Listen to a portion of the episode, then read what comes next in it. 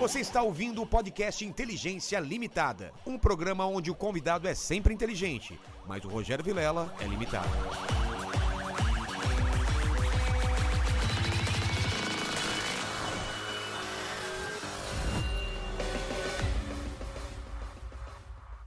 Olá, terráqueos! Como é que você tá? Eu sou o Rogério Vilela e está começando mais um Inteligência Limitada, o programa onde a limitação da inteligência acontece somente por parte do apresentador que vos fala, porque sempre trago pessoas mais inteligentes, mais interessantes, com a vida muito mais legal do que a minha, não é, pequeno mandíbula? Exatamente. Exatamente. Estamos agora ao vivo e tá tudo certo agora, porque a gente teve um pequeno problema, para quem só tá vendo essa parte, a gente tentou fazer antes, deu um problema de áudio, mas estamos agora para valer. Ok, Max? Todo Tudo mundo bem. feliz? Então, o pessoal que quer participar dessa live, como que faz? Cara, a gente fixou aqui as regras do Superchat no chat da live, então é só ir lá e conferir os valores para sua pergunta, para seu comentário, para seu jabazão. Lembrando que a gente lê as melhores perguntas e, as- e os melhores comentários. Exatamente. Hoje, em especial, é uma live muito especial. É, não só porque eu tô há muito tempo querendo falar com, com o Spor. Falei certo, Spor? Se você quiser. Spor. Ó, que legal, Spor. Spor. É, muito tempo falando com ele, mas também porque a gente vai falar de tanto assunto legal, então a gente vai depender também do encaminhamento das perguntas aí pra gente saber que assunto que a gente vai falar, porque a gente vai falar sobre técnica de escrita, como escrever um livro, como que foi a carreira do cara, é, ficção científica, fantasia, muita coisa interessante. Então a participação de vocês é muito legal. Já vai mandando as melhores perguntas a gente vai ler. Certo, Eduardo? Excelente, cara, você falar isso logo no começo, porque é isso que eu curto mesmo. Conversar, claro. É. Um, prazer, um prazer conversar com você. É que senão a gente vai sempre- começar a viajar aqui Sim. e o pessoal vai falando, ah, para Cara, mas eu sou esse cara. Eu gosto muito de conversar com É. o público quando eu faço as lives, nos eventos que eu faço. Então, assim, interessante você abrir o programa dessa maneira. Parece que já rolou uma sintonia aí. Já, você vai ver que o pessoal nós. aqui participa muito, cara. É muito legal aqui. Eu até mandei lá no meu Instagram, coisa assim, mande perguntas no chat. Ah, tal, boa, então, boa. Então vai estar o seu pessoal aí também, a sua, tá no- o seu exército. É. exército. Ô, ô, ô, Eduardo, a gente já tá gastando papo aqui, mas eu sou um cara interesseiro. Eu normalmente já começo o papo pedindo presente inútil. Beleza, então vamos lá. Você falou aí que chamava pessoas mais inteligentes É. que você e tal, Você é mas escritor, então é mais lá. inteligente que eu. Lamento decepcioná-lo. eu vou mostrar o presente, depois eu explico o que, Tá que é. bom. Tá? Então, por que isso, né? Então, aqui o presente. É um Sabe dado de. Um dado de. 10 faces, dez faces. muito usado no RPG, né? É. Tá Mas até por- quebrado aqui, ó. Ele tá um dado tá inútil, viciado, né? né? É, tá Você inútil. Por isso que é inútil, é. É. Dá pra ver aqui, mandíbula, na câmera de cima? Dá pra ver, dá pra Você ver. já usou um dado, de- um dado desse aqui ou não? Nunca fui o cara do RPG. cara. Sério? Sério. Pô, você tem uma cara de nerdão. Eu, Não, eu- eu, eu sou- eu eu tinha sou nerdão. certeza que você já jogou. Eu já joguei Vampire, já joguei a D&D, já joguei uma- um- alguns jogos assim. Esse dado é de. É de, é de po- pode ser para Vampire, para DD. Eu Mas nunca mestrei. Mas- Você mestrava? Até É? hoje, direto. Ah, é? Pô. Mas por que, que esse dado é um, é um presente inútil, né? Porque já foi útil, né? Tá. É, foi com ele que eu passei no vestibular, cara. Como assim? É... Cara, eu nunca contei pra ninguém.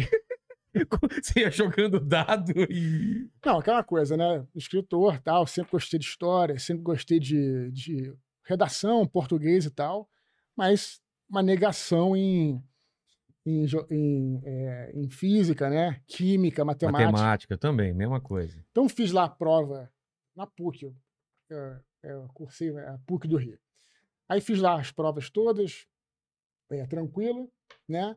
E quando chegou nas- na prova de matemática, é, fiz o que eu sabia e depois, cara, vamos deixar que o oráculo decida. Sério mesmo que Claro, você jogou pra sorte, bem para os estilo- deuses? Claro, bem ao estilo, né, do, falando depois também do- dos romanos, né, que a gente tem a ver com um dos livros aí, que, nos oráculos, né? É. E a gente já eu falei, poxa, o que, que eu vou fazer? E aí eu, e- e- porque 10 fatos, porque eram, eram cinco perguntas, né? Eu não sei como é que é hoje. Eu fiz, é, tem 30 e poucos anos que eu fiz, que eu entrei na faculdade, né?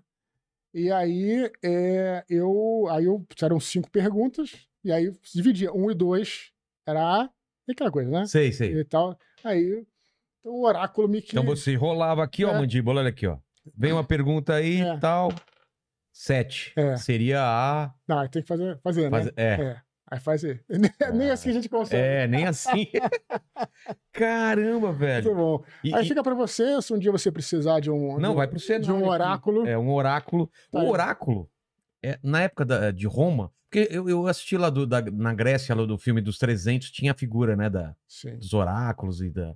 E, e o oráculo é uma figura que aparece quando? Você já chegou a pesquisar sobre isso? Não, Ele desde sempre, tem- sempre. sempre. Desde sempre, desde tempos imemoriais. Os, É? os gregos e os romanos, os romanos em especial, na- faziam nada, praticamente nada, sem consultar um álgore, que eles chamavam, né? Para tirar os auguros. Então eles.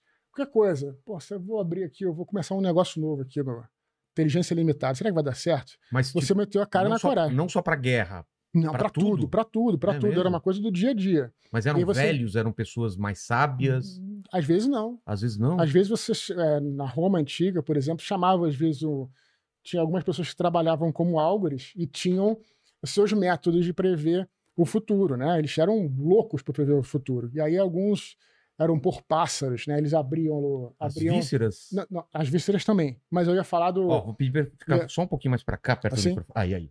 As vísceras também, mas tem esse, do, do pássaro que você abria uma caixa de pássaros, né? Tinha uma gaiola e via os pássaros é, voando, e aí via o futuro nos pássaros, né? Assim Na- que foi na- a mulher de César, na, né? na forma deles voarem? É, É. Ah, essa eu não sabia. é. É, é, a mulher de César, lembra? É, cuidado com os ídolos de Márcio. E aí ela por causa- tinha visto os pássaros, né? Caramba. E aí tinha isso. E também pela, tinha outros métodos também. Tinha é, método de, de você matava um, um- um pombinho, uma coisa, um- um- uma lebrezinha, um, aí matava, olhava as vísceras. É, Também tem essa. Ah, então eles mas sempre faziam tinha, tudo. Já tinha nessa época tarô, alguma coisa com cartas, ou Tarô isso não- vem depois? Taurão, não sei. Acho, Acho que, que não. não, né? Acho que não. Acho que não. Mas era, na, pelo menos na Roma. E tinha os grandes oráculos, né? Na, na época da Grécia, como era o caso do oráculo de Delfos, que também era da época romana, foi até o fim da antiguidade. O oráculo de Delfos foi a- a- uma das últimas coisas a fechar. É. Os próprios imperadores romanos iam no oráculo de Delfos, que é na Grécia. E aí, eu- era outra coisa. Eles entravam lá, você- as sacerdotisas ficavam meio embriagadas com o cheiro lá da, daquelas, da, daqueles, aquelas fumaças, né? Sei. E aí escreviam lá o bilhete e tal. E é sempre as respostas eram interpretativas, né? Claro, né? Né? Se você participar dessa guerra, um grande exército será destruído. Ela não mente nunca, É. né? Exatamente. Então era uma obsessão deles, assim, prever. Isso É até... desde sempre, né? Porque você vê Nostradamus também, as coisas são tão.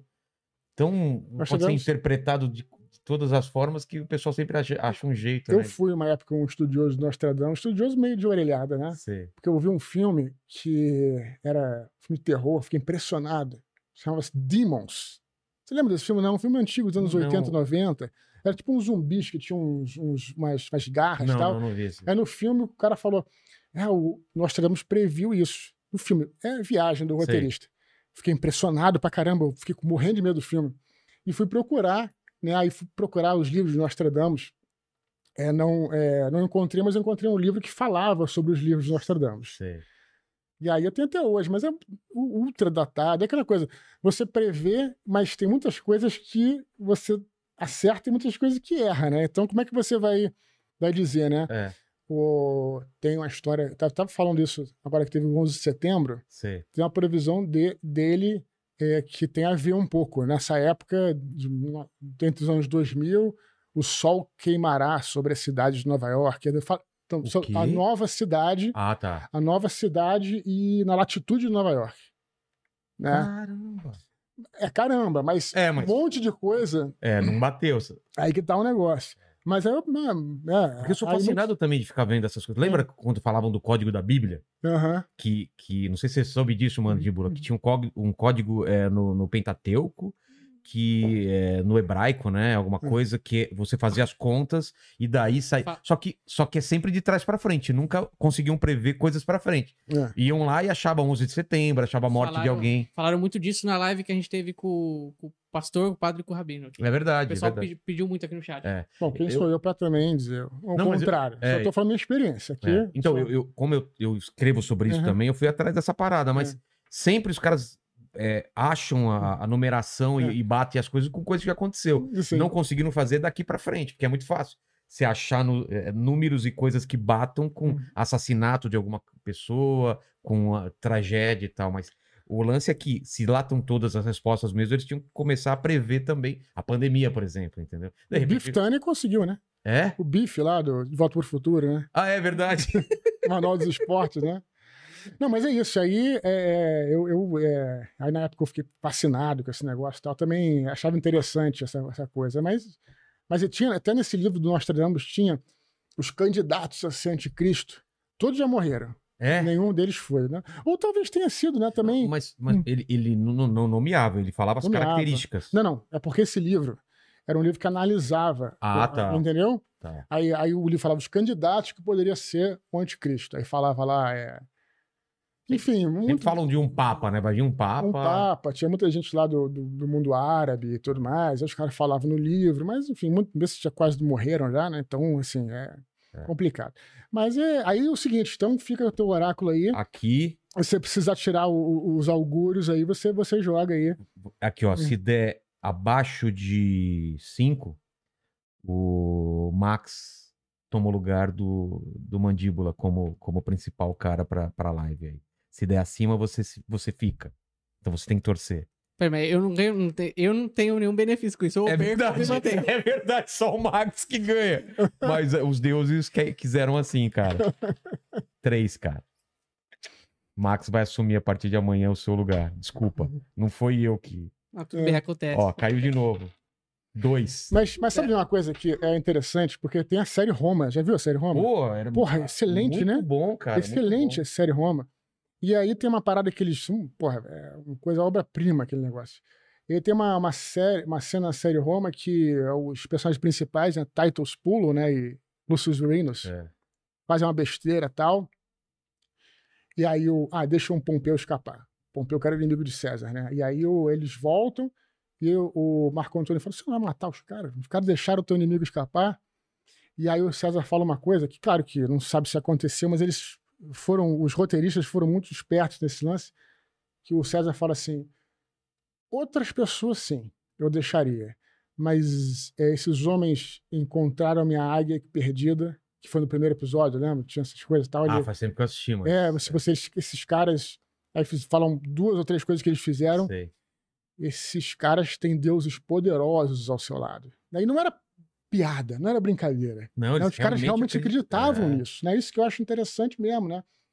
Então, como é que é, a, a crença né, nos deuses definiu o destino do mundo, né? né? E, e- e você tá falando de, de Império Romano. Você imagina Sim. antes, os caras, homens da caverna, os, os primeiros caras, Sim, quando sim, não tinham nem noção que era um relâmpago, Sim, um trovão, claro. Claro. um, um eclipse, cara. As teorias que os caras faziam, né? Pra, É. Quando começa a entender que a- o, amigo dele, o cara que tava do lado dele, morre e começa a, po- a a apodrecer. E É. ele. a- já- não sei se você já parou pra pensar nisso. Quando é que ele começa a entender que ele pode ser que aconteça isso com ele? Não, e também o- a crença no que existe além, né? É. é, que também eu quem sou para falar qualquer coisa, só o que a gente observa, eu gosto muito de antropologia, não estou É. falando de crença nem nada. Mas a crença né, no, no que pode existir além do um terceiro da realidade, por exemplo, num mundo espiritual, é uma crença que nasceu da observação, né? Porque é, eles viam que na natureza nada se perdia, tudo se transformava. Né? O adubo, né? a- a- o É, bicho moço se transformava em adubo e tal. É. Então, quando ele vê que o cara tá ali conversando com ele, né? E aí no dia seguinte tá morto, alguma coisa que tava ali não tá mais. É. E para onde foi essa coisa? Já que no mundo natural todas as coisas viram outras, não é? você, não, você não vê virar, É. né? Você vê na sua frente ali. Tô falando do homem primitivo. É claro, e de repente ele vê um animal que lembre alguma característica daquele cara e achar que de repente o, o amigo tá naquilo Não, lá. a própria energia ali, né? É. Então, assim, então daí que veio a crença de você, é, dessa, de todas as mitologias, de todas as, né, de todo, todas as, as, as culturas humanas acreditarem num além, numa coisa assim, ou pelo menos pensarem sobre isso. Para alguns é apenas um plano de energia, para outros tem deuses fantásticos. E, e eu acho que a primeira adoração foi em relação ao fogo, né? Ou ao sol, Hum, porque aquilo que esquentava eles e, e dava toda a fonte de, de, de, de energia. E, e a primeira vez que os caras com- começam a ver o fogo, né? Entender que aquilo talvez seja uma entidade. Imagina, aquilo tá se manifestando, o que, que é aquilo? Cara, é, é muito E- louco você tentar pensar com a cabeça daqueles caras. e descontrolada, né? Porque o fogo em todas as mitologias é a única, o, o deus do fogo é a única, o fogo em si, o elemento fogo é a única coisa que os deuses não não não dão para os humanos. É. praticamente todas as mitologias, né? Por que será? Porque é uma, é uma coisa Porque de é algo des- de descontrolado, né? Ah. Faz pensar a agricultura é um presente, a magia é um presente dos deuses, É. e o fogo é sempre roubado. Exatamente. É. Qual que é, o- é o, é o Sísifo? Quem que, que, que rouba o, o, o No- fogo? no É, grego, nos no- gregos é, é. o, é o Prometeu, né? Prometeu, é, é? Prometeu, acorrentada. Não é isso que ele rouba o fogo? Exatamente. Então tem isso, né? Já estamos numa papo de mitológica. aí. Exatamente. Então vamos, vamos pro começo. Eu quero entender como que se Porque a gente vira. não começou ainda, né? Não, ainda isso 20 daqui, é, isso daqui é o- aquele aquecimento antes de entrar no jogo. Muito bom. Mas como é que se, se vira escritor ou se nasce escritor, você acha? Acho que não tem regra, né? Eu me lembro de. Bom, eu, eu sempre gostei de escrever. A primeira coisa que eu, que eu escrevi foi aos seis anos de idade, seis ou cinco anos de idade. Eu, eu tinha voltado do filme. Fui ver o filme ET. ET, acho que. Né? Um cinema ali perto da minha casa. Na época, eu moro em Copacabana, tinha um cinema, puta de um cinema. Pode falar palavrão aqui, não? Claro, pra caralho. Aqui é tranquilaço. É o, o Rian, era um Sei. cinema, porra, da praia de Copacabana. Ah, o Avenida Atlântica, tinha um puta de um cinema ali. A minha avó, já falecida, me levou lá pra gente ver o, o ET. Eu fiquei tão fascinado com o filme. Aquele filme é, é para criança, eu lembro, eu assisti criança cara. também. É, É. Cara, muda, É. muda a vida mesmo. Hum. Só que só, só, Uhum. só te cortando um pouquinho, só te contar. Não, aproveita que eu tô bebendo, É. fala. Uhum. É, cara, eu fiquei muito bravo porque foi a primeira vez que eu recebi um spoiler na minha vida. Eu tava na fila com meus pais, passou um cara falando: Ah, o duro é que o ET morre no final. Cara, aquilo. Aquilo não bateu- morre, pô. Não, então. Foi o, o primeiro spoiler que só serviu pra me deixar mais feliz. Porque tem uma hora que ele quase morre. E aí eu, br- eu bravo assim, falei: Ah, pai, ué, ele falou era verdade, ah, agora não tem mais graça. E depois ele não morre. Foi uma felicidade redobrada porque eu tinha certeza do final e de repente o cara falou aquilo pra sacanear todo mundo na fila. Então por que você tá puto com o cara? Não, eu fiquei, pu- eu fiquei puto com ele na hora. Ah, E depois foi a melhor coisa, porque ele me deu um spoiler falso, entendeu? Foi o tem, primeiro. o- tem uma cena do, do Simpson, né? Que quando. Como a, a, a- a- o Homer e a, e a Marge, não é isso? É. Se conheceram, viu esse episódio? Ah, com certeza eu vi, mas Que eles foram ver o Império Contra-Ataca? não, eu não lembro o que que acontece. O Homer sempre faz merda, né? Sei. Aí saindo lá do, da fila. Oh, que. É, como é que é? Ora, como é que. eh, Descobriram o Darth Vader, então, o pai de Luke Skywalker. Porque esse spoiler é pesado pra Pesado caralho, pra caramba. pra É caralho, tipo né? sair do sexto sentido e falar que tá todo mundo morto, né, cara? Pô, Mas aí. Mas, bom, eu- É, você tava você vai me ajudando que eu posso me perder no meio do Tá. negócio. Aí eu fui ver ET, né? E voltei pra casa, porra, louco, cara, com isso. E aí criei uma história em quadrinho porra, personagem também ET. E aí eu- era como se eu. Mas você fosse... desenhava bem ou tipo palitinho não, mesmo? não, desenhar é uma merda. É. É uma merda. Mas a criança, na verdade, a criança desenha, né? E aí, bom, fiz a história em quadrinho e, e foi o primeiro personagem, a primeira história. Que, não, eu, só pra é, completar, sempre desenhei muito mal. Eu acho que talvez tenha sido isso que me levou a A escrever. escrita, é. Porque eu era muito ruim, eu sou muito ruim, desenhista péssimo. Tinha vários amigos meus no colégio que desenhavam, porra, excelente. E eu nem usando o papel manteiga, né? Papel Sei, manteiga. pra- pra que colar, tem né? separado. Sei, sei. Que você é transparente, né? É, você coloca por cima do desenho. Nem assim, cara, eu conseguia Sério? desenhar. Pô, na época eu era criança, vendia um espelho, não sei se você lembra. Colocava um espelho entre a folha que você queria copiar, ele refletia pro outro lado, tipo, você ia fazendo assim o desenho que tava refletido. Era, pra mim era meio tudo. mágico o negócio. Tentei de tudo, É. não conseguia. E aí, cara, eu já. Então, mas aí eu não. Aí eu já, já gostava de. Já comecei a escrever. Queria né? contar história, contar, né? contar a história, é isso. É. Primeira coisa, eu diria o seguinte, na verdade, eu, eu beleza, um escritor e tal, mas eu, eu- principalmente a- a- autor, né? Porque assim, para mim é vontade de contar histórias. Depois, a, a coisa- do escritor veio um pouco depois. Tinha vontade de contar histórias, mas veio com uma eu gostava de ler e tinha uma necessidade de contar histórias. Então, como é que eu vou contar essa história? E eu gostava de ler, então eu comecei a escrever, cara. Mas você começa aí a ler muito cedo também, tinha essa prática Não, de ler, normal, seus pais né? Normal. Não, não, não, no colégio, mas É. normal, não era Ah, nada, não era nada... nada excepcional. E aí eu comecei a gostar de ler. Né? O primeiro livro que eu li que eu realmente gostei foi um livro policial infantil chamado Caso da Borboleta Tigre. Cara! Já, já Porra! viu? Claro, claro! Esse livro... Ué, minha mãe era professora de português, ou seja, ela tinha toda a coleção... é, Como Vala- chamava? Vagalume. Toda a coleção Vagalume tinha em casa. Esse foi um dos primeiros também. Cara, esse livro é impressionante, porque com certeza você fazia tudo na sua cabeça. Uhum. E era bom essa, cole... boa essa coleção, porque tinha ilustração no meio. Então, pra, É. pra, pra gente, era melhor. Eu me porque- lembro da trama. Eu lembro também que. A gente dá spoiler, tendo- né? Pode, vamos falar pro pessoal. Quem, to- quem tá assistindo não é mais criança nem ado- Não, pré-adolescente. porque tem a, é uma história de é um livro policial, né? Eu acho que o É. li- a, a estrutura do romance policial ela é, perfeita para você introduzir qualquer pessoa na leitura, né? É, Porque prende, né? não, é não, é porque é um jogo. É. É um jogo, é um jogo do autor contra o leitor. Exatamente. né? Então o autor ele vai lá, ele coloca, ele sabe o final, né? Ele tem um, um evento É. que no caso um romance policial é um assassinato, mas e ele espalha as pistas, né? E ele esconde as pistas. Não é isso? É, essa é a ideia. E aí você vai tentar descobrir. Eu nem tento. Eu sou burro pra caramba. ah, eu fico tentando. Eu não, fico eu, tentando. você mas- consegue? Não, mas eu tento. pra Então, caramba. Pare! É, eu fico assim, falando, não, não é possível. Hum. Quando é filme, às vezes eu paro É, só pra, pôr, não, não é possível. Não, cara, mas, tem mas, mas filme tem alguns hoje em dia É. que você consegue. Mas tipo uma Agatha Christie, um Sherlock É, Holmes, tu não, consegue. Não consegue. E, tá- e os caras fazem bem. E aí, tem um assassinato no mundo dos insetos, né? Em que é, acontece que acham que é uma, uma, Uma coruja, né? uma coruja. Né, uma coruja. Inclusive a capa da, da- da- do livro é uma, é uma coruja. É assim, né, Uma verdade. coruja, né?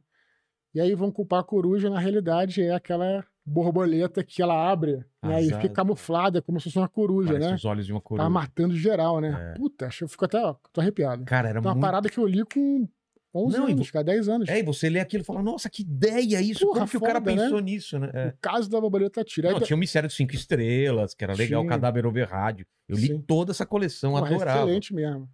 E aí, é, bom, aí eu já gostava de ler, né? Depois eu, eu, eu, é, escrever.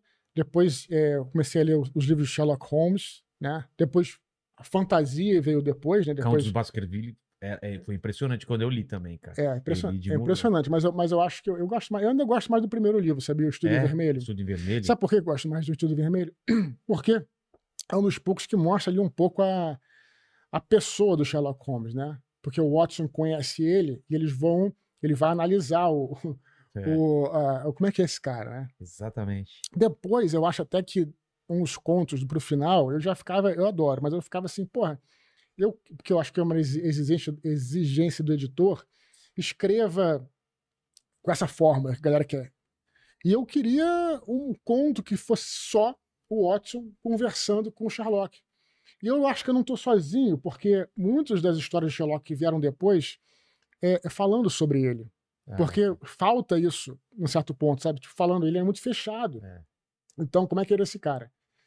Então, depois, é, então, o Estudo em Vermelho, né, é, é um livro que é, é, ele faz análise lá do... O Watson conhece o Sherlock, né, e faz análise, né, do... Você leu, né? Li. Estudo em Vermelho, né? E aí fala como é que é a, conhecimentos em, em- como é que é em botânica, ele tem conhecimentos em... Ele vai falando, é muito maneiro. E, e porra, eu achei impressionante porque ele descreve, né, o, o apartamento de Sherlock Holmes. Eu não tinha visto nenhum filme na época do Sherlock Holmes, eu tinha visto só um que não tinha o apartamento que é o, o Enigma da Pirâmide. Aquele que é o Young Sherlock Holmes. Sei, sei, Você sei, viu, sei. só que você Vi, não tá vi, lembrando. Vi, vi. Que tem um dos primeiros efeitos em CGI Isso, do isso. vitral lá que Isso, luta, isso. lembra? Porra, eu, eu gostava por causa daquilo, mas não tinha apartamento de Sherlock Holmes, né? Porque eu era na universidade. É. E aí, é, eu, li, eu li e tal, e quando eu fui ver o primeiro filme em que tinha o apartamento do Sherlock, meu irmão, eu Bateu falei.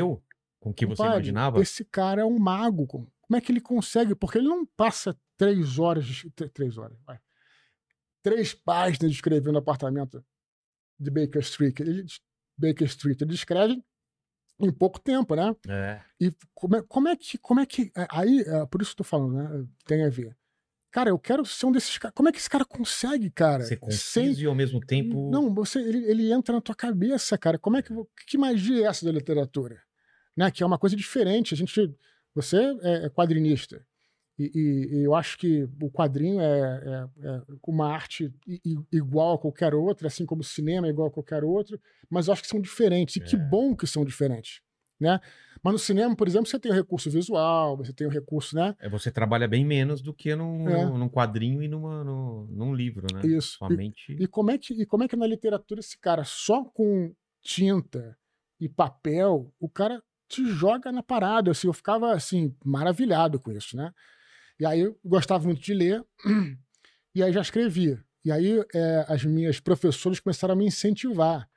Eu, é, eu escrevi um primeiro livro em caderno, que a professora de português leu toda, é, todo o livro, que foi a Cavaleiros do Apocalipse. O livro horrível, cara, o livro. Você escreveu à mão num Tudo à mão. caderninho de brochura, assim, Espiral. espiral? É.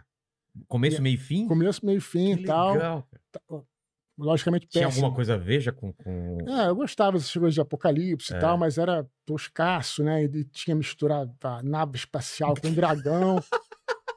Pegou tudo que você gostava, colocou no mesmo conto, é claro. lógico, lógico. Mas, é- mas assim, para uma criança, é, parecia interessante. Aí a, a professora incentivava, pô, legal, tal, etc. E eu comecei a pegar o. Então, daí que veio essa coisa de escrever, né? Eu continuei sempre escrevendo, era, era o que escrevia da galera, tudo, etc. Tinha uns caras que desenhavam, eu escrevia e tal. E, e aí que veio, né? E aí que veio essa. Então, eu não sei se isso é uma coisa que você apre- é, se você se torna escritor, ou se cada um tem uma experiência, cara. Eu sempre falo isso no meu canal do Telegram. Exatamente. que eu Posso fazer a parte. propaganda? Eu faço parte dele, pode fazer. T de Tatu, T de Telegram, é, ponto .me, barra Eduardo A Spor. gente Lá vai colocar na descrição, a gente deixa aí também, a pessoal. gente coloca lá várias coisas era, de era, era uma vez por semana, você tinha um mini podzinho tem, falando. tem, tem. ainda? tem. Toda Você quinta-feira. continua alimentando lá? Toda quinta-feira. Toda quinta-feira tem um mini pod lá. Às vezes tinha os convidados, às vezes tinha gente só fala- vocês É, falando. a Você gente, cabelo. a gente fala muito isso lá, né? Que, que assim, o que a gente fala ali, é, eu falo, o cabelo fala, é a nossa experiência. Né? Então, assim, isso também é interessante. Método de escrita, né? Cada um tem, o- tem o seu. É.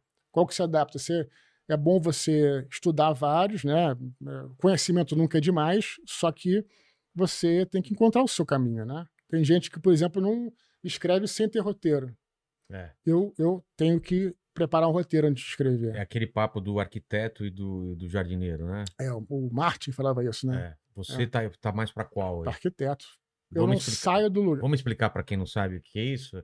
O arquiteto seria o cara que programa tudo, né? Planeja isso. Planeja, o cara já tem o quarto, a sala, É. tudo lá, É. e tudo sai mais ou menos como projeto. Você- É. O livro, ele já tem o começo, meio e fim na cabeça e tudo isso.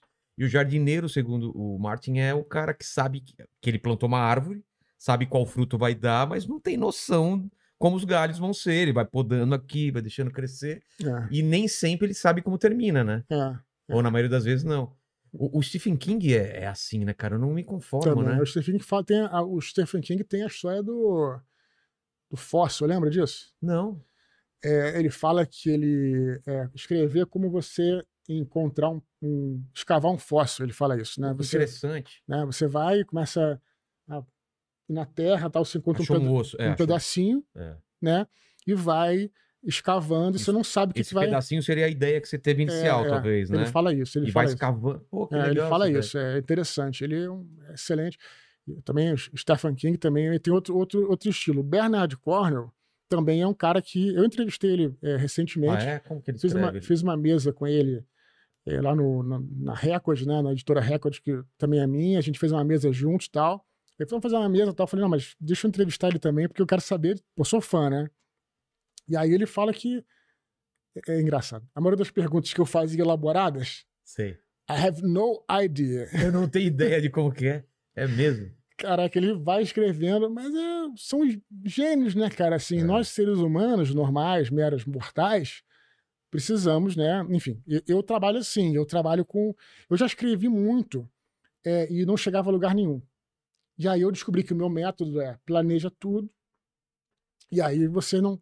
Eu preciso de uma, de uma bússola para começar a minha viagem. Tá. Né? Um, um mapa um- do caminho, uma coisa assim. Claro que eu posso ter um roteiro de viagem. Você pode né? ter um atalho, passar por uma outra cidade, voltar. como um roteiro de viagem. Eu Não Sei. sei se você, como é que você viaja. Se você, é bom você ter o roteiro. Claro que você está cansado. Pô, vou, tá excelente esse restaurante aqui. Vamos É. ficar aqui no piano bar? Ah, não, não quero mais ver aquela atração. Tudo bem, você pode fazer isso. Não é obrigado. Ah. Tá bacana, Não é tudo. tudo marcadinho, você tem Não. que seguir o. co- Mas é, eu acredito que. Eu, eu- mas eu pre- preciso de um, de, um, de, um, de um roteiro, de uma linha guia, porque senão, cara, o que acontece? Acontecia muito que eu chegava no meio do livro, é, de um livro e tal, e aí eu não sabia para onde eu ia. E aí o problema é que você tinha que esperar, tinha que vir a solução, né? E aí até vir a solução, cara, você já perdeu o fio da meada. E você, que eu digo sou eu. Cada um faz o que quer da vida, por favor. Né? E aí, o que é o seguinte, escrever, isso eu acho que é uma coisa que muitos escritores concordam, acho- isso eu acho que todos concordam. Escrever é ritmo, cara. Entendeu? Você tem que escrever todo dia, ou então, pelo menos, é, eu não escrevo, não escrevo domingo, eu descanso, mas assim, tem que escrever, tem que manter aquele ritmo de escrita. É. Porque senão você perde o fio da meada quando você volta, você já não lembra o que que você escreveu. Aí, pô, e você imagina isso num livro de 500 páginas, você não vai nunca acabar. Né? Então, para mim, eu faço assim, eu escrevo todo dia. Por isso que eu fico muito concentrado quando estou escrevendo, quase nunca viajo, né? Às vezes nem vou ao cinema, não saio muito e tal, para ficar concentrado ali, justamente para não perder esse ritmo, né, cara? É, senão você. Então, eu acho que tem muito isso. Dei uma volta bizarra, né, cara? Não, não, mas a gente ainda tá no assunto, que eu Uhum. perguntei como você escreve. Então vamos dar o exemplo do, do, do Cavaleiros, então. Hum. do- Cavaleiros do Apocalipse. É. Você. Era uma ideia antiga sua, que você foi lapidando, lapidando, Uhum. e aí fez um, um- um roteiro? Ou esse você começou a escrever? Eu acho que isso. Mas era curto, né? Era mais curtinho. Era? né? Era, era, era, era curto. Mas é, é, Ele tem quantas mil palavras? não sei, era em caderno, né? Tem a menor ideia. Não, não, a versão final agora. Ah, não, você tá falando do Batalha do Apocalipse? Batalha do Apocalipse, Ah, desculpa. tá. É. Não, Batalha. É. Não, Batalha Não, esse, não. esse primeiro você- do Cavaleiros, Não, é- é, que você falou do tá. Cavaleiros, eu me Tá, confundi. não, eu também esse me você não chegou a, a- a nem colocar no computador nem Batalha, nada. Batalha do Apocalipse, né? É. Tá bom. Mas Batalha do Apocalipse foi. é, Mas a tua pergunta qual era mesmo? Qu- Quanto tempo que. É, Qual- não, não, se, se é, a Batalha. história estava pronta na sua cabeça, Ah, não. ou você ah, foi... Batalha foi um processo. Aí é uma longa história, né? Não, Batalha do Apocalipse eu jogava, né? Com um grupo RPG. você tá com ele aí, não tá? Pô, Deixa a gente colocar aqui, que o pessoal já vê a capa aqui. Olha aqui, ó. Uhum. Aqui. Então você jogava... É, o Batalha foi meu primeiro livro publicado, né? É. É, Aí ele tem, é- ele tem 500... Tem, cara, quantas mil palavras ele tem? não, você tem 500 e poucas páginas. É. Eu Você não- sabe quantas palavras tem? Porque Não, não. é não. bastante, né? Tô É. falando porque eu tava vendo quando eu tava escrevendo meu livro qual Uhum. era a média, né? Da, da- Uhum. da- A gente fica pensando nisso. né? Fica, né? Não, Batalha do Apocalipse foi pra criação. Aí tem uma história longa do Batalha. Na criação do Batalha foi assim: a gente jogava RPG, né? A gente jogava World of Darkness, era aquele Vampire. Ô, Vampire? Vampire. Sei. Aí tinha Vampire, lobisomem, É. vampiro, lobisomem, mago, né? E tinha um, um, um li- live, não era uma live, era um live, era um jogo ao vivo que tinha. Que- Um live action, né? live action, é, né? já- E a aqui gente, na Devira o pessoal fazia alguma dos encontros. Você veio algum desses encontros de RPG que tinha aqui? em São Paulo, não, fazia no Rio, né? Ah, tá. E aí, é, tinha a galera que jogava tal, a gente quis colocar nossos personagens, que eram anjos e demônios. Né? Porque a gente gostava do negócio da ver, Vertigo, você conhece, né? Sim, pra caramba. Porra, a cara. gente adorava Vertigo, a gente lia os livros da Vertigo, é, os quadrinhos da Vertigo, o, O Hellblazer, Gaiman, é. o, o Sandman É. e tal, né? A gente adorava isso. Tinha, tinha aquele filme Anjos Rebeldes, lembra? Que era, Lembro. a gente adorava esse negócio. Então a gente Pô, antigão isso mesmo, cara. Tô É. lembrando. Então a gente quis colocar, a gente fez um jogo de RPG que era com anjos e demônios, a gente quis colocar no live. E os caras falaram: "Não, mas só pode vampiro, tal, etc, tudo". A gente acabou fazendo um live nosso. Não tinha ainda o do Steve Jackson Games lá, o em nome dele. Tinha, mas não de- misturava, não, Não? podia misturar Ah, na época. Aí a gente fez um live nosso que tinha todos esses, esses, esses- essas criaturas. Eu tinha, eu tinha um personagem meu, que era o Ablon, que era o personagem, tinha o personagem né, da galera. E aí eu eh, já tinha as ideias na cabeça, e aí eu trabalhava numa empresa de internet. Você lembra da Star Media, não, né? Lembro, lembro. Star Media era, nome tinha a bolha da internet, que ela cresceu e depois ela estourou, é, né? estourou. E foi uma galera. época, É, vendia site por um milhão, dois milhões, site que Isso. você nem sabia se ia dar certo, né? Eu lembro dessa, bolha aí. E aí, o que aconteceu? Quando estourou a bolha da internet, foi em 2000, 2001, é, uma galera foi demitida. Aí eu fui demitido também, trabalhava na Star Media, era jornalista lá. Aí fiquei bem desesperado na época tal, não consegui emprego, tudo. E aí eu falei, olha, então eu vou fazer o seguinte: eu vou é, aproveitar esse tempo, já que eu não tenho emprego, eu vou escrever um livro. E aí peguei essas histórias todas, né, que os amigos meus, né, eu acredito aos meus amigos também, esse Você- universo. Você que mestrava, então você criava essas histórias Com pra- eles, né? Com, eles. também. Ah, né? tá. Com eles, todo mundo junto. E aí tinha esse universo que eu criei, né? Junto com eles, que é o, o universo do- dos livros da tetralogia angélica, que é o Batalha do Apocalipse e os Filhos do Éden. É. E aí criamos, aí criamos isso, aí eu comecei a escrever.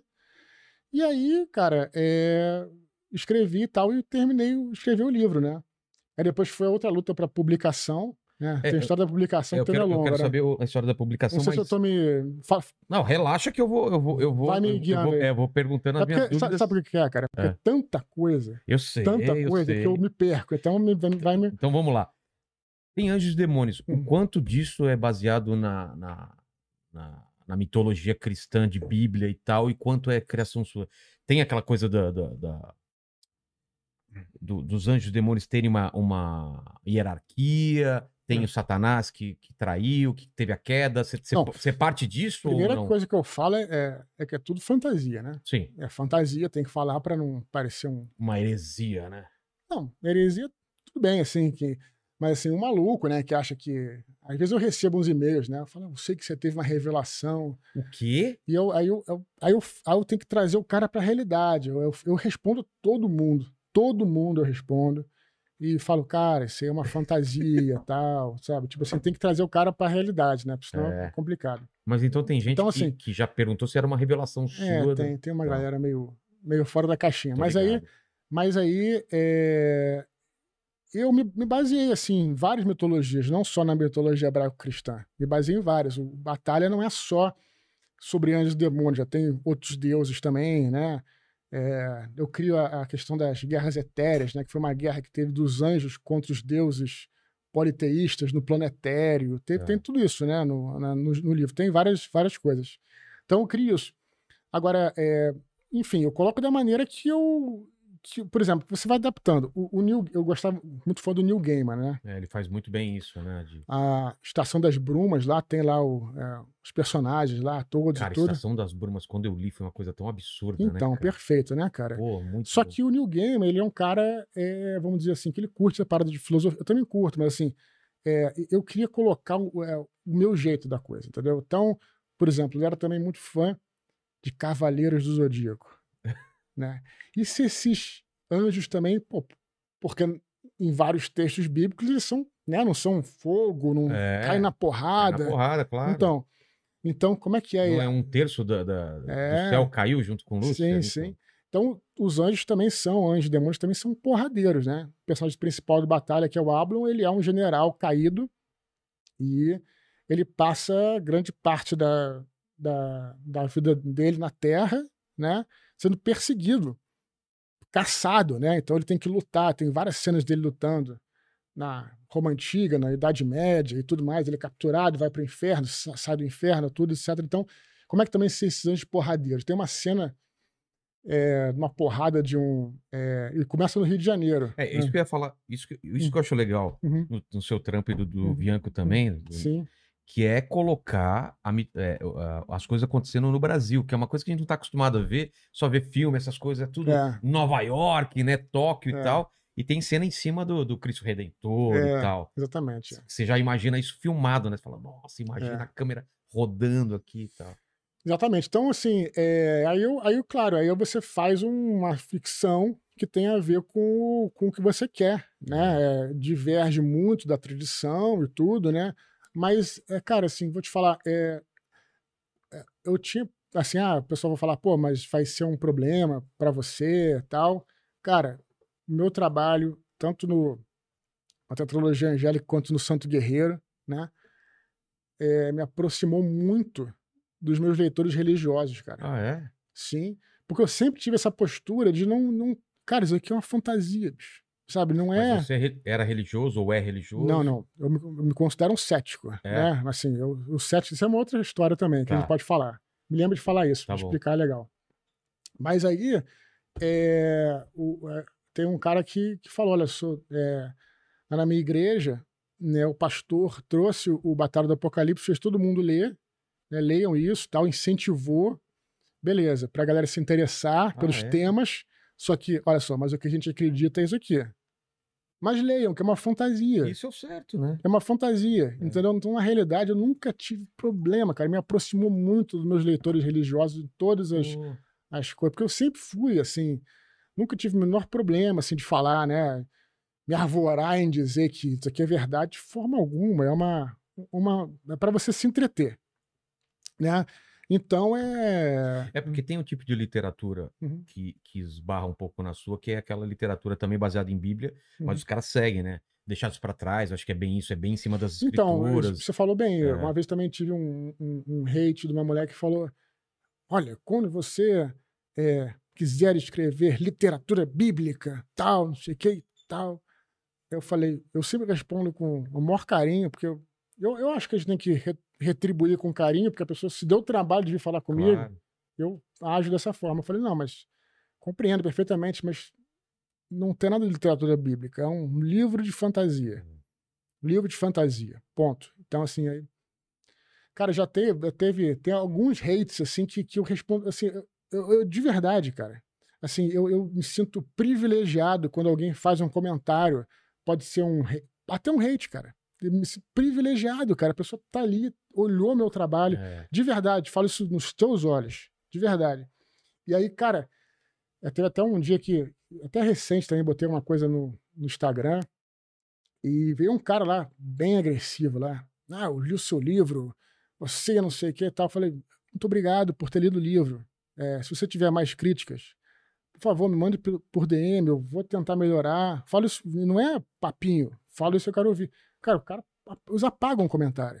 Caramba. Por- Porque não, cara, o hate ele é o hater, né? Ele na verdade ele, né, é, ele, ele às vezes quer que, enfim, é- Que você reaja de uma maneira agressiva pra ele. É tipo uma vitória. Eu tirei ele do, é, do sério, sei lá. não, tem uma frase, né, que, que não sei de quem é, que é o, o- tudo que o, que o hater quer é que você tem, tem um dia tão merda quanto o dele, né? Faz sentido. Não sei quem foi que falou essa Eu frase. também nunca tinha, eu nunca tinha ouvido, é muito E boa. eu vejo esses caras, às vezes, como um cara, caras que estão numa situação difícil, não que sejam uns merdas, mas assim, tão, às vezes Tá tá, numa um situação. dia que, pô, cara. Quem não teve um na- dia ruim? É, não deu nada certo e tal. de repente você responder com uma palavra boa pro cara, né? Não sei, não, né? se você retrucar ele de uma forma é, também com outro hate, eu acho que não vai acrescentar ninguém. Né? É. Então, assim, enfim. Então, eu, então me aproximo muito do- dos meus é, leitores religiosos, né? O lance do cético, né? Ah, que eu ia é. falar. Que eu perguntei se você. É que no colégio que eu estudei, já no colégio católico, né? E era bizarro, não bizarro, né? Enfim, que tinha uma aula de religião e depois tinha aula de ciência. Nossa, cara. Era muito doido, cara. E um aí, depois do outro. e é uma, é uma contradizia a outra, né? Muito é, engraçado, assim, sei lá. Eu, eu tinha 5, 6 anos, né? Mas eu ficava pensando nisso e tal. E, e aí o que, que acontece? Eu, o que, que é o cético? O cético não é o, o, o ateu. Né? O cético não é o cara que não acredita em nada. Pelo contrário, o cético é o cara que duvida de tudo, É. que se pergunta sobre tudo, né? Eu sou o cara mais chato que você possa imaginar nesse sentido. Pô, quando eu falo que meu, tem um, um primo meu que é ateu, né? Brabo, assim. E eu fico, porra, eu fico, mas por quê? Por quê? Por quê? Mas como é que você sabe? Por quê? Fica doido. Rafael deve estar vendo, você não vai ver, vai ver depois, né? Tá. É, e tem os, o, quem os que são religiosos, eu também encho o saco. Por que, que você acha isso? Por que, que essa coisa tal? Por quê? Por quê? E, por- e, na verdade, porque eu acredito, na, de verdade, que as perguntas são mais importantes que as respostas. Sim, eu penso assim também. Todas, você não vai ter a, a- a resposta para todas as perguntas. né? Você vai ter uma resposta e abre mais três portas. E na né? ciência é a mesma coisa. As perguntas Lógico. são muito mais importantes. Né? É lógico, é lógico. Então, assim, é, é, eu, eu sempre gostei muito de filosofia também.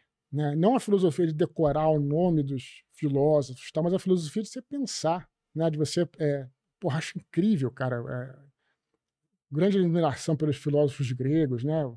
os, mais, os mais novos, é, Schopenhauer, Nietzsche. Nietzsche eu não gosto nem de citar, porque eu tenho um trauma com Nietzsche, posso falar isso depois também. É tanta coisa, né? Que eu- mas então, o cético é isso, cara. Então eu sempre estou me perguntando. Então, assim, não, não, não, não, não- eu me pergunto. Então, é, É esse que é, minha, meu, E- que é meu E dessas posicionamento religioso. É, mas dessas perguntas normalmente saem, saem ideias para livros e para as coisas, né? De Lógico. você se perguntar o que aconteceria se. Uhum. E aí disso dá uma história, dá um livro, É, né? dizem que muitas boas histórias é a tal do C, né? É. Essa história do C, né? Mas aí foi isso. Aí o, o- o Batalha eu escrevi, né? Com essas ideias, eu reuni as ideias todas dos meus amigos e tal. Desde você decidir você, é, que acabou a Hum. empresa e o livro está publicado, foram, foi quanto tempo? Ah, não. Então foi. Eu, eu, é, foi assim. Acho que foi. Eu comecei a escrever.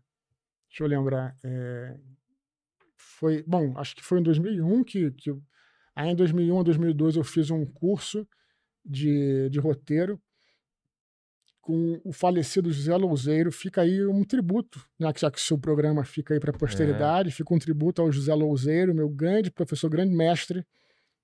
É, é brabo a gente falando, porque aí vai abrindo outras abas né, de história. Aí eu fiz um, fiz um curso com ele. Aí em 2002 comecei a escrever o Batalha.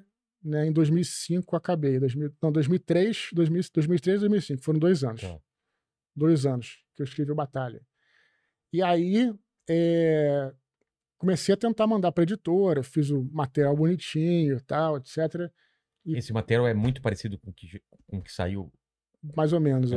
É, é. tá. Eu Aí eu fiz, o- eu fiz o livro é, numa gráfica de poucos, né? Sei, aqueles. de- É. E aí fiz o livro numa gráfica e para mandar bonitinho para editora e tal, e nada das editoras inter- se interessarem, né? nada. Mas é- Nenhuma respondeu? Ah, respondia, né? Ah, teve Não, uma mas- que mandou uma carta, né? Não estamos interessados no momento, aquela história. Ninguém nem assim. Não, Ah, gostei do seu livro. não lembro, cara. Acho que não. Não. Cara. Inclusive a própria editora que depois me publicou, né? A que, é, Record? é, que é a Record, né? É. Também não, na época não, não quis. Eu falo isso hum, sem problema nenhum. E aí, só que é, eu já participava na época do Jovem Nerd, né? Do Nerdcast, que aliás é uma outra história incrível, assim, meus queridos amigos Alexandre Dave, é, assim, e eles, É, cara, a, a a história de vocês está muito ligada, Porra, né? muito, muito, muito, muito. Fico até emocionado. Mas aí, é, a gente fez até um Nerdcast que foi bem emocionante. Quem quiser procurar aí, bota aí Nerd, Nerdcast, um bilhão de downloads. Tem mais de um ano que a gente fez Tá. esse Nerdcast, de um bilhão. A gente falou sobre, fez uma retrospectiva das Putz. nossas, nossas vidas e tal. E aí o Dave, né, e o Alexandre, eu- eu- eles leram o livro, né? O Dave ficou super interessado pelo livro, depois o Alexandre leu e leu em Mas, espiral. mas só para entender, você já participava do Nedcast Já. e eles sabiam que você estava escrevendo um livro? É, o primeiro Nerdcast que eu participei foi em 2006. Tá. Você terminou em 2005? 2000, Você terminou de escrever? Não, é, é, é. Mas vou te... É, Tá, sim. entendi. Não, é. Só para entender a cronologia. É, eu também tô confuso. Não, eu, é, eu também em 2005. É, Ele ah, ele já tinha lido. tá, Já tinha lido. Não, ele já tinha lido. tá bom. Aí em 2006 eu comecei, a comecei. Primeiro que eu participei foi sobre o Google e tal lá. Depois fiz, fiz um sobre Bernardo Mas, mas só- não sei se isso corta a sua história, não. mas como você conheceu? Como vocês se conheceram? Ah, isso é outra história. Tá. Deixa eu Você falar quer- primeiro é, essa. Vamos primeiro ela, depois você puxa É essa. uma daí. boa história também. É, então vamos lá. Aí o Dave, é, ele tinha lido o livro e tal, e, pô, pô, cara, isso tem que publicar isso aqui e tal, mas não tinha como tal. Ele, ele leu em espiral, o caderno espiral. Em Eu 2007. lembro eles falando que você, para economizar, colocou umas letrinhas mó pequenas, que os caras encheram o saco. Isso, isso. Em 2007, eles abriram a Nerd Store, a loja do Jovem Nerd. Tá. e falou: Cara, é, a gente quer lançar o teu livro aqui, né? Mas calma, eu tenho que fazer uma pausa para falar uma coisa que eu não falei antes. Eu tinha mandado fazer é, 30 livros na, na, na, na livraria, na, livra- na, na gráfica. Tá. E a gráfica era um projeto que tinha um, um prêmio. Um prêmio lá, aqueles. Prêmio da fábrica de livros, que era uma Tá. fábrica que ficava lá no, no Rio. E. que era do Senai. Então tem todas essas coisas de prêmio e tal. E eles falaram: você tem que deixar, se quiser participar dessa, dessa promoção, você deixa desse prêmio, você deixa três livros aqui com a gente, que se você ganhar, você ganha 100. Eu falei, nunca vou ganhar, né? Mas vamos arriscar, né? É.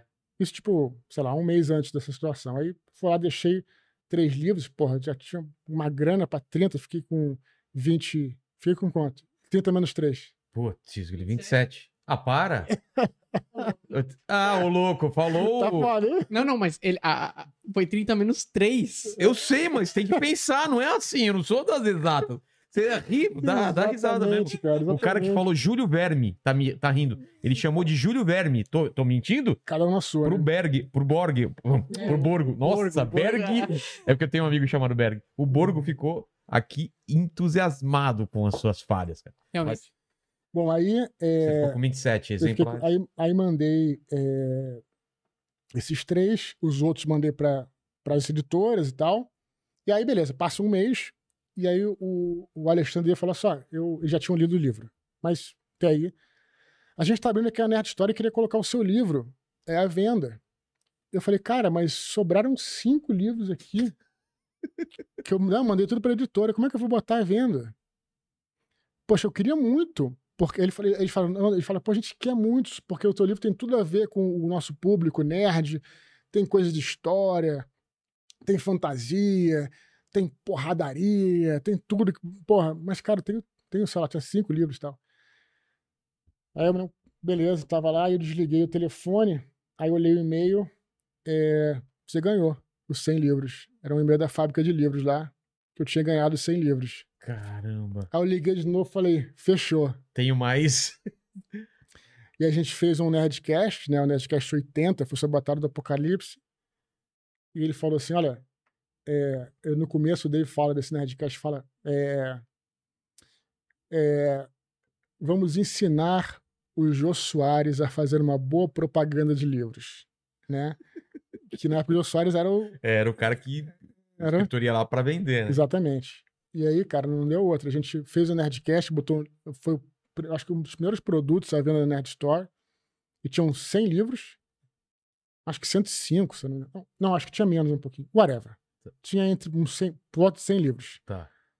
Acabou em, sei lá, em poucas horas. Em 3, 4 horas. Tudo bem. Hoje em dia, a gente, pô, é, 90 livros que seja. Mas na época, o Não. Jovem, Jovem Nerd era, era pequeno. É, não na é o que é época. hoje, né? Claro, era pequeno. E a gente falou, pô, um sucesso e tal, etc. E o pessoal pedindo mais. E a gente fez mais 500 livros. Vendemos os 500 livros também e tudo. E aí parou, né? É, aí a gente falou, vamos esperar agora as, as editoras chamarem. Pô, né? temos um case, não temos? É, claro. Vendemos 600 livros? É. Não é um case? Eu acho. Total. E aí nada. Também nada, nada, nada. Isso foi 2007. Aí ficamos dois anos aí, sem ter nenhuma resposta de editora tal. E ele falou, aí depois ele falou, pô, cara, aí em 2009, a gente tava numa, numa festa lá, e o Dave falou, pô, cara, não deu nada com as editoras, nada, cara, tô, tô mal aqui e tal, meio triste. Ele falou, cara, vamos fazer, né, você, você tem quantos e-mails aí de pessoas pedindo? É, Tinha 8 mil e-mails de pessoas Caramba. pedindo, pessoas que pediam, né? Temos 8 mil. Se a gente fizer quatro, a gente tá dentro da margem de erro. Né? Vai sair caro, mas se a gente vender tudo, a gente recupera tudo. Vamos, vamos testar? Isso em 2009 já. Bora. A gente investiu, né? Fizemos uma nova, fizemos audiodrama com o Briggs, com o Guilherme Briggs, Oh. ajudou a gente na época, tudo. Fizeram audio, fizemos audiodrama e aí esses, em 2009, esses 4 mil livros foram vendidos, né? E também no- na, na Nerd Store também. E aí 2009 já era uma outra época da internet. Já tinha Twitter, Orkut, que hoje nem existe mais, né? É. Tinha Orkut e tal. Então começou a viralizar. Come- a- abriram lá. Quando eu vi, tinha uma comunidade do Batalha do Apocalipse no Orkut. Alguém fez. Caramba. Pra mim, isso aí era. Que porra é essa? Tipo assim, sabe? Caramba, cara, quem são esses anjos, né? É. Não é isso? Aí abriu o Twitter tal e tudo mais. E aí. é, E aí já- a gente já estava planejando, porque as editoras não queriam, né? A gente estava planejando, já vamos fazer. Porra, é, vamos fazer mais e tal, etc. E o, Alexandre e sempre, sempre falaram: olha, nosso objetivo é te colocar numa editora, cara. Mas enquanto não coloca, a gente vai trabalhar aqui na, na, na, na, na Mas pra eles não era interessante Era, ser um mas. produto deles? Era. Ter uma editora Não, tal? era, era, Ah, era. tá. Mas, mas mesmo assim, ele, mas era, era, era o objetivo no começo, né? Ah, era, era vender para uma atrás, editora, é. né, tal, porque eles queriam que crescesse, era uma outra. E aí, tudo bem. E aí, é, e eu já estava falando, beleza, vamos, vamos fazer isso, vamos ficar com a gente e tal, etc. E aí, eu até recebi um, um, um e-mail de uma, daqui a minha editora, né, hoje em dia, né, porque os meus livros saem pela editora Verus, que faz selo Verus. É. Câmera de cima, a produção. Que é o Verus. Produção. Tá vendo aqui? Já está? Sim. Que é, é parte do grupo editorial Record. É um selo de fantasia? Do que, o que, que é a Verus? Não, não é de fantasia, é um selo, enfim. eu Não, não, não, não- Você não, não sabe por que, que eles não É. usam o recorde mesmo. não, é porque é o seguinte, não, sei, isso eu sei. Isso é Sabe? o seguinte, a Record tem vários selos, né? Editoriais. O grupo editorial Record tem vários. É, é, é Best Bolso, é Bertrand, Ah, Bertrand tá- Galera, Bertrand todos eles são, né? Bertrand é- Então, aí eu recebo um e-mail de uma, de uma, de uma editora, de uma tal de Veros, falando que era do Grupo Record. Eu entrei no, no site do Grupo Record e não tinha lá nada de que história essa de Veros, né? E aí eu achei que fosse um trote. Um trote. Ela falou, me manda o livro para poder avaliar, porque nós temos a Veros do Grupo Editorial Record, eu entrei no site não tinha nada. É um trote. Eu falei, você quer, você compra o livro, pô. O quê? É, pô. Eu achei que era um trote. Eu já tava de saco cheio. Sabe, quando você tá de saco Sei. cheio? E aí a sorte foi que ela não tomou isso como um insulto, né? Ela comprou o livro, comprou o livro na. Pô, hoje em dia, coitada. Raíssa Castro, também mando um beijo pra ela aí, que é minha editora. E aí ela comprou o livro, né? E, e gostou do livro, tal, etc. E aí o que tinha acontecido? A, a, a- o, o selo, a, a casa editorial Record tinha acabado de ser comprada é, pela, pela, pela, pela, pela Record. Né? A Verus tinha acabado de ser comprada pela Record. Então não tinha ainda no site deles. Sei. E ela queria um primeiro hit, um primeiro livro para apresentar. Entendi. Porra, fazia sentido, né? Mas eu não sabia. E aí, pô, não é, tal, então, beleza, então não é mentira, tal. E, ah, ela chamou gente, ela leu, adorou, chamou gente para fazer leitura crítica, tal. Não, nós vamos publicar o livro, tal. Eu, eu tava, tava desconfiando até o último momento. Aí eu encontrei ela no Rio, aí em 2010, no início de 2010. E aí eu vi que era verdade, né? Uma pessoa ali de verdade, tá? Assinamos um contrato lá. E aí, quando eu fui para fazer minha apresentação na Record, para falar do livro, na, na própria. Que até lá em São Cristóvão, no Rio. Cara, eu, eu com essa, essa, esse know-how de produção independente, eu já sabia muita coisa. Já sabia. É, já tinha um público, sabe? Já sabia é, como é que. Enfim, sabia é, de produção de livro e tal. Então, eu fiz uma apresentação excelente. Galera, beleza, vamos, vamos apostar. E apostaram no Batalha, e aí, em 2010, o Batalha é publicado pela Record barra Veros, né? E aí eu e aí, é, sai um pouco do, do, do nicho nerd e vai para as livrarias, né? Que aí pega todo tipo de gente, né? Independente. Engraçado, Então- eu fui ver numa livraria, eu nem sabia É. dessa história do. né, Claro, É. hoje, hoje eu, eu É. sei, mas Uhum. eu fui ver pela primeira vez, me chamou a atenção a capa numa livraria, Uhum. antes de qualquer coisa. assim. É, é, então, então foi isso, né? Então eu é, fui para lá e aí tô lá até hoje, né? Na, na Veros. Mas Hum. você lembra quanto foi a primeira, a primeira edição? De quantos exemplares? eles 10 fizeram? mil. 10 mil? É. Era até uma, uma, uma coisa difícil de vender, né? É, uma aposta alta, né? É. E aí, é, enfim, como eu conheci o Jovem Nerd, né, o Dave, foi né, tinha um amigo nosso que em comum que estudava na mesma faculdade que, que eles lá, né? Sei. E aí, aí por esse amigo, é, eu conheci o, é, faculdade da cidade no Rio nem existe mais. Aí eu conheci eles e tal, é engraçado que sempre achei no começo que o Dave não gostava de mim, porque o Dave é um cara fechado, né? O Jovem Nerd é mais É. assim aberto, né, tal Expansivo. expansivo isso. E o Dave é um cara fechado, é um cara fechado, tem um grande coração, ajudou muita gente, continua ajudando muita gente, sabe? E aí ele é, e aí aí eu aí quando ele ele foi o cara, o primeiro cara que fez uma, uma, uma resenha assim, de- quando leu Batalha do Apocalipse, a gente foi num café, eu me lembro lá no Rio, foi num café, ele falou do livro, pô, gostei dessa parte, não gostei Pô, me ajudou com coisas de, de- que estavam erradas que eu tinha feito, porra, sabe, é, do livro. Que eu falei errado, por exemplo, numa hora eu botava um anjo com asa de morcego, na hora entendi. um anjo com asa de penas pretas e tal. Errou aqui e tal, umas coisinhas. Mas o livro, aí ele me ajudou muito, né? Então, aí, a partir daí, foi até ficou mais tranquilo comigo.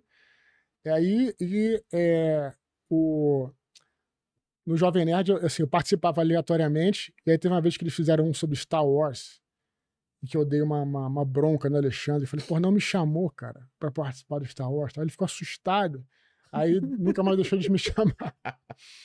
E é isso, né? É, enfim, é isso aí. E, e a capa, a capa já era essa na primeira edição que É a história da- tem uma história da, da capa, né? Você sabe dessa história de falarem isso? Não. Hum, Eu, eu sei porque eu pesquisei, mas, Aham. mas conta pro pessoal. Não, é, é Que a é, história que da é um capa. autor, né, que depois comprou. É, a história da capa é, foi o seguinte: tem um, é, um- Eu descobri isso, né? Um amigo meu, na verdade, que me ajudou a fazer a capa. O cara descobriu isso na. na descobriu na, na internet essa, A imagem? essa imagem. é. E aí fez a capa pra mim e tal. E ele falou: pô, esse, esse, essa, essa, essa, essa imagem tem tudo a ver, cara, com a, a tua. Aí ele que fez a primeira versão, né? Andrés Ramos, ilustrador que depois até trabalhou comigo num guia ilustrado da tetralogia. E aí ele. E aí, beleza. A gente usou isso como uma capa para mandar para as editoras, mas depois que Temporária. é. depois que foi vender, não tinha como, né? E aí a gente, na verdade, no Jovem Nerd a gente fez uma outra, essa era a capa primeira, primeira capa. Tá. Depois pro Jovem Nerd a gente fez outra capa, aliás, também ilustrada pelo Harold Stricker. Também um tributo a ele, grande ilustrador já falecido, Ah, é? é, um tributo ao Harold Stricker. Fica aí para posteridade, né? De novo, seu o seu seu programa vai singrar aí as águas da internet, né? Então É. que fique aí para Para depois todo sempre. para todo sempre, fica aí o tributo ao Harold. Antes do Aí apocalipse zumbi. até poderia ter trazido né, o outro livro, né? Porque hum, como eu vim, vim, vim do Rio, não, não tinha como trazer, Pô, né? quero ver essa imagem aí. É. Aí é, depois a internet. gente te fala. Aí, eu, aí fizemos essa capa pro Jovem Nerd. Mas aí quando foi pra, pra editora, a editora preferiu essa capa antiga. Tá. Eu falei, a capa não é minha, assim, isso é um cara que fez a capa. Temos que comprar a capa. Né, A gente não pode. Se eu usasse a capa, ele nunca saberia, esse ilustrador. Mas a gente não vai fazer isso, né? Claro. né? Somos honestos, né? Acredito, É. né? Então, então eu, eu falei, mas nunca eu vou conseguir encontrar esse cara. Esse, esse. Porque era um alemão. Tinha lá só uma Só a assinatura dele. assinatura tinha... dele e tal. Não, tinha o, o site dele. Ah, tinha. Aí no site tinha um e-mail. Vou mandar, né? Ver o que que. Aí o cara respondeu e tal. É, o que é bizarro, porque sem querer cortar o assunto, a mesma coisa aconteceu com a capa do Santo Guerreiro. Ah, é? Também? Essa história você não sabe, né? Não, essa eu não sei. Posso pegar aqui pra mostrar? Pode, claro. Então, dá uma olhada aí no. Eu vou explicar a história da capa. Depois eu, eu, eu Tá. só quero explicar só a história da capa. Que é o seguinte. É. Mesma coisa. A gente foi fazer a capa do Santo Guerreiro e eu falei, cara, que puta desenho do São Jorge. Esse desenho do São Jorge é perfeito. Por quê? Porque ele é um desenho que tem a ver com a arte da época. Qual era a arte da época romana? Não era vitral, não era pintura, Era mosaico. era mosaico. É. Porra, você sabe disso. É. E aí eu encontrei essa arte na internet. E aí eu falei, cara, é... também, né? Eu fazer? Eu... Aí, tinha, aí, aí tinha o contato da galeria de arte do cara. É um artista croata esse cara. Também a mesma coisa, jamais vou conseguir falar com o cara. Mas era um vitral mesmo ou era digital imitando? Porra, escuta essa história. Ah. E aí falei com o cara, mandei e-mail pro cara, falei, pô, legal, tal, etc. Esse, é- esse mosaico é um mosaico de verdade, tamanho dessa parede. O quê? Isso não é Photoshop. Caramba! Que foda. Isso é um mosaico de verdade. Não é Photoshop. E quando ele me vendeu, ele tirou uma foto, vou te mandar duas fotos em alta resolução para você usar. E foi, aí foi manipulado, né, para Hum. entrar aí. Só que eu acho, olha só que perfeito. Você vai escrever, depois a gente fala sobre ele, mas só Tá. vou falar sobre da capa. Vai escrever um romance histórico sobre São Jorge, você quer, quer falar a verdade, tá? Então é o seguinte, é, o que me deixa mais louco nesses filmes do Império Romano é que os caras botam os malucos com estribo. O estribo não existia nessa época. Que é uma coisa que você sabia, né, mandíbula? Eu, claro, claro que eu sabia que o estribo não existia nessa época. com toda certeza. Eu, eu tô sabendo agora, não existia Não, o estribo? estribo só chegou. Não. No, no Oriente, dizem né, que na Índia tinha desde antes de Cristo. Ah, é? No Ocidente, o estribo só chegou lá pelo ano 500, 600. É, cara, as, estribo. repre- as re- representações que a gente vê mesmo era É. com estribo É por isso que a, por isso que a- é nos filmes, né? Tá errado, né? É por isso que a cavalaria romana era, era uma arma inferior à infantaria. Né? Porque quando você dá a lançada, você é jogado para trás. Então, assim, então não Ah. tinha firmeza. Entendi. Né? Mas eu ainda vou entrar nessa história, eu Tá. não quero me estender, para não. É, quando a gente entrar em Roma, É. no, em Roma Mas só só quero, dizer, só quero dizer o seguinte: não, perfeito. É, e aí eu, porra, finalmente encontro uma imagem em que o cara não tem estribo. Eu tenho que usar essa, esse mosaico, É. né? Aí mandei e-mail pra ele, mesma coisa, nunca vai me responder. Esse cara é pior, assim, era mais difícil do que esse. Porque esse garoto aqui é um garoto novo, quer dizer, Tá. novo, né? Hoje em dia. É um, porra, encontrei no CG Network. Você conhece esse site? Conheci, Não. é um site de coisa. Encontramos o Andrés, encontrou lá. CG Network, tá? Um cara que, um alemão, né? Que ele entende de internet, mais fácil de encontrar. Esse cara é um artista recluso da Croácia que tem uma galeria de arte. Caramba. Falei, como é que eu vou encontrar esse cara? O cara me responde. Falou, eu te vendo, tá bom, te vendo. Fa- eh, Foi difícil vender para ele, na verdade, porque o cara não sabia nem fazer uma nota fiscal. Um Putz. invoice, que chama lá fora. Né?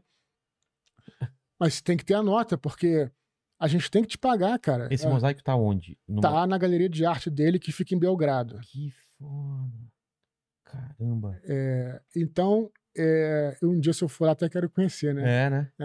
É um cara mais velho, tá? Enfim, mas aí é também a história da. Essas tem, até as capas têm umas Tem histórias, né? história, é, ex- É. exatamente. E aí quando você faz Mas- pela... Vamos voltar lá pro Batalha. Isso. Aí quando você faz pela Record e, e, e- e vende, os caras ficam, ficam felizes com o resultado É. e falam, queremos mais. E aí? Você já tinha uma continuação? Você tinha Não. outras histórias na cabeça? Como que é? Não, não é querer mais. é- é- não, porque assim, a- a- o, o lance é o seguinte: o, o, o Batalha, ele, tinha muita história para. Eu tentei escrever várias vezes a Batalha do Apocalipse e não saiu, porque tentava fazer de uma forma cronológica. Começava no princípio dos tempos Ah, e tá. tal. Aí, porra. Aí eu resolvi fazer o seguinte: bom, escrever um roteiro em que, no estilo Highlander, né? Sabe aquela coisa que tem uma linha principal do Sei. tempo, correto? E aí vai aparecendo é, Flashbacks. os flashbacks. E isso é o Batalha do Apocalipse. Tá. Vai aparecendo os flashbacks. Acontece uma coisa, volta para Babilônia, volta para época da Roma Antiga, volta para Idade Média, volta para contar a história que vai levar aquilo. Então, muita gente até, até critica isso, né? Que para muito tempo e tal, mas whatever. Era a maneira que eu tinha de escrever. Só que tinha muita história para contar. Né? Por exemplo, como é que o Ablon, que é o personagem principal do livro, o anjo, se tornou um anjo renegado. Ele era, ele era um general, né? Ele era É. um grande general. Como é, que, como é que ele se tornou um renegado? Quem transformou ele nisso? E aí tem muita história para contar. Tem a história da, é, das civilizações antigas, que eram Atlântida Atlântida e... e Enoque, né? Que brigavam lá e tudo. E era uma, uma controlava o continente, outra controlava os Mas mares. você tinha já essas coisas é, Tinha por causa do. RPG. Ah, é verdade. Então o RPG te dá Já tudo. tinha que- é, tinha essas histórias todas. E Tipo aí, uma bíblia, assim, você tinha. muita coisa na cabeça, né? Mas tinha. É, e aí eu falei, pô, mas aí tem Bí- tantos. só, só fala, bíblia não é bíblia, bíblia... Vai, É, é, Agora é chuva de hate. é, não, bíblia que a gente chama é um tipo É. de um manual, né, com É. esse mundo, Não, né? é bom, é porque tem gente que não, mundo, não é. entende da, da É. parte jargão de roteiro, né? E aí eu tinha muita história pra contar, né? Assim, aí eu falei, olha, eu vou, vou- aí eu escrevi, comecei a escrever o Filhos do Éden, depois eu pego ali, que foi é, cada um foca numa coisa. Enquanto Batalha, eu sempre recomendo ler a Batalha primeiro. Os Filhos do Éden focam em, em coisas específicas do universo. Quais? O primeiro, é, Herdeiros de Atlântida, fala sobre é, um grupo de anjos que vai atrás dos, re- dos resquícios dessa civilização Atlântida, né, o que sobrou, tá, o que, que existem nesses lugares. É o Filhos do Éden, Herdeiros de Atlântida. O segundo, Filhos do Éden, Anjos da Morte, que se passa ao longo do século XX. Foi um livro bem até difícil de escrever, porque eu queria falar sobre segunda. Por que você não fala, não fala de Segunda Guerra na Batalha do Apocalipse? Segunda Guerra é um assunto, né? É. Cara, não dava. É muita coisa. Né? Então eu fiz um livro só sobre isso. Não com o, Ablon, não é com o Ablon, é com outro personagem, chama-se Daniel. É um personagem que ele é um querubim, um anjo guerreiro, que é mandado para a Terra para ser o. Porque tem uns anjos que ficam no céu, os malaquins, eles ficam no céu. Isso é tudo fantasia, tá? Tá. Eles ficam nos. Na verdade, o Malaquins existem a caixa de anjos, mas a- o, o que, que é, eles foi que. Eles ficam no céu e ficam estudando, são estudantes, né? E aí chegando no século XX, o tecido da realidade, que separa né, o mundo físico do espiritual, começou a se engrossar. Engrossar em vez de afinar? Tá Se engrossa. separando? Não, se engrossa porque quanto mais é, as pessoas se afastam do que é espiritual, Sei. dessas coisas, né?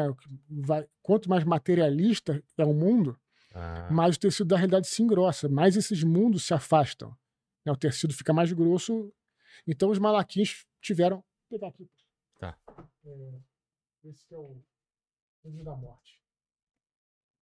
ah, olha essa capa. Herdeiros. Ah, Caramba. depois, enfim, deixa aqui que fica mais fácil de pegar depois. Olha essa capa, a mandíbula. Caramba. Adorei essa capa, cara. Deixa eu ver os outros. Claro, pô.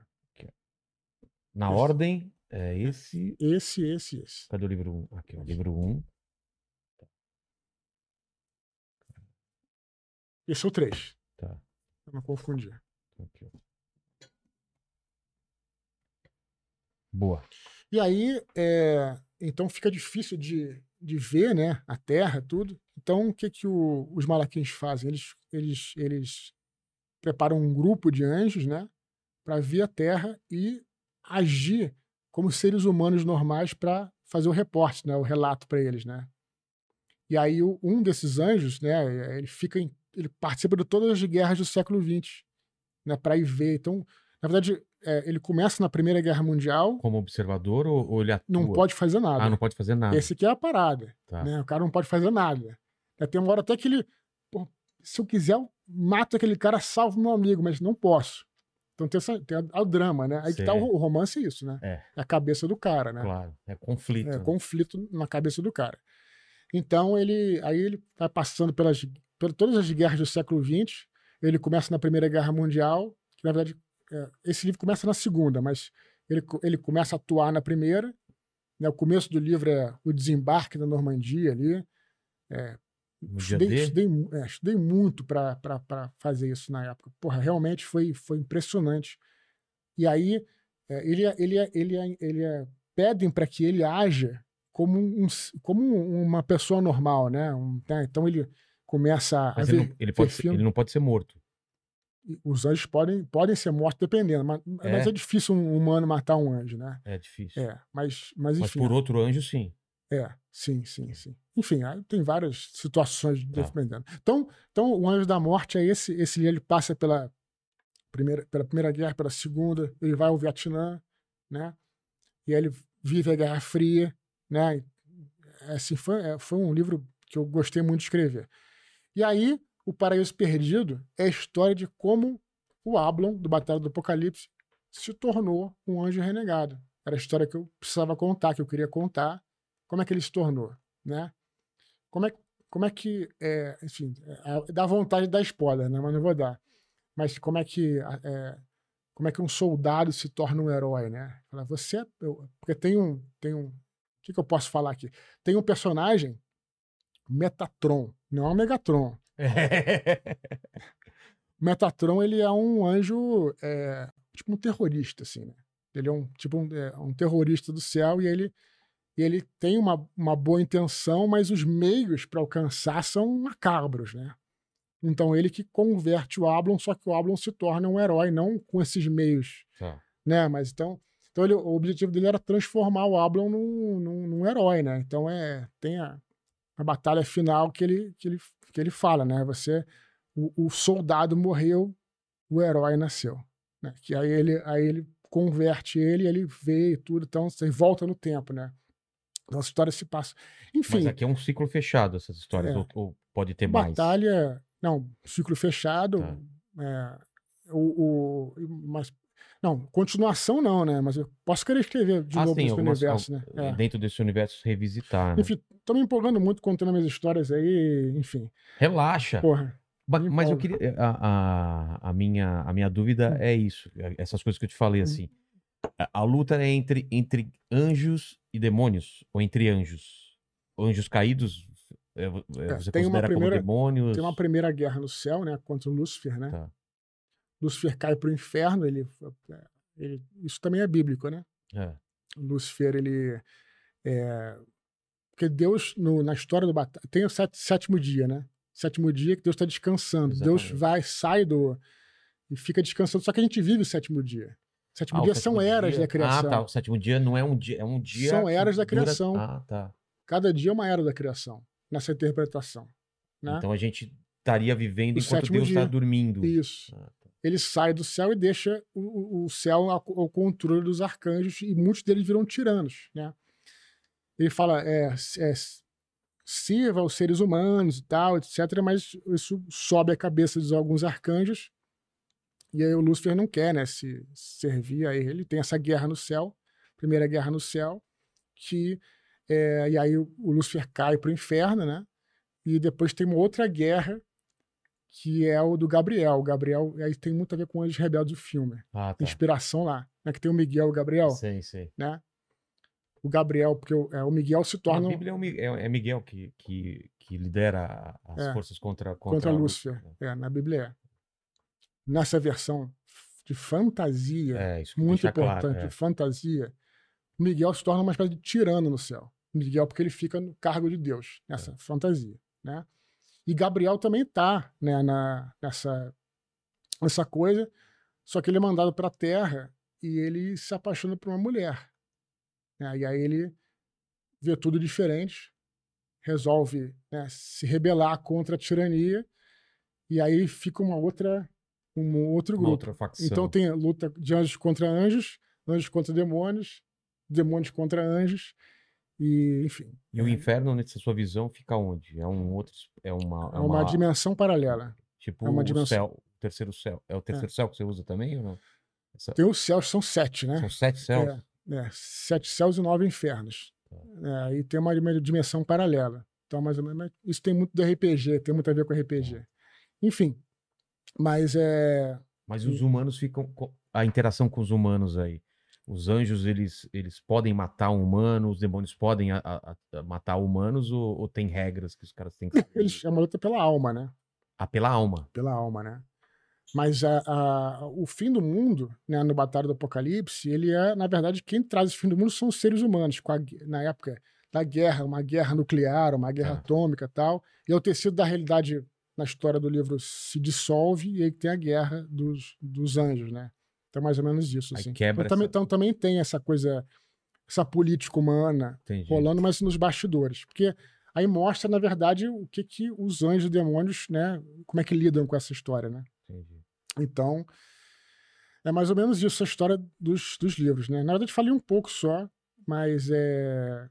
E, o Batalha foi o primeiro, né? Como... Então, mais ou menos isso. E, o, e, o- e Deus, em nenhum momento, ele acorda nesse- nos seus livros? Ou, ou, ou isso pode ser um spoiler? É melhor não spoiler falar. pesado. né? Ah, então não vamos falar sobre isso. Modilo, o que, que o pessoal tá falando aí antes de a gente falar sobre, sobre o livro novo dele aqui? Vixe, tem, cara, tem muita coisa. O Então pessoal vamos tá primeiro elogiando todos os livros, tá dando depoimentos de quando leu, o que, que o pessoal tava fazendo quando leu Tá. a primeira vez. Tipo 11 de setembro, né? É, tem um aqui muito que eu gostaria de ler aqui pra vocês, que do João Lucas, ele falou: "Eu tinha os livros autografados do, do filho do- dos filhos do Éden. Emprestei pra minha namorada, terminei com ela, ela ficou com raiva e tacou fogo neles. O Que quê? felicidade ele Cara, Fahrenheit aí, a, a mulher dele, né? É. De onde que ele é? De onde que ele é? Ô, João, manda aí, manda aí pra da onde É. que você Eu é, tô aqui, cara. pra, tô aqui pra sessão de autógrafos, né? Exatamente. Aí, tá- ó, Posso fazer o jabá se aqui? ele pode, se ele for de São Paulo, aparecer na sessão de Aproveita, né? autógrafo, né? É, então, é, vai ter. Bom, quem tá vendo ao vivo, quarta-feira, quarta-feira, dia 6, eu vou estar no sessão de autógrafos no Moca Plaza Shopping, aqui em São Paulo, Tá. às 18 horas e 30. Na sexta-feira, que é dia 8, 19 horas e 30, em Campinas, na livraria Leitura do Parque Dom Pedro. Todos sempre são atendidos. Eu sempre autografo todos os livros, né? Que tem que virar à noite. Então, quem não tiver. Em São Paulo, teve, tem Pô. uma galera aí. É, Quarta-feira agora. Moca Ou Plaza quarta agora Shopping. ou- ou a livraria, Leitura Tá. do Moca Plaza Shopping. Fica o Jabex. Jabex. Jabex. Vixe, aqui tem, tem, tem muita coisa. Além dos superchats, ó, o, o- a Piraci, Piraci, agora eu peguei, eu não lembro se é o Piraci ou a Piraci. Tá. Falou aqui, ó, Batalha do Apocalipse, 10 anos depois da primeira leitura, continua sendo um dos melhores livros de fantasia que eu já li. O Expor é genial. Te- teve alguma, alguma proposta? Ou você tem uma ideia de fazer filme, fazer série, alguma coisa? Eu teria mais vontade de fazer uma série nesse universo, não sobre o. Sobre. Não re, é, repetir. teria mais, eu teria muita é. vontade de fazer assim. Eu, eu assim, para mim é sempre o que acontece. Eu acho que a gente tem que correr atrás, né? Tem que preparar, como você fala, a Bíblia, tem que preparar É. um primeiro, um primeiro. Só que a questão toda, cara, é que eu eu sou um apaixonado por escrever romances. Já descobri que isso é o meu, meu é, prosa, né? É. Um- uma prosa. Então, eu sempre emendo um, um, um projeto no outro. Então, você tem que parar. É, veio o Dracon aqui, ele fez essa mudança, né? Do, do- Fez, ele fez, é. exatamente. Né? Eu, eu- é, eu, cara, o meu lance é. é, é eu, eu sempre pensei assim, cara, é, eu, eu vou ficar velhinho quando né, era mais novo, né? Quando tiver lá uns 70 anos, eu vou me refugiar numa casa. Eu, eu- quando eu comecei, eu sou formado em jornalismo, né? Então eu falei, pô, vou ficar velhinho, vou ter uma casa lá em, em Petrópolis, Teresópolis, tal, lá no Rio, e vou poder escrever meus livros. Né? Eu consegui isso muito antes. É. Então, porra, sabe, é um privilégio, graças aos meus leitores, lógico, as pessoas que me ajudaram, todas as pessoas que me ajudaram ao longo do processo. E eu, eu consegui isso antes, cara. E, assim, e, e- realmente o processo de escrever prosa, né, escrever literatura, é uma parada é, é, é diferente. Assim, É, eu queria- é- Vamos, vamos falar disso? Eu queria Vamos. saber desse seu processo. Como que é, cara? Como que é um. Tudo bem, você tá aqui para fazer autógrafo, veio aqui participar do Uhum. programa. Mas um dia normal seu, como que é? Porque você não. Eu- Você trabalha em casa. sim. Então, como que é? Você acorda. Eu acordo, é, aí geralmente eu tô tocando cada vez mais cedo. Quando você vai ficando mais velho, Vai ficando cada vez mais cedo. é foda. Ca- Cara, cada dia mais cedo. Então, eu acordo mais ou menos cedo, é, Cedo que horas? seis e meia, sete horas. Caramba. Aí não consigo dormir mais que isso, aí eu já vou é, resolver e-mail, coisa assim, né, tal. Aí depois vou à academia, né, Eu já tô trabalhando. O quê? Pensando na. Claro, Tá. né, o escritor não para de trabalhar. Eu trabalho quando tô dormindo, por isso que eu durmo um pouco, né, que você fica pensando no negócio. Aí vou à academia já com o meu sonzinho lá, fico escutando uma música, fico já pensando, eu sei o que que vai acontecer, eu tenho um roteiro, mas como é que vai acontecer é meio que na hora, né? Diálogo, problema na hora e tal. Aí volto para casa, eh, faço um lanche e começo a escrever. Geralmente vou até, até, até a noite escrevendo, escrevo, trabalho oito horas por dia, e sábado faço meu expediente, domingo descanso. Mas você tem uma meta de palavras, meta de capítulo? Você, tem- você bota uma meta Não, eu não você? consigo botar meta porque eu, eu me preocupo em escrever. Eu, eu ge- geralmente tento fazer uma meta de um capítulo por semana. Tá. É- é, tem gente. Seriam quantas páginas, mais ou menos? Mais ou menos. Porque cada capítulo varia, né? Pô, cara, depende. É, vê aí no Santo Guerreiro, por exemplo. Deixa eu ver. Vamos ver. É, vê até no. no Tem, a, É mais novo. Tem um índice? Aqui, ó, por exemplo. 19 a 33. Faz as contas aí. Faz as contas aí. 33.019. Vai? Tira o barato da gente. Faz aí rápido. Vai, vai, vai, vai. 33.019. Agora, eu não- não tô nem conseguindo pensar. 33.019. Vai, vai. Senhor! Se fosse 20. Ah, é. é, 14. Tem certeza? Acho que sim. É isso mesmo? É Tá, por aí, 14 por aí, páginas. Por aí. Tá. 14 a 15 páginas. Mas é que tá o negócio. É, é pouco, né? Tem gente que acha que é pouco. Mas eu trabalho. Mas isso é final. Corrigido já. Não, então o que acontece? Vou, vou Tá. falar. O que acontece é o seguinte: é um processo, né? Porque é, eu escrevo é, um capítulo na segunda e na terça. Segunda e terça, na segunda e na terça eu escrevo todo o capítulo, De começo. Tá. tá? Aí é, eu na quarta-feira de manhã pego para ler e aí desespero total. O que você achava que tava Ô, bom. Não, horrível. Ah, é? Horrível, horrível, horrível, horrível, horrível. Aí desespero. Quarta-feira, o pior dia, cara. Por que, que eu escrevi isso? Que merda é essa, cara? Aí, horrível, né? E é, não é humildade, não. É, de fato, tá ruim. Mas é aí que eu acho que separa o escritor profissional do amador. Né? Eu sei porque eu já fui amador e tal. Tem gente que fala, ah, profissional é o cara que ganha dinheiro. Eu vejo de outra forma. O que, O que é ama- profissional? Pra mim, o profissional é o seguinte: um amador é o cara que vai olhar para aquele capítulo, tá uma merda, pode falar palavrão, né? Pode.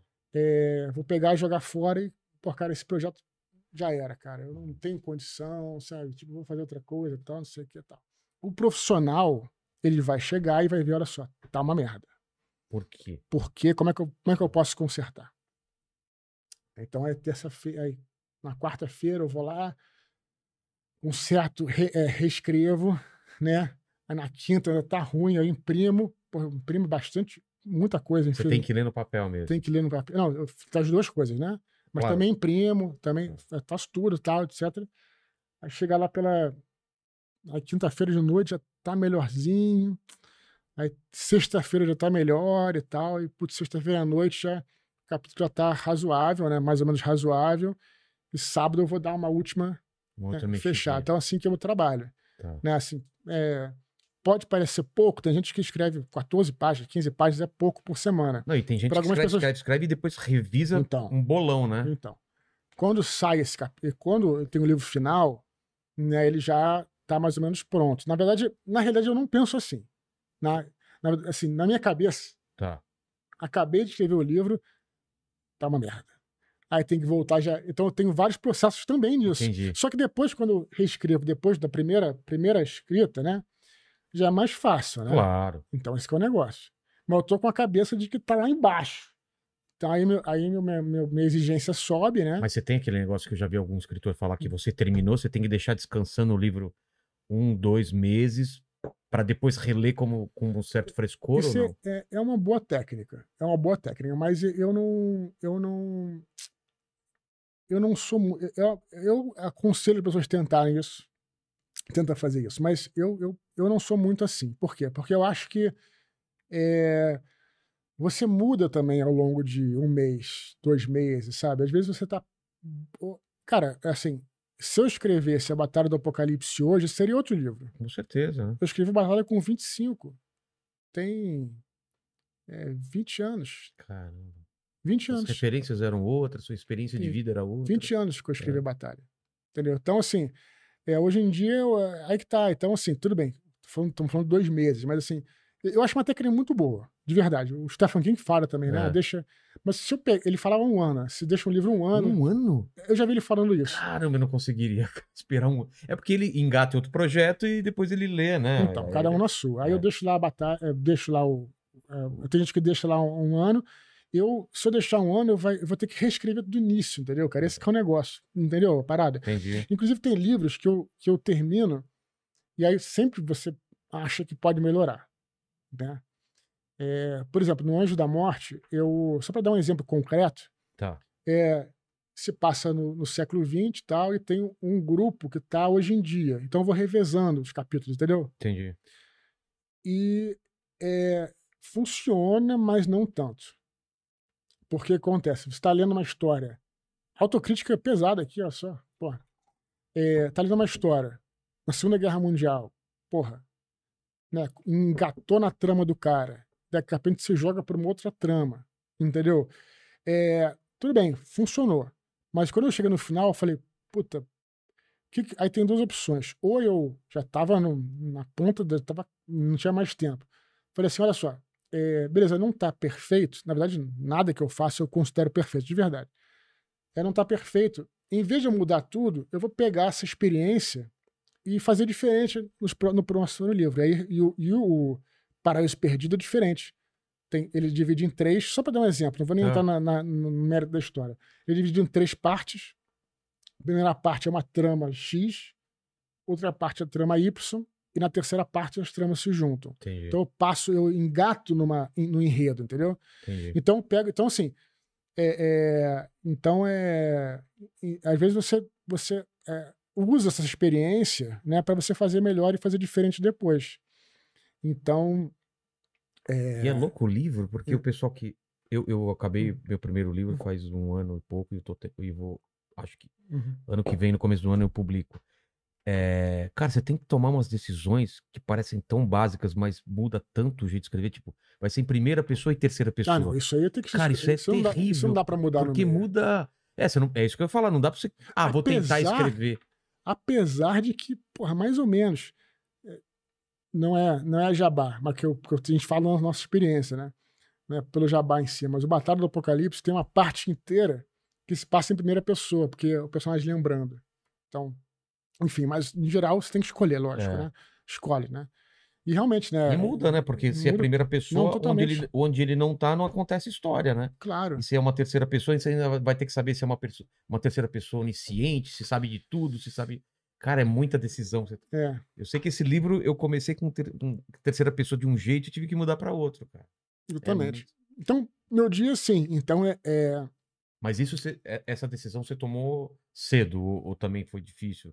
Se Não. era em primeira ou terceira pessoa? geralmente eu prefiro escrever em terceira pessoa. Prefiro escrever porque eu conto muita história de que se passa com outros personagens e tal, etc, né? Mas é, é o seguinte, cara, eu escrevi outro dia um conto em, em primeira pessoa. Eu Falei, ah, às vezes quando você está escrevendo em terceira, você fala, putz, seria muito mais fácil escrever em primeira. Mas essa história do que a grama do vizinho é mais, É, é, é mais, é mais verde, né? Porque depois você tá escrevendo em terceira, você fala, puta, eu queria. Você tá escrevendo em primeira, você fala, pô, em, em- terceira seria mais fácil, entendeu? é. Então isso aí é. Você tem que tomar essa decisão, lógico, né? Mas é isso, aí no dia a dia é isso. Eu faço lá minha academia e tal, às vezes saio pra correr.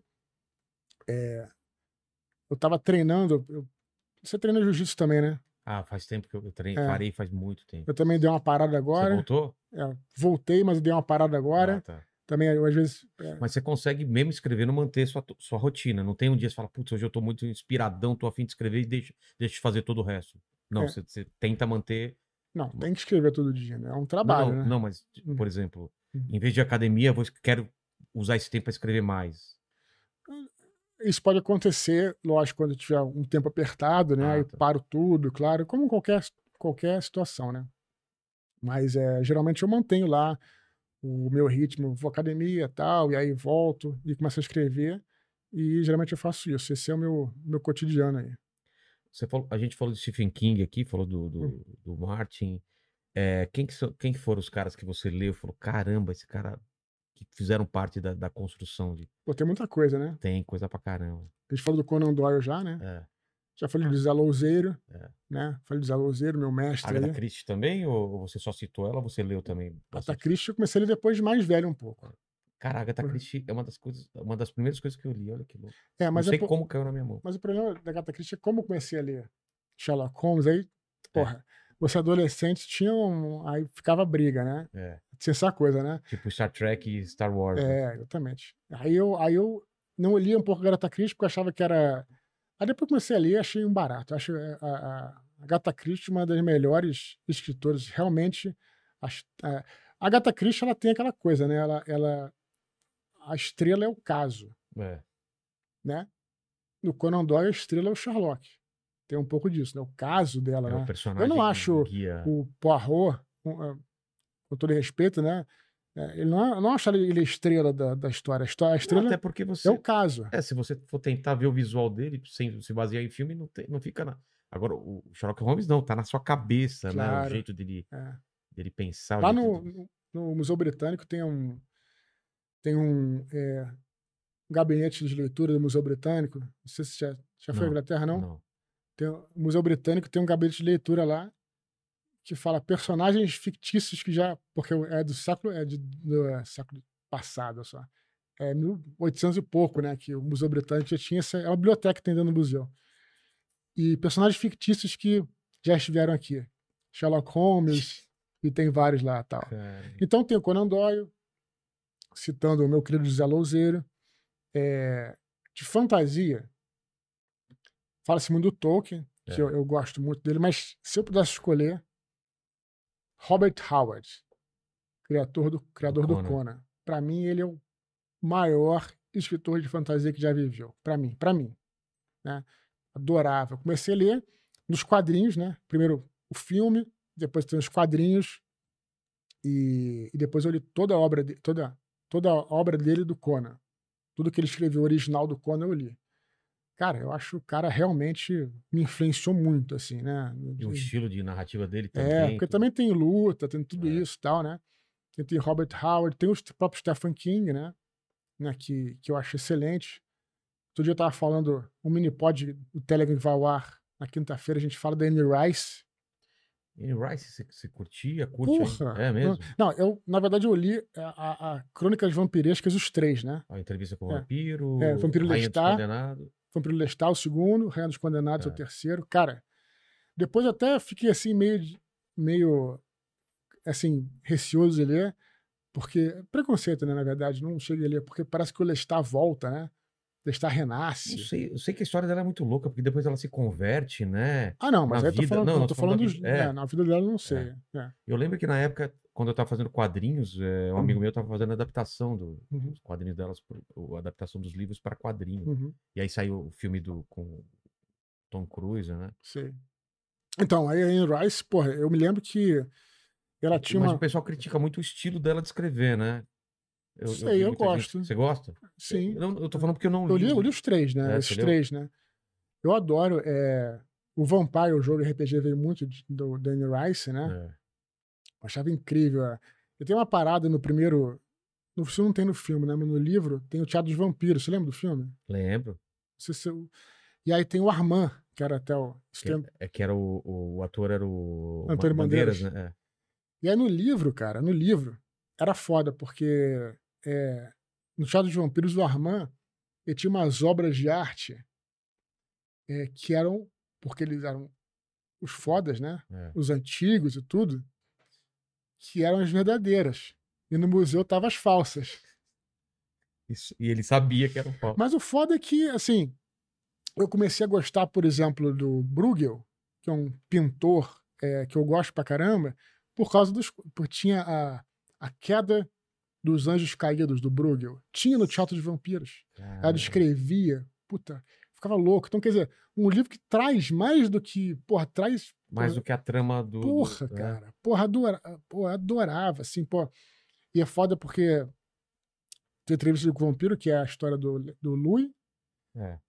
mete o pau no Lestat, e no Vampiro Lestat ele mostra o lado do Lestat.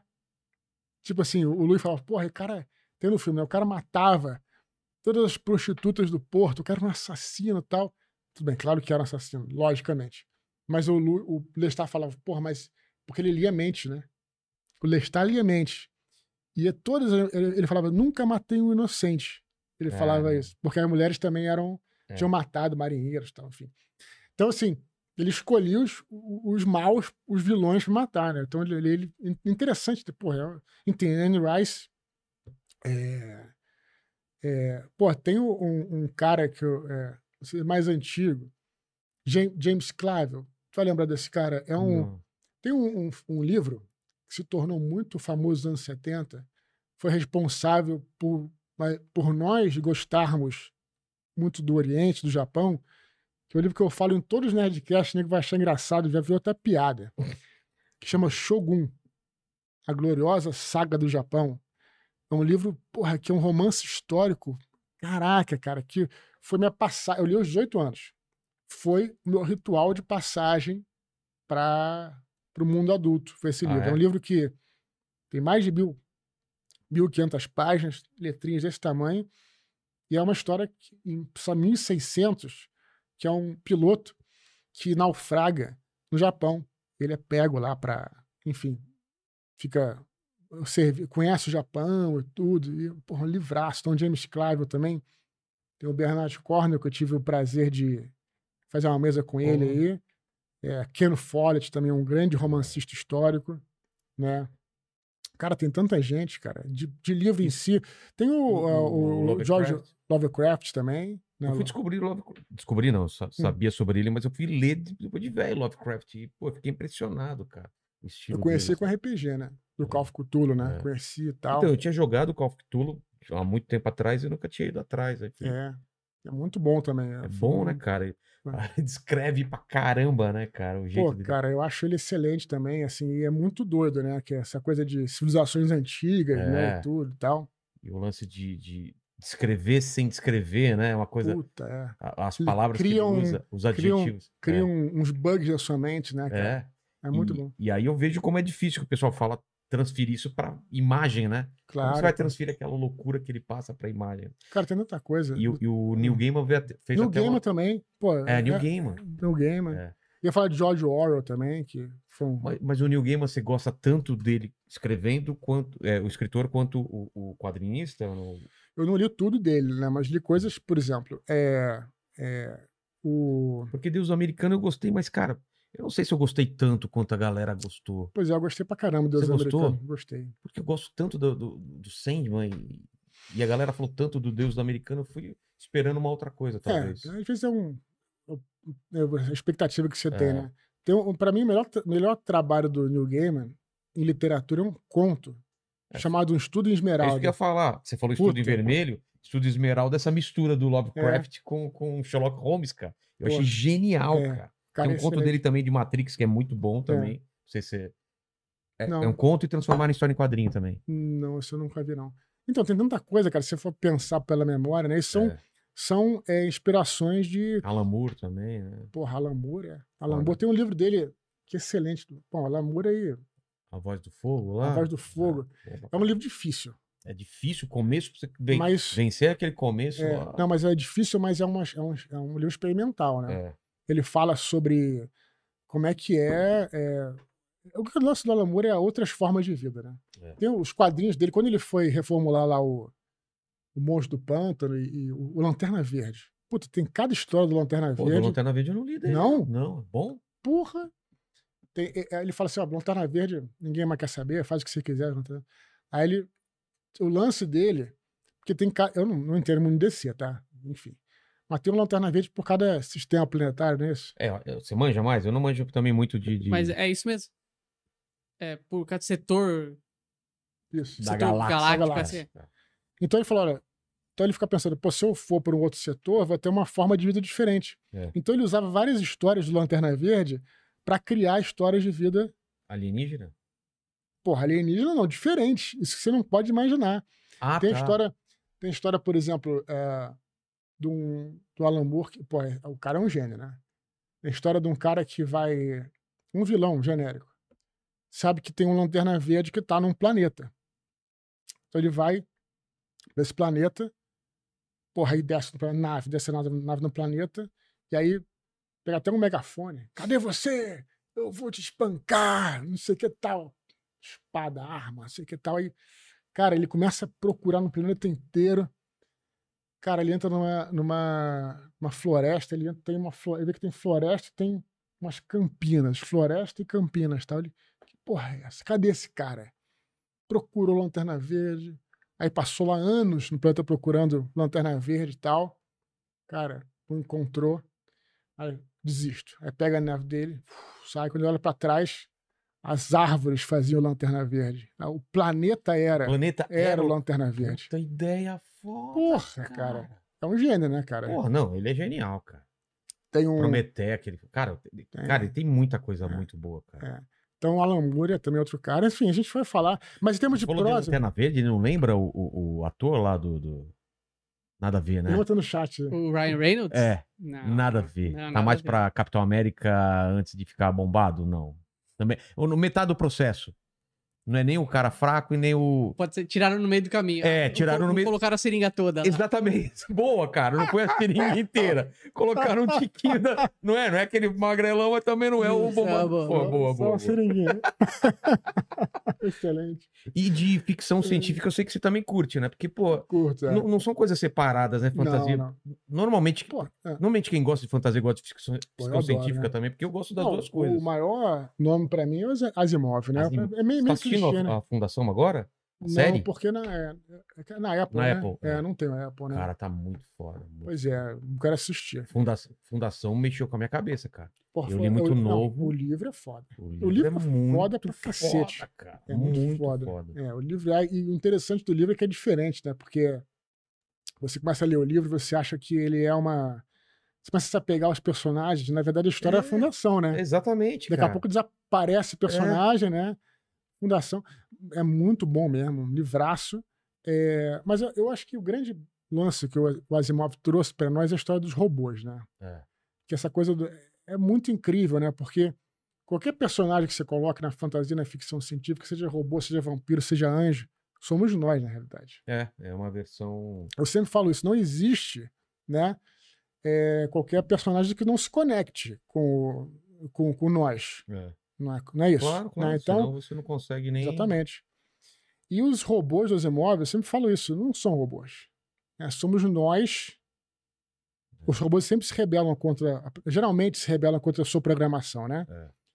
Somos nós querendo dizer que não somos mais apenas números, né? Tipo assim, né? Então, é, é, acho interessante isso, né? De, de- dos robôs criarem vida, tudo. Então, tem essa- toda essa analogia, tudo, né? Então, acho muito legal essa coisa. A, a Não, e, e o que veio dele, né, cara? Tudo que veio a partir do, do Asimov e Hum. que se tornou alguma coisa, né? Pô, Battlestar Galactica, o próprio Star Wars, né? Puta, Battlestar Galactica é uma das melhores coisas que existem, né? Já viu a mandíbula, cara? Você tem que ver a, Esse a eu, eu série. não vi, cara. Mano, apesar do finalzinho que dá uma, né, Uhum. derrapada, mas, cara, que série, né? É, alguém fala. Tem muita gente que não gosta do final, né? Mas não, Eu não entendo. apaga, né? Não apaga, não. Eu É. entendo, eu entendo. Eu faria um final diferente, assim, mas whatever, né?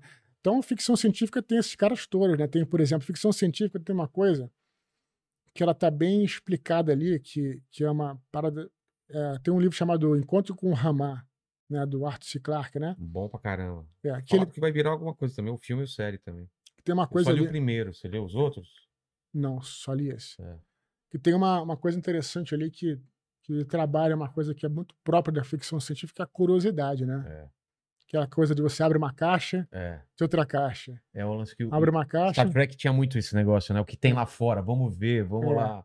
Eles são mandados pra é, analisar. E no, enquanto o Rama é isso, é um, é um negócio que tá entrou no sistema solar, ninguém sabe o que é, os É. caras são mandados pra avaliar, Sim. aí acha uma escotilha, uma comporta, sei lá, Uhum. aí começa a ver que tem o... Tipo uma cápsula, né? É, eu não lembro, eu li faz muito tempo, cara. Pô, É. aliás, tem que reler. Tem, é, tem o, Bra- o Ray Bradbury também, né? Cara, Ray Bradbury é o cara que tudo que eu sou hoje eu devo a ele, cara. É. Mudou minha, minha cabeça.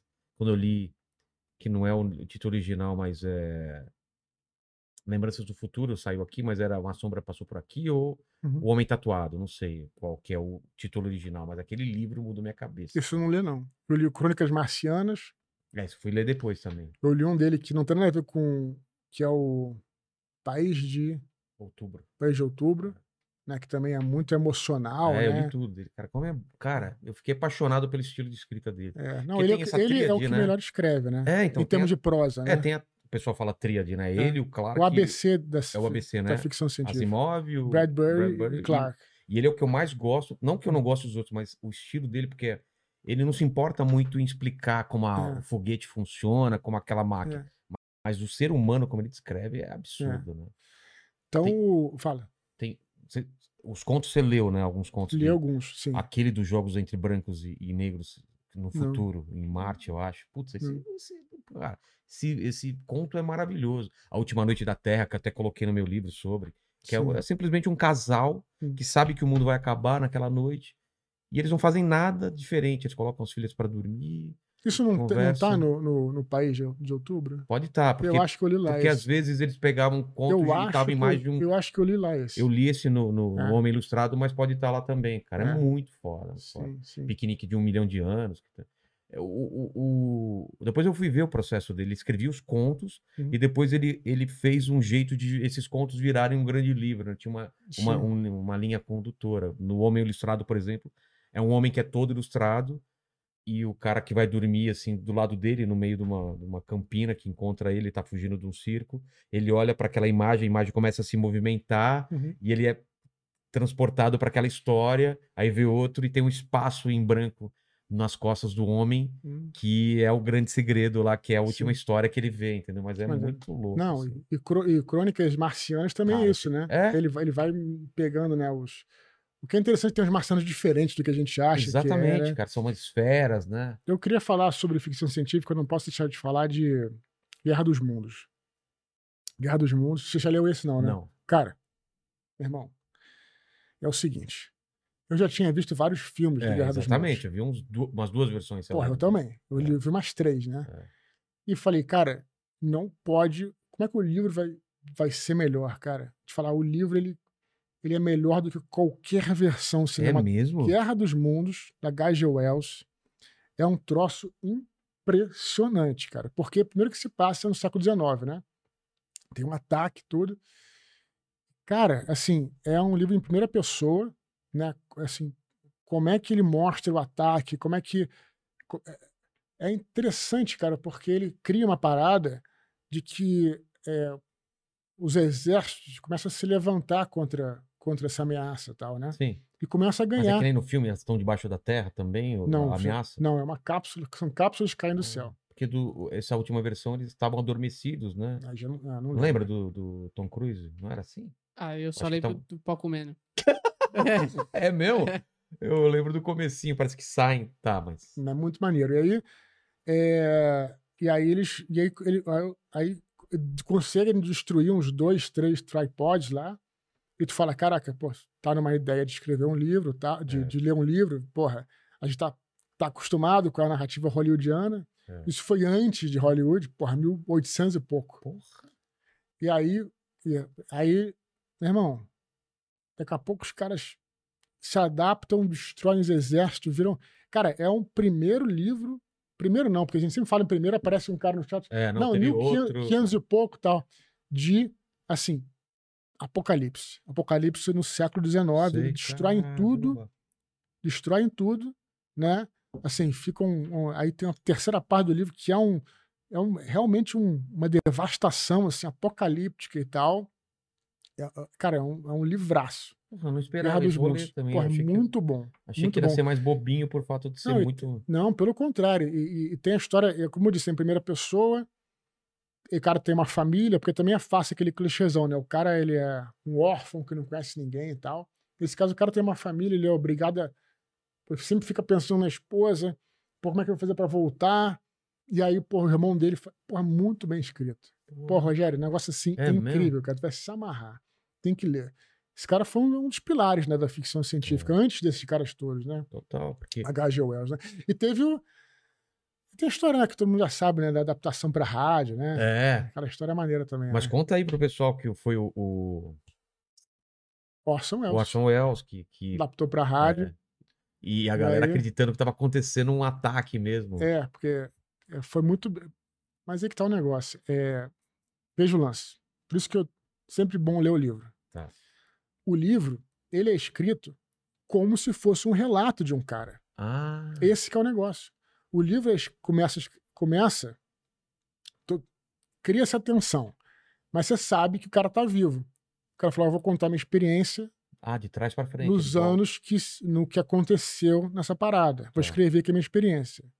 Tudo bem, sabe que o cara vai sobreviver, mas tu apaga disso tua mem- tua memória porque a tensão é tão grande. Então o livro, cara, é um relato. É como se encontrasse o diário do diário não, porque ele escreve depois, mas se Tá. encontrasse o relato do cara, né? Então é, é como se fosse real o negócio. E, e tão fora, o cara explica com os conhecimentos dele do século XIX, né? É, quais são aquelas bactérias que os caras estão colocando, aquele tipo de espuma que mata tudo e tal. Então é isso. E aí, o- e aí, é, e aí, e aí o, o, o, o, o rádio, né? Os caras fizeram a mesma coisa. O Orson Welles fez a mesma coisa, né? Ele Foi chegou um pânico, né, cara? e aí falou como se fosse, cara, como se fosse Agora estou olhando verdade. pro céu. Agora, e parece que no começo da transmissão ele, ele explica que é uma, lógico, que é uma radionovela, né? Sei. Só que parece que tinha um programa que começava antes, todo mundo escutava e mudava para a emissora já com 10 minutos começando o negócio. Caramba. Pouqui- Poucas pessoas então E aí-. Porra. E aí mudaram e, cara, teve gente que viu a parada.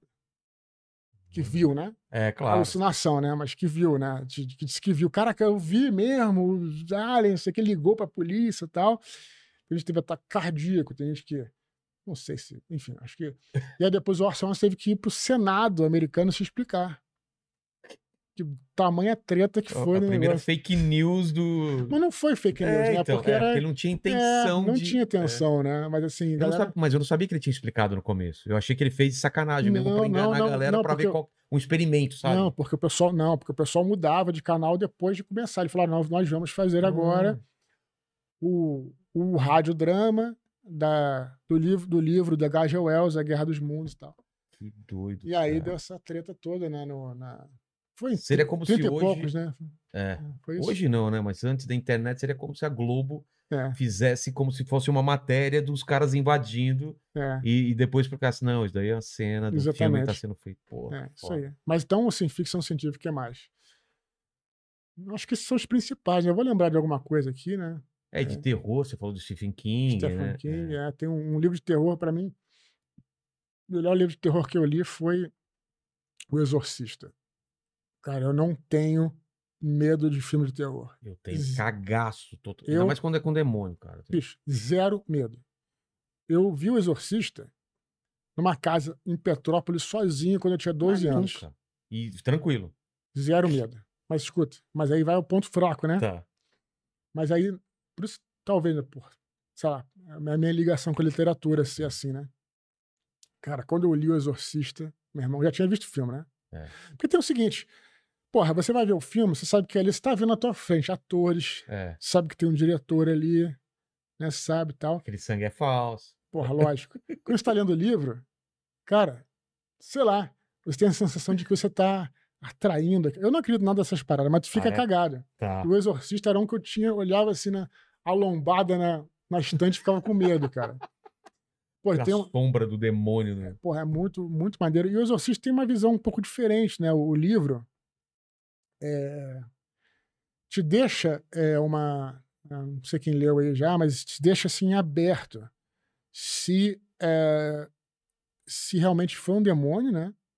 Ou se era uma. Alucinação, alguma coisa assim. Não, né? assim, é uma reação da menina. É porque o que acontece é o seguinte: tem uma, uma, uma versão, uma, uma, uma leitura que ela poderia ter sido abusada, né, por aquele cara que, que tem no filme, que é o primeiro que morre, né?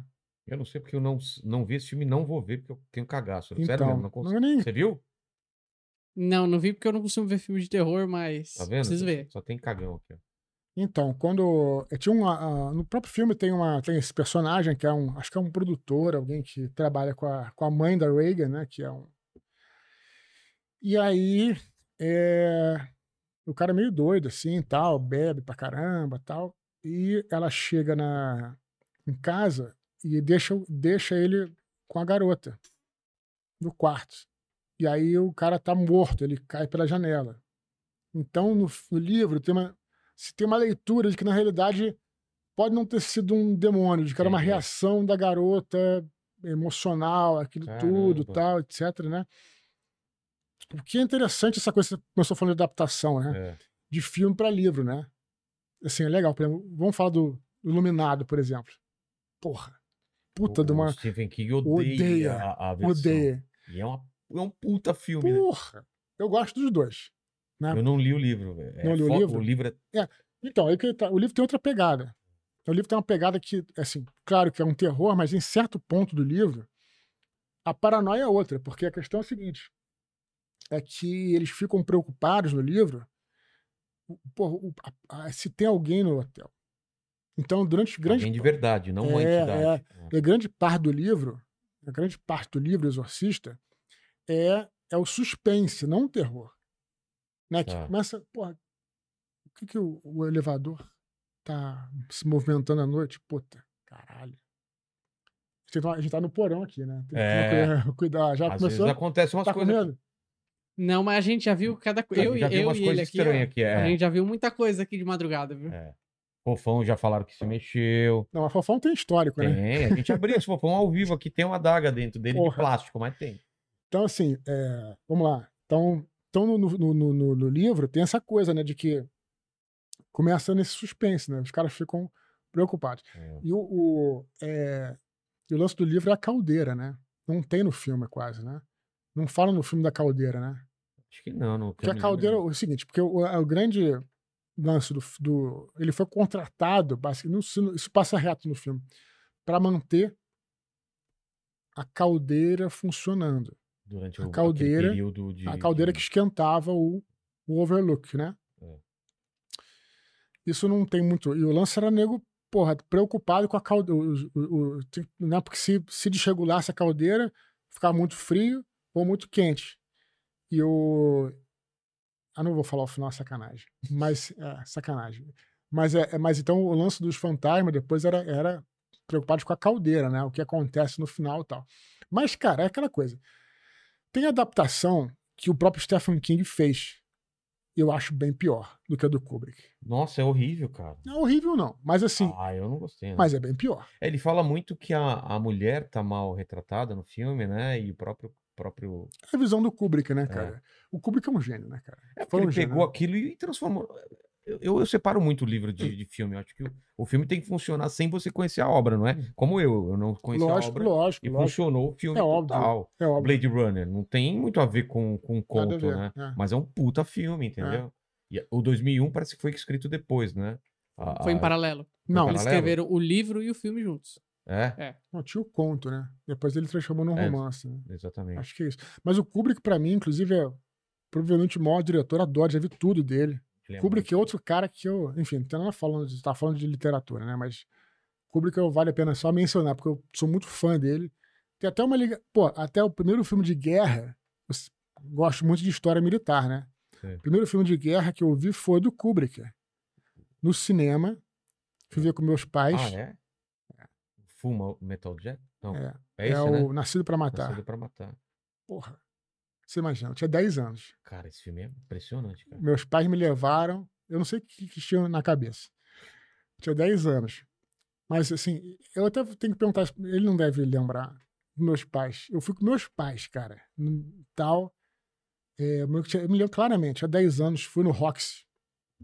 Moro ali perto do cinema Roxy, em Copacabana, no Rio de Janeiro. Que lá esse cinema, espero que volte, né? Que fechou agora, espero que volte. Puta de um cinema. Fica o apelo aí pra quem.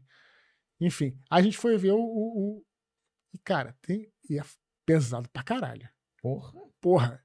Tem aquela cena que o cara né, dá um tiro na cabeça, né? Sinistro. E aí, eu até nunca perguntei pros meus pais, eles devem ter ficado, mas eu. eu- é, aí, modéstia à parte, não porque eu tô falando dos meus pais. Eu agradeço muito, eles tiveram sempre uma educação que. A gente não tem problema nenhum com isso. A gente É. sempre brincou com arma de brinquedo, né? Claro. Sim, sim, o próprio Então- RPG, né? Que... Claro, tal, mas pô, me impactou. Naquele filme foi impressionante mesmo. O Nascido para Matar, excelente filme. O Kubrick é, é um filme é, Vietnã, né? Enfim, mas falamos de adaptação. Mas é adaptação é isso aí. Antes de entrar no, no em Roma, essa Uhum. coisa de, de, Uhum. de- do romance histórico, Uhum. Manda uns superchats aí que eu preciso fazer um xixi aí rapidão. Você tá bem? Tá precisando ir ao banheiro ou não? Enquanto não. Então vai, vou eu E- lá. Mas eu consigo escutar. pô. E se precisasse, não ia contigo, né? eu, eu ia dar a vez pra você. né? Ó, eu vou, Eu posso comandar aqui o espetáculo? o- eu vou só complementar aquela informação do João Lucas, que a namorada tinha queimado seus livros, que ele tinha contado antes. Ele falou que é de Pernambuco e tinha pego seu autógrafo no Shopping Rio Mar. Você ficou até quase meia-noite autografando, ele falou, e tudo isso pra tocarem fogo neles. É, gra- grande sacanagem. É. Bom, e aí, não, enfim, vou voltar a Recife. Então fica já de novo reforçando o jabá. Posso reforçar aqui? Pô, com certeza, por favor. Então é quarta-feira agora, para quem tá ao vivo. Qual é a câmera aqui, Ivan? A mais baixa ali. Para quem tá ao vivo agora, quarta-feira em São Paulo, às seis e meia da noite. Seis e meia da noite ou tarde? É noite já. Da noite. É, Moca Plaza Shopping, espero por vocês lá em, Camp- em- em Campinas, na sexta-feira, às 7h30. É tudo no livro da leitura. Né? O que mais temos aí de perguntas? Ó, o, o Bruno Pinheiro de Interlagos falou aqui, ó. é, se ultimamente, quando você tem jogado o dado, tem saído mais que cinco. E aí ele falou pra você contar a história do Paladino Renegado. Então. Gente participou lá do Nerdcast de RPG. Ah, A história é o seguinte. A gente ia fazer um. É, descobriu, né, que o cara é de, de Recife. Recife tá. a gente ia gravar um Nerdcast normal sobre RPG. E aí o Alexandre falou na hora, vamos fazer uns audiodramas aqui só para ser as vírgulas sonoras, né? Entre, entre... Então cada um inventa um personagem aí só para fazer umas ceninhas assim, para Tá. entrar entre, entre um Bloco e outro. um bloco e outro. Aí eu falei, ah, você é um paladino renegado, brincando. Aí o outro falou, ah, você é tal coisa e tal. Aí a gente começou a jogar por áudio no Skype. Esse foi o primeiro, a história do primeiro Nerdcast de RPG. E aí fiz esse, esse, esse personagem e a gente começou a jogar, só que o jogo foi tão bom que o pessoal, não, vamos embora, vamos, vamos fazer o jogo mesmo. E a gente jogou, foi o primeiro Nerdcast de RPG. É. Hoje é uma franquia. Eles fizeram sobre fantasia, né? Depois fizeram sobre Cthulhu, né? Fizeram, eles fizeram um crowdfunding de 6 milhões. Cara, foi absurdo isso. Porra, Cada vez ia as recompensas iam aumentando e ia fazendo mais coisa. cara, os caras, assim, tudo que eles fazem Então, é... isso que eu queria entender, cara. Eles têm noção do tamanho deles, velho? É muito grande o negócio desse, né? Ah, Eu acompanho desde o comecinho, né? A coisa foi escalonando de um jeito. Isso é uma coisa que eu ia falar também. É, você falou, foi escalolando, né? É. Porque o, o- o universo nerd cresceu junto com eles também. Claro que Sim. eles ajudaram muito isso, Sim, mas cara. no mundo inteiro, essa É. coisa explodiu também, né? É. Filmes e livros e não sei o quê. fruto de muito trabalho. Isso é importante falar, porque o pessoal fala. É, ah, é, aconteceu do nada. aconteceu do nada. É uma coisa que, inclusive, eu tava falando com, com o Gustavo, né? ali, Com, com o Lucas ali. Ela que- entregou o nome de vocês aí, cara. Eu disse que ele falou que, Não, podia- o nome já sabia, eu pô. sei, tô brincando. que eu parabenizei eles quando eu cheguei, né? Teu sucesso, sucesso de vocês, né? Vosso sucesso. Vosso. É. Porra, não, é o correto, né? É? né? O vosso sucesso. É, é, cara, às vezes o cara fala, ah, porra, que esse cara Rogério Vilela tem uns cortes no YouTube, tá, tá, tá. Irmão, os caras não têm ideia do trabalho que vocês fazem aqui, cara. Do trabalho, pô, o Gustavo, estamos falando já algumas semanas, o cara, porra, o cara, tudo que eu falava, o cara respondia na hora, assim, pô, a pesquisa que você faz pros programas, você, sabe? Trabalho pra caralho, cara. Pra É. caralho. Às vezes o cara vê que esse Acho cara. que é só aquele tempo. Eu te vi na, na Jovem Pan outro dia, pô, fiquei achei maneiríssimo. Pô, pô, tô sendo reconhecido cada vez mais, entendeu? Por quê? Trabalho, cara. Tá aqui de segunda a sexta, meu irmão. É. Porra. Mas por que eu tô falando isso? Porque, da mesma maneira, o Jovem Nerd, né? Aí as pessoas falavam, porra, cara, 6 milhões do Cthulhu, caramba! que porra, E tal. Irmão, E eu ouvi em algum lugar eles falando que o livro de você, o seu livro, ele salvou o. a Nerd Store, né? É Nerd Store, cara. Isso, Por naquela isso que eu época. falo né? que, que as coisas estão Claro, claro. grudadas, né? Então, me lembro, eu falei isso no, no Nerdcast de um bilhão de downloads, eu falei isso.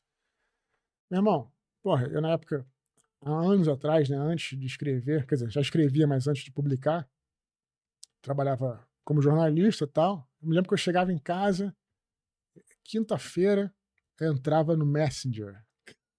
Sei. Tava lá o Dave. Não sei o que tal, babá. Tipo, sete, oito horas da noite, falava um pouquinho com ele, tá, tá, tá.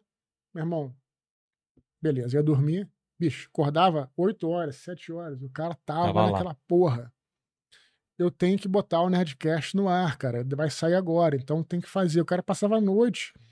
Os caras trabalharam pra cacete. Se eles têm o que eles têm hoje, Não, e todo esse movimento É, de, frutos- de podcast hoje, aham, eles podem nem saber, mas, cara, eles são importantíssimos para essa, pra essa divulgação do podcast Lógico. e tal. E... Sim, mas fruto de muito trabalho. É. Porque tem gente, cara, que, inclusive amigos meus e tal, que falam, porra, cara, vou parar o meu projeto, que eu não tô sendo reconhecido. Bicho, cara, você vê, eu terminei de escrever esse livro em 2003. É, por isso que eu, eu perguntei da, da cronologia.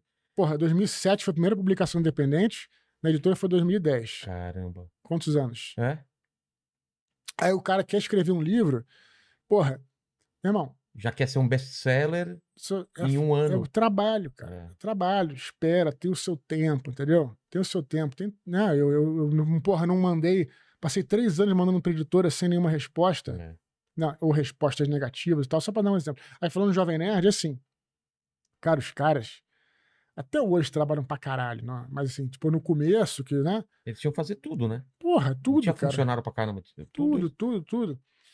Chegava lá em casa pra, sei lá, fazer alguma coisa, tomar um café, aí pendurava. Uma vez, uma vez a gente gravou um Nerdcast presencial, me lembro, que eles penduraram um negócio no, no lustre pra todo mundo falar. Tipo o microfone. Porra, microfone no lustre lá pra ficar tal. Nem ficou bom, na verdade, porque, é, me- por, inca- por incrível pareça, melhor pelo Skype, né?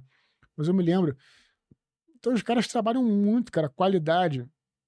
Sempre é, se prezaram pela qualidade, É. tudo, sabe? Então, trazer uma assim, qualidade de áudio, de produção. então, às vezes, a pessoa que vê o sucesso, né, tu falou, sei que não, não, não tem nada a ver contigo, pelo contrário, mas assim, outras pessoas podem ver, pô, o crowdfunding dos caras 100 bilhões.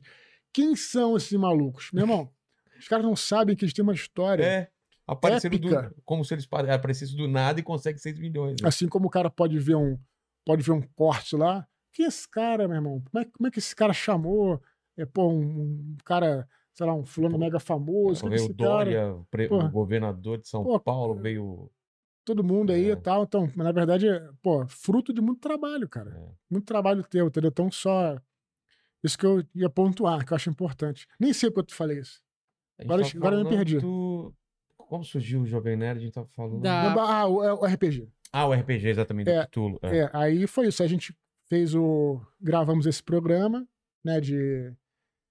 De. de, de, de- de- na verdade, foi de, de fantasia, né? A gente gravou, inventou as regras na hora lá, né? E aí eu fiz um paladino. Só que é o seguinte: no final, o paladino não consegue salvar a princesa. E todos os personagens eram personagens é, trapaceiros. Eu arrumei uma treta com o próprio Dave na- no, no jogo, lógico, né? Ele era, um, ele era um rogue, né? Um ladino, meio ladrão e tal. Quis enganar a galera. Eu falei, meu irmão, não vai enganar porra nenhuma. Arrumei uma treta com ele e tal. E lógico que, que eu, eu, quando jogo RPG, claro, jogo pela amizade, sem dúvida nenhuma, mas também acho legal interpretar o personagem. Então eu falei, pô, é, como é que o personagem vai jogar, né? O, o Paladino vai jogar um, um segundo jogo com personagens que, no, no livro de RPG diz assim, o personagem não pode se associar, um Paladino não pode associar, se associar com personagens malignos. Então eu falei, ah, não, vou fazer outro personagem, e acabou que, que na época eu fui, é, o que, que foi? Eu tava fazendo sessões de autógrafo tal, etc. Mas aí esse primeiro jogo que eu fiz com Paladino Arte modificou. É, todo mundo lembra, né? Porque ele ficou para posteridade, né? Então foi excelente. Foi um- muito legal. O Eduardo mandou aqui, ó. Salve Dudu, meu xará. É, que prazer ver uma conversa dessas com você. Te acompanha há mais de uma década e ver você aí é o mesmo que ver um Tolkien ou Stephen King brasileiro. Ó. Conta mais a sua relação e sua história com a academia e as lutas. Abração. O que mais me impressiona são os 10 anos, né? Puta Que pariu, né? Pô. Não vou nem falar a idade aqui, senão eu vai ficar assustado. Tem uma galera que realmente, obviamente. na- é, outro dia eu, tava- eu fiz uma, um post no Telegram. De novo, Jabá. Tá, tá reforçar. na- tá no- o link tá na descrição do. o grupo dele. tdtatu.me barra Eduardo Eu fiz um post lá sobre o 11 de setembro. Falou, manda pra mim é, relatos. Que tava fazendo? Do que tava fazendo. Ah, Meu irmão, mó galera sequer tinha nascido. Falou assim, eu tava na barriga da minha mãe. Cara, isso é assustador, velho. Caramba. Por outro lado, é um, é um orgulho, assim, É. me comunicar com a galera que. que... É que você pa- parece que parte do pressuposto que todo mundo tava vivo e não tava, cara. A história das lutas é o seguinte: sempre. é, eu comecei a treinar Kung Fu, na verdade, né? Tinha. Eu gostava do, é, do, do Karate Kid, né? A É, série Kung Fu você chegou. É da sua época, não? não. Quantos anos tu posso perguntar a tua idade? Pode, mas eu não vou falar a verdade, então. Eu tenho 37. Mas eu assisti Kung Fu. Você tem 37? Tenho. Sério, não, porque eu sou mais velho que você. Bom que ele acreditou, né? Não, não, porque. Não, pra, pra, saber se era Ah, a tá. mesma, mesma coisa. Enfim, então não pode, não pode. Mas é o seguinte, é, então, Karate Kid assisti, fiquei louco, como todo garoto da É, época, porra. fiquei louco. Aí, porra, já fazia judô. Mas o judô não gostava muito, porque era muito novo, era mais recreação do que luta e tal. E uma vez a gente viu uma. Passando ali na Avenida Copacabana, uma academia que tinha os caras lutando com os kimonos pretos. Porra, Aquilo lá. com o negócio de dragão e É. tal.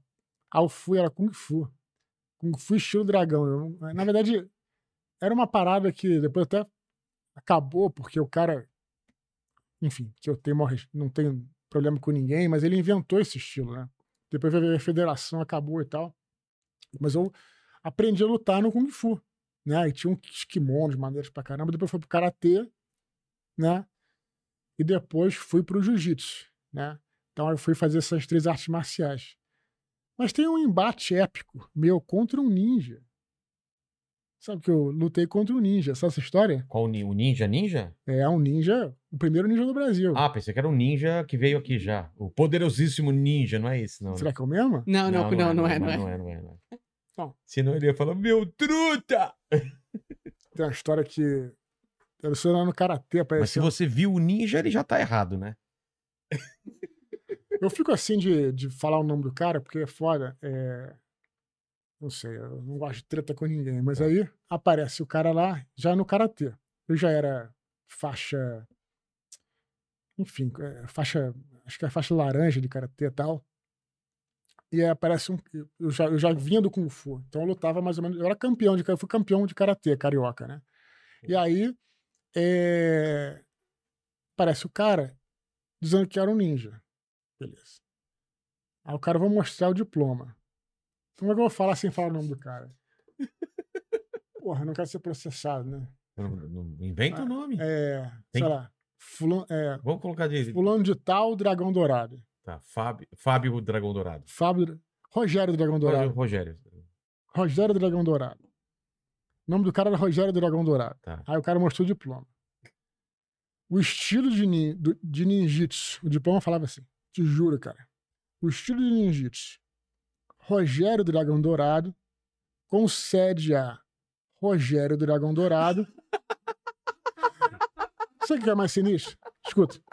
Mais sinistro é o estilo não era Dragão Dourado. Era Rogério Dragão Dourado. Ah, O nome, o nome brasileiro mesmo. Sei. Não era nem o nome. Porra, sabe? genérico. Você tá de sacanagem, né? Concede a Rogério Dragão Dourado o título de primeiro ninja do Brasil. Cara, te juro que isso aconteceu comigo, cara. Cara, aí o cara foi lá, na hora lá, do- mas, mas é porque eu tinha um professor que era. Um respeito por ele, logicamente, me ensinou muito e tal. Eu abri espaço para umas coisas assim. De novo, respeito pelo cara. Aí na hora fez a aula, na hora do comitê, né? Que era a hora do, Sei. da luta e tal. Aí o cara botou. Porra, gorro.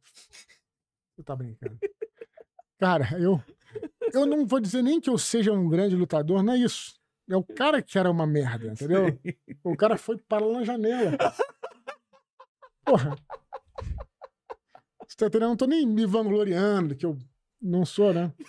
Eu trouxe o, você trouxe o Damian Maia aqui, né? Trouxe. Damian Maia faz parte do meu, meu estilo de jiu-jitsu, né? É. estilo, na verdade, é a mesma, mesma equipe, né? Que é, o, que é a Brasa. Também fazer uma propaganda pro meu, profe- meu mestre, né? Lá no Rio, quem quiser treinar jiu-jitsu, vai na academia Casulo, Clube de Lutas, fica na Santa Clara. Procurar o professor César lá, pra Teve treinar o, lá. O Damian Maia, teve o. O Walid. o Dema é dessa galera da Brasa, a é. galera que é a equipe da Brasa, né? Então, lógico, obviamente que eu não tô como lutador, enfim. Às vezes eu falo com, com o Dema também. Mas aí, meu irmão, é, e, porra, o cara tem essas histórias, né? Tem umas histórias engraçadas, né? mas eu sempre gostei. Aí depois fui pro jiu-jitsu, que é uma academia fechou, fiquei no jiu-jitsu e tal. você foi considerado o segundo ninja? Não, né? Porra. No Rogério. Qualquer... Não, seria o número zero, né? Dragão Número zero, né? Venceu, o cara, né? né? Venceu o cara. Venceu o cara, você toma o lugar dele, né? E tantas histórias. Eu sempre gostei de, de, de luta tal, sempre, sempre curti muito. É, no jiu-jitsu eu nunca entrei em competição, porque eu já, já, já comecei jiu-jitsu com 25, né? Já, enfim, mas já tô há 20 anos no jiu-jitsu, né? Mas comecei aos 25. É, mais velho tal, aí já, já tinha. outro- Quando eu treinava karatê, era faculdade e karatê. E aí eu podia competir, era Ah, mais tá. novo. Com 17, 16 anos, aí você tem mais tempo, né? É. Fazer as coisas, né? Mas sempre gostei muito, e que, uma coisa que eu gostava era, era o Karate Kid que me.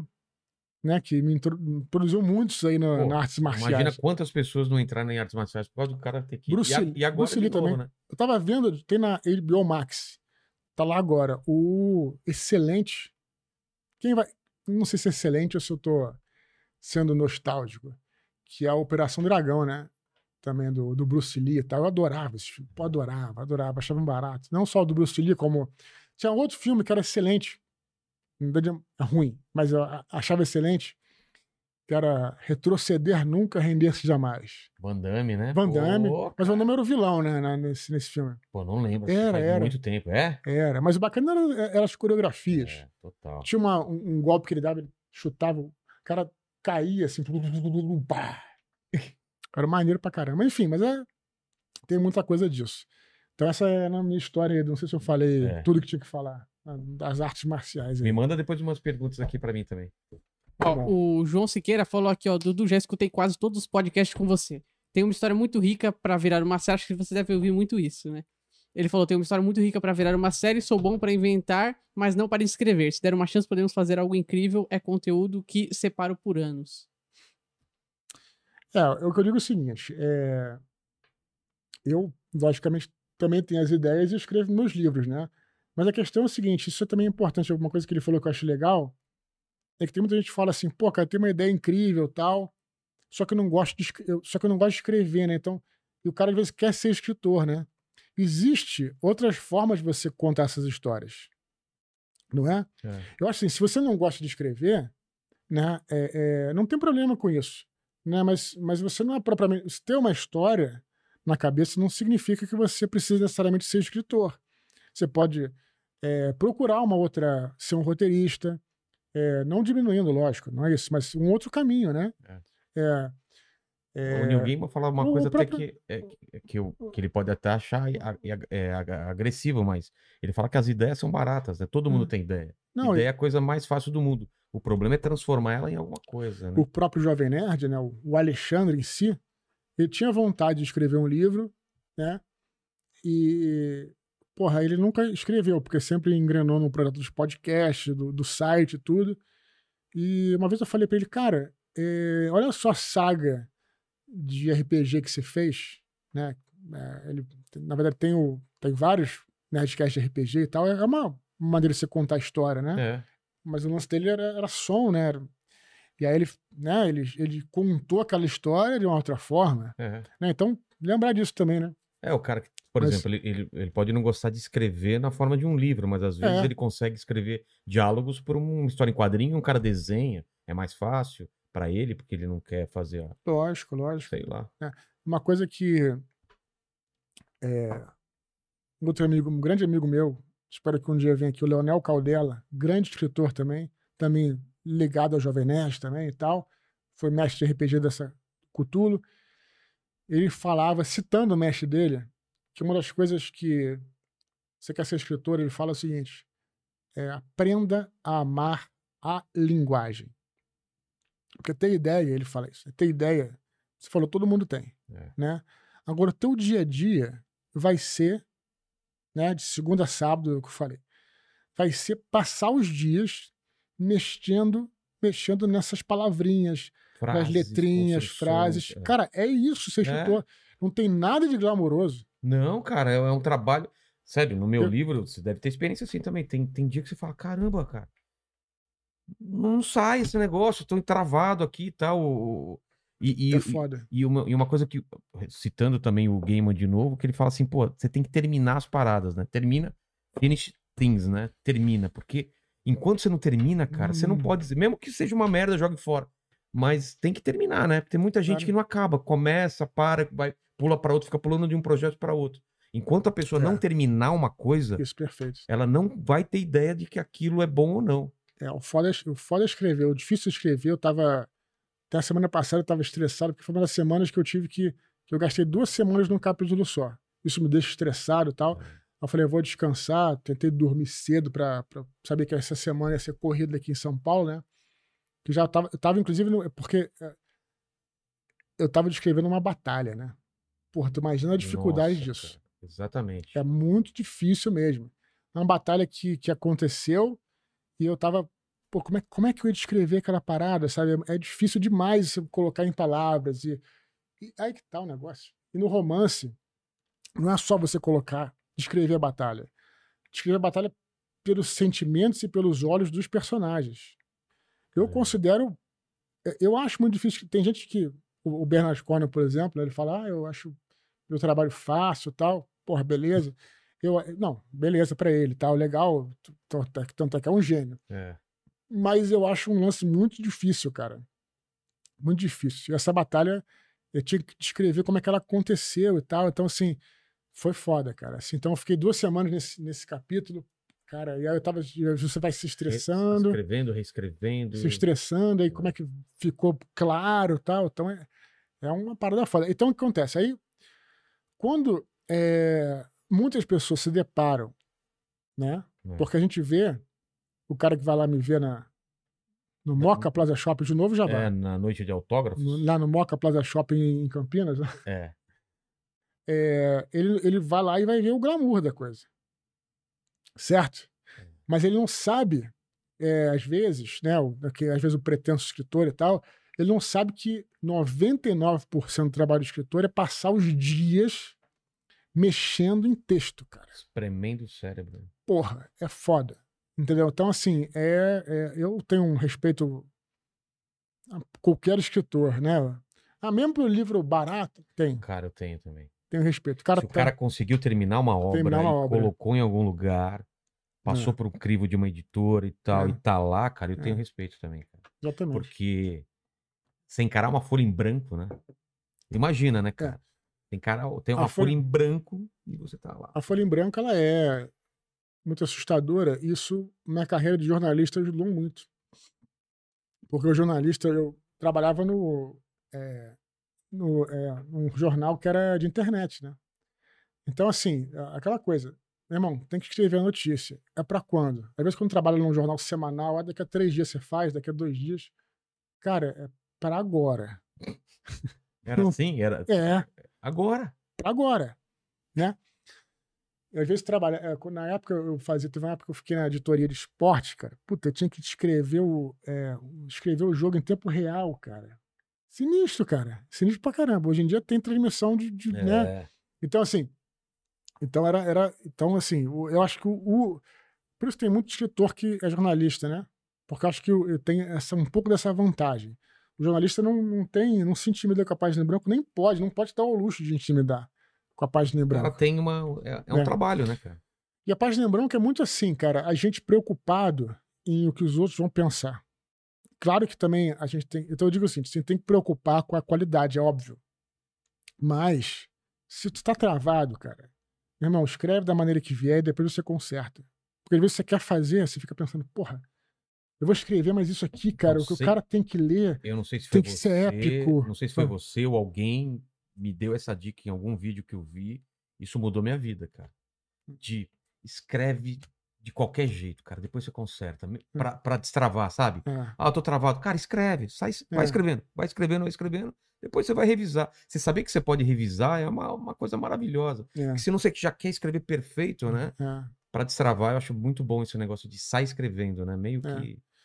Mas aí, às vezes quando a gente fala isso, tem gente que critica, fala, ah, porra, mas vai ficar ruim, você tem que preocupar com. Claro que você tem que se preocupar com qualidade, cara. Mas assim, a questão é, é para se destravar, você tem que esquecer que alguém vai ler aquilo, É. naque- naquele momento, entendeu? Para destravar. Né? Exatamente. Isso acontece muito.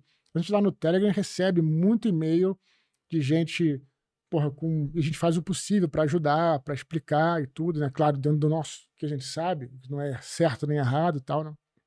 Então é foda, cara, é foda. Esse dia, essa semana passada foi sinistra, cara, por causa dessa, dessa, de que eu escrevi nessa batalha, foi brabo, cara.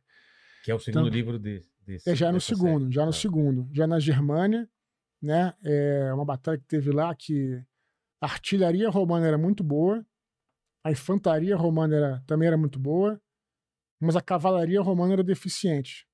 Né? E os germânicos, os francos, nessa ocasião, tinham uma excelente cavalaria. Então os romanos falaram: nossa, a gente vai dar. Primeiro que não vai ter problema nenhum, a gente vai mandar o, é, as, as artilharia, as catapultas, né, com betume, com fogo. Betume era o petróleo, né, o óleo, né, que parecido até com o gladiador, aquela cena, sabe? Sei, Da- sei, sei. aquela cena clássica. E aí, tá, ganha a batalha.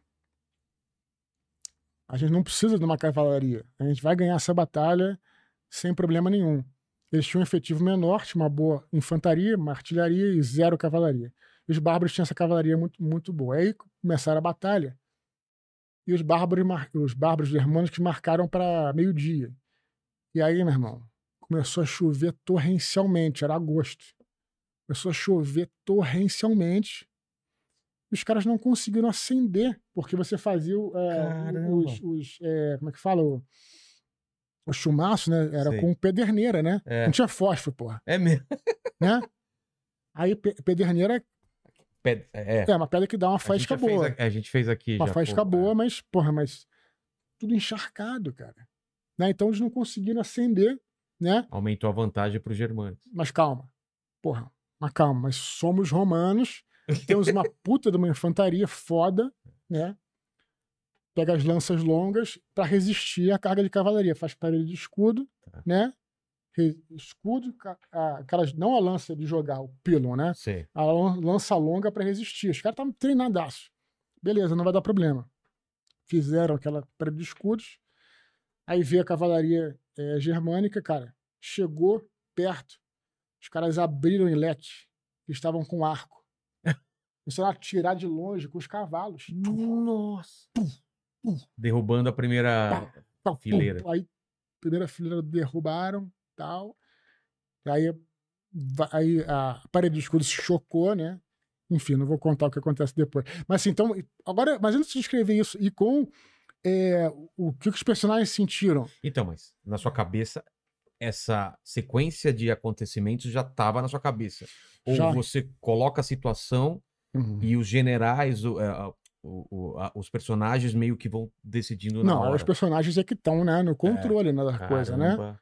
Aí tem, aí tem a situação. tem um papo Não, aí também tem. Hum. que, que a espada dos romanos era mais curta do que a das outras e era uma desvantagem? Não tem isso, isso daí? Não, não é desvantagem. Gládio, né? É. O Gládio, né? Não, não era desvantagem porque eles eram muito, muito bons na, na infantaria, no combate fechado, combate curto. Então, é, a espada do Glá, o Gládio era você atravessava os escudos, né? Você não precisava se estender muito, Tá. né? Atravessava os, es- é, abria um pouquinho. Na, verdade, a a- a- o principal golpe era esse, né? Ah, Era esse. tá. Era esse, né? Ou então não abria nunca a parede do escudo. Então, eles precisavam estocar, né? Então, para isso, é melhor uma, uma espada mais larga e menor, que era chamada. Mas, é aquela coisa, os romanos, eles são, cara, eram os. Você, gosta de, você que é quadrinista, né? Eu falo, é o Batman da história, né? Por quê? O Batman, lembra quando sempre tinha as lutas do Batman e apanhava, É, voltava a Batcaverna, a gente tá aqui, né? é, tem uma Batcaverna. preparava tudo e aí voltava e, e pegava os caras. Os romanos é a mesma coisa, eles sempre apanhavam, né? Aprendiam com aquilo. Aprendiam aquilo. Tem a história da- das guerras púnicas, né? Que muito mais na da República Romana, eles tomaram, porque eles não tinham quase. é, a marinha deles era péssima, eles não tinham quase. Aí tomaram um pau dos cartagineses. Porra. E aí eles conseguiram capturar o navio cartaginês.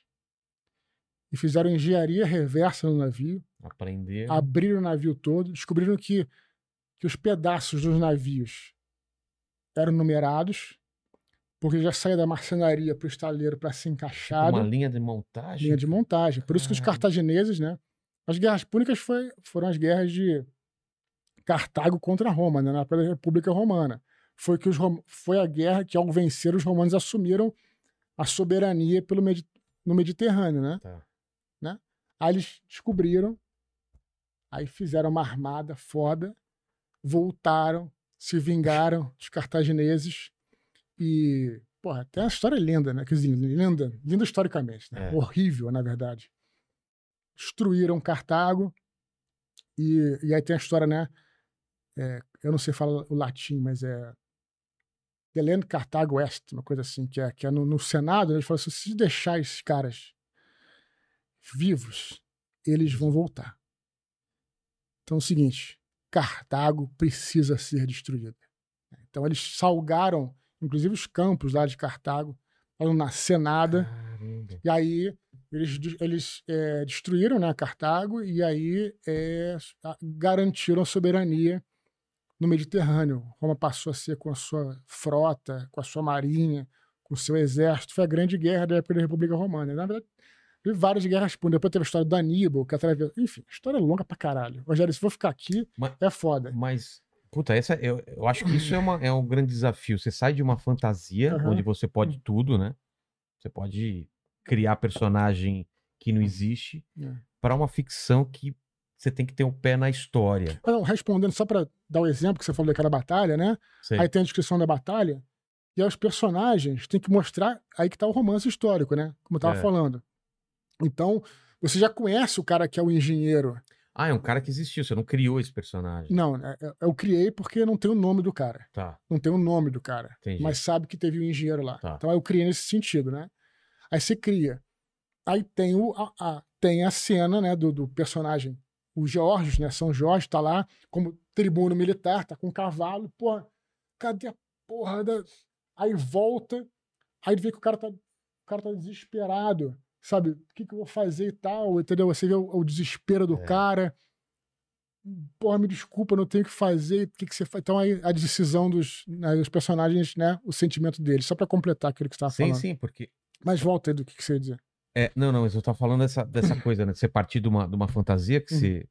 Que, que eu não sei se é mais fácil ou mais difícil. Pra mim, parece muito Exatamente. mais fácil É. do que uma, um Pra romance quem joga histórico. RPG é mais fácil, né? É, exatamente, porque a gente cria o que Hum. fa- o deus do negócio Hum. e tal, para uma, apesar de ter que criar uma- um conjunto de regras que seja Lógico. verossímil, né? Uhum. Para que uma coisa que apesar de você ter uma, uma liberdade, você tá atento a- ao que aconteceu mesmo, É, né? não pode sair do, do que aconteceu. Claro, mas tem muita, é, muita lacuna histórica, né? Tem, mas você não pode colocar Mas, um O imperador não é porque não é. é, não, o cara é. usando uma coisa, uma arma que não tinha naquela época, que veio a ser criada depois, né? Então, É, não, exatamente. É, é isso, uma coisa que, você gosta dessa, dessa parte de pesquisa? porra, muito. E uma coisa que mais é, é- tem que olhar, é, assim, até coisas que parecem pequenas. Por exemplo, é, cara, tem muito. Eles se encontram muito em jantares, em banquetes e tal, né? É. Porra, você vai e coloca uma batata. Não pode, porque não tinha batata. batata é da América. Só pra dar um exemplo, entendeu? Caramba! Você não pode. Você, te- você tem que ver o que que. que, que então, assim, tudo é pesquisado. O que, que eles comiam? Cores, por exemplo. Quais cores se usava? De onde vinham as suas cores, né? É. Você tem que saber, por exemplo, tem a, Os pigmentos eram feitos a pigmentos. partir de. tem o, a, a, a púrpura, por exemplo, a cor púrpura era a cor ligada a, a Júpiter, o deus Júpiter. Tanto se fala púrpura romana é quando se fala do imperador. Só o imperador praticamente podia usar, usar essa cor púrpura, né? que era difícil de ser Era, extraído? se fazia com uns moluscos. E você esmagava os moluscos e saía uma, um pigmento púrpura. Para você fazer um. Tinha que matar centenas de desses moluscos para você fazer o pigmento púrpura, Sei. né? Então é o seguinte: uma, uma túnica de púrpura, tingida de púrpura, era mais cara do que se você fizesse uma túnica de ouro. Ah, é? Era, era, era. Caramba. Aí tu vê o seguinte, tu, porra, é, você não pode escrever um cara qualquer andando com túnica púrpura. Não faz sentido. Não. Então, às vezes você fala, porra, beleza, é, E, e- e a população sabia, se alguém tava usando uma túnica púrpura, sabia que esse cara tinha muito dinheiro.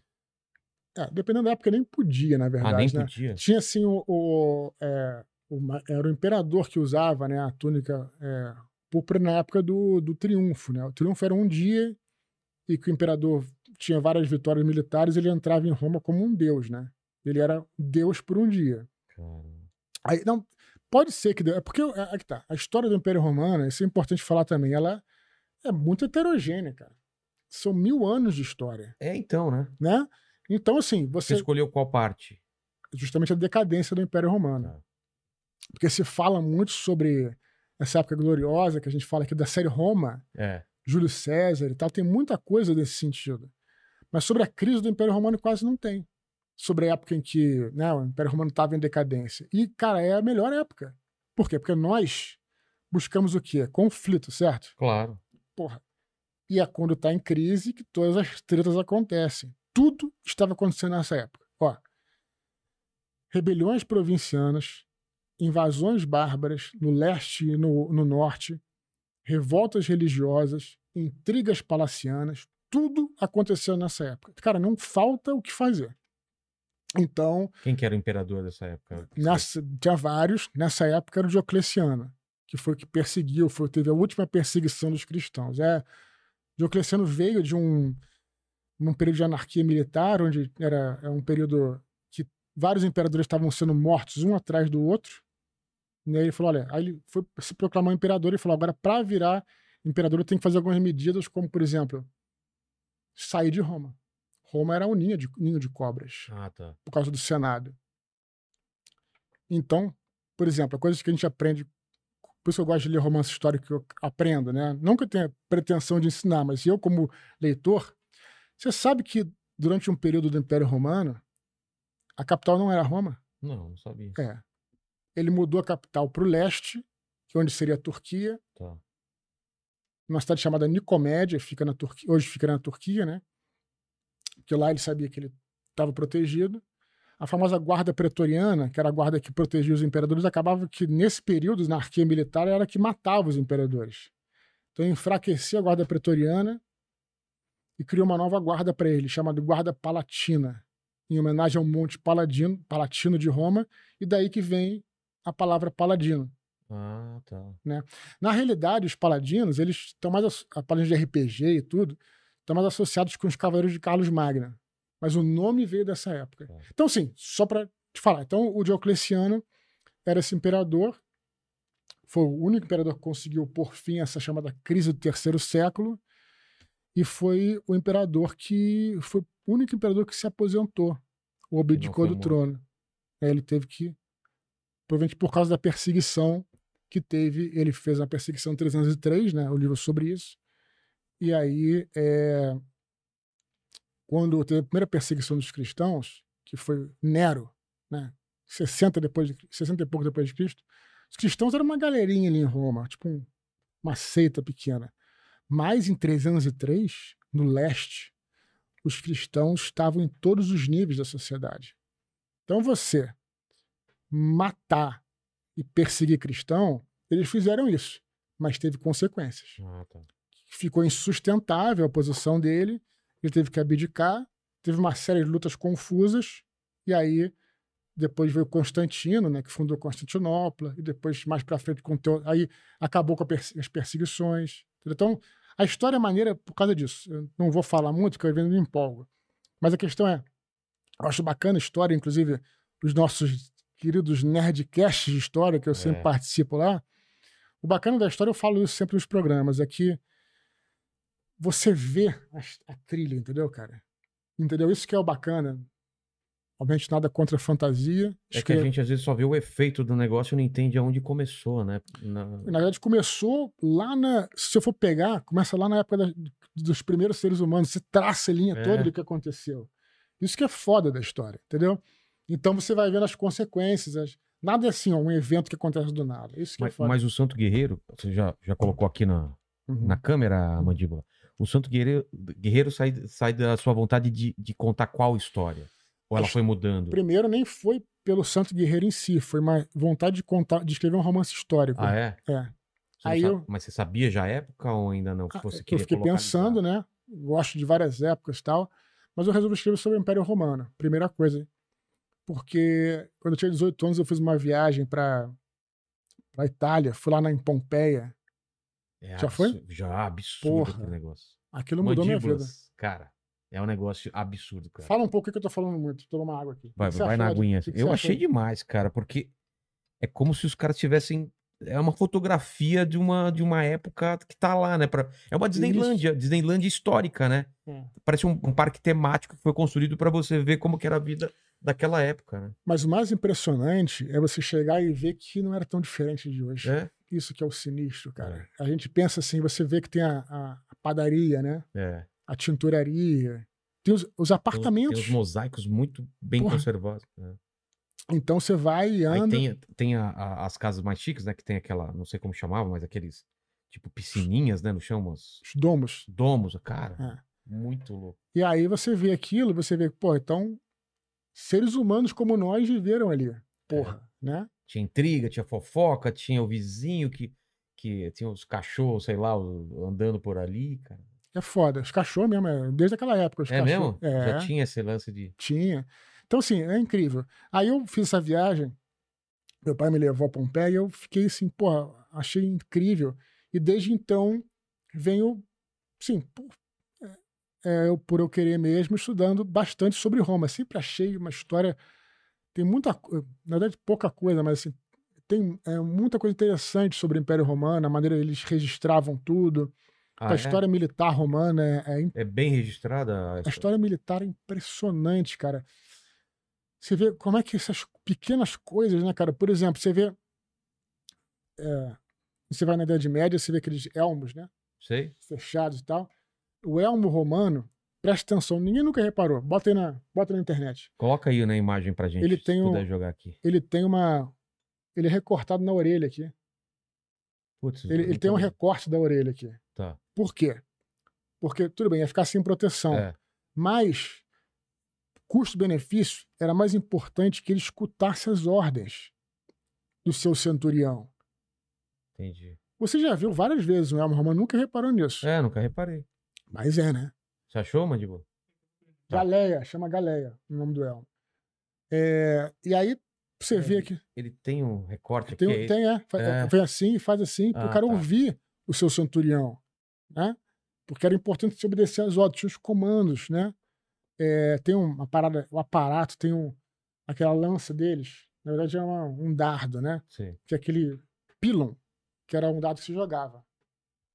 Os caras falavam assim, porra, mas vai jogar, o cara pegar de volta e me jogar com, de novo, né?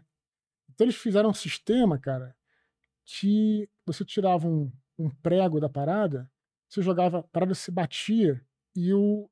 E é tipo uma, tipo um- uma flecha, né? Sei. E a haste ficava assim, dobrava Era impossível. Ah lá, ó. É mesmo? Caramba. E essa parte da frente, ela é, ela, ela, ela é solta, ela é, mexia?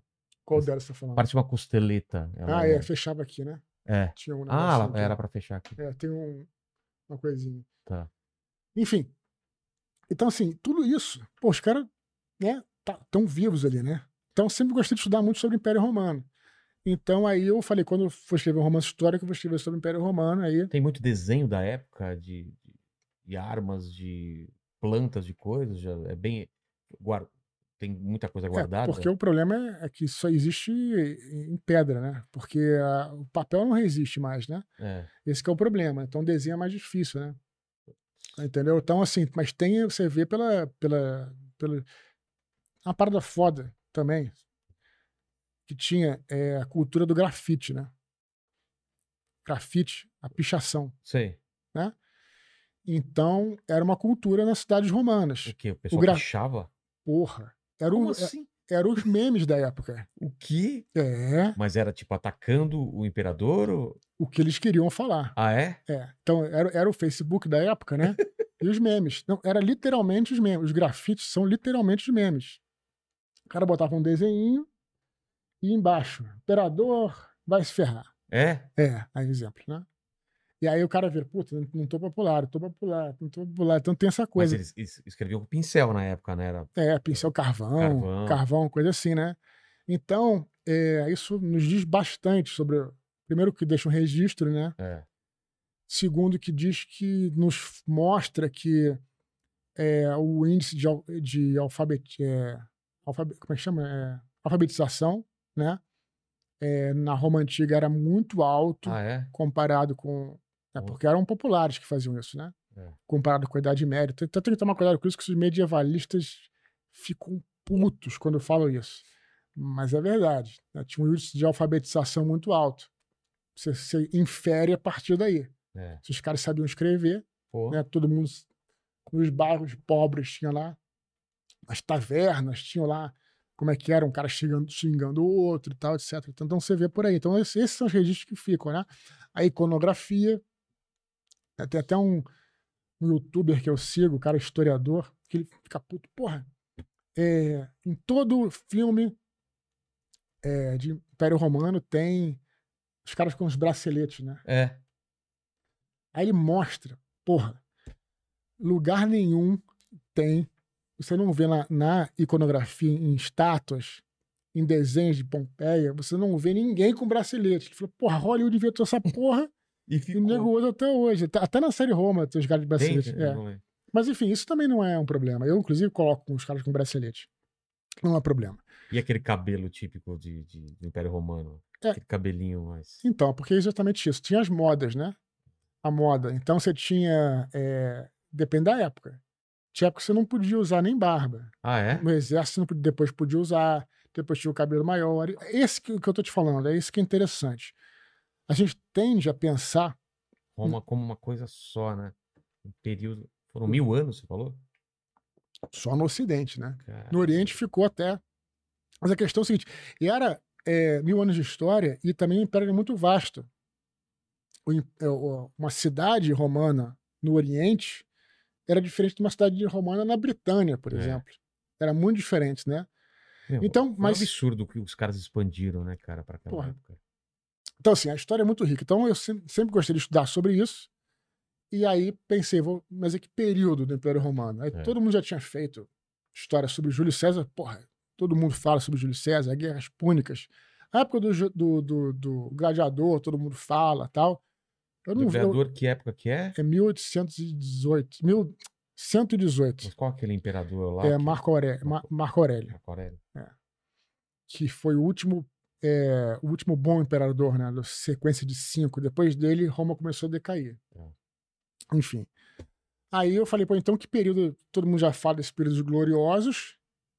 Então por que não falar da, da decadência do império? Pô, acho maneiro falar num período que ninguém sabe muito. É. É diferente. Tem um filme, alguma série sobre isso? Você achou Tem uma. é, tem um, um filme muito bom que é depois desse período, é excelente, chama.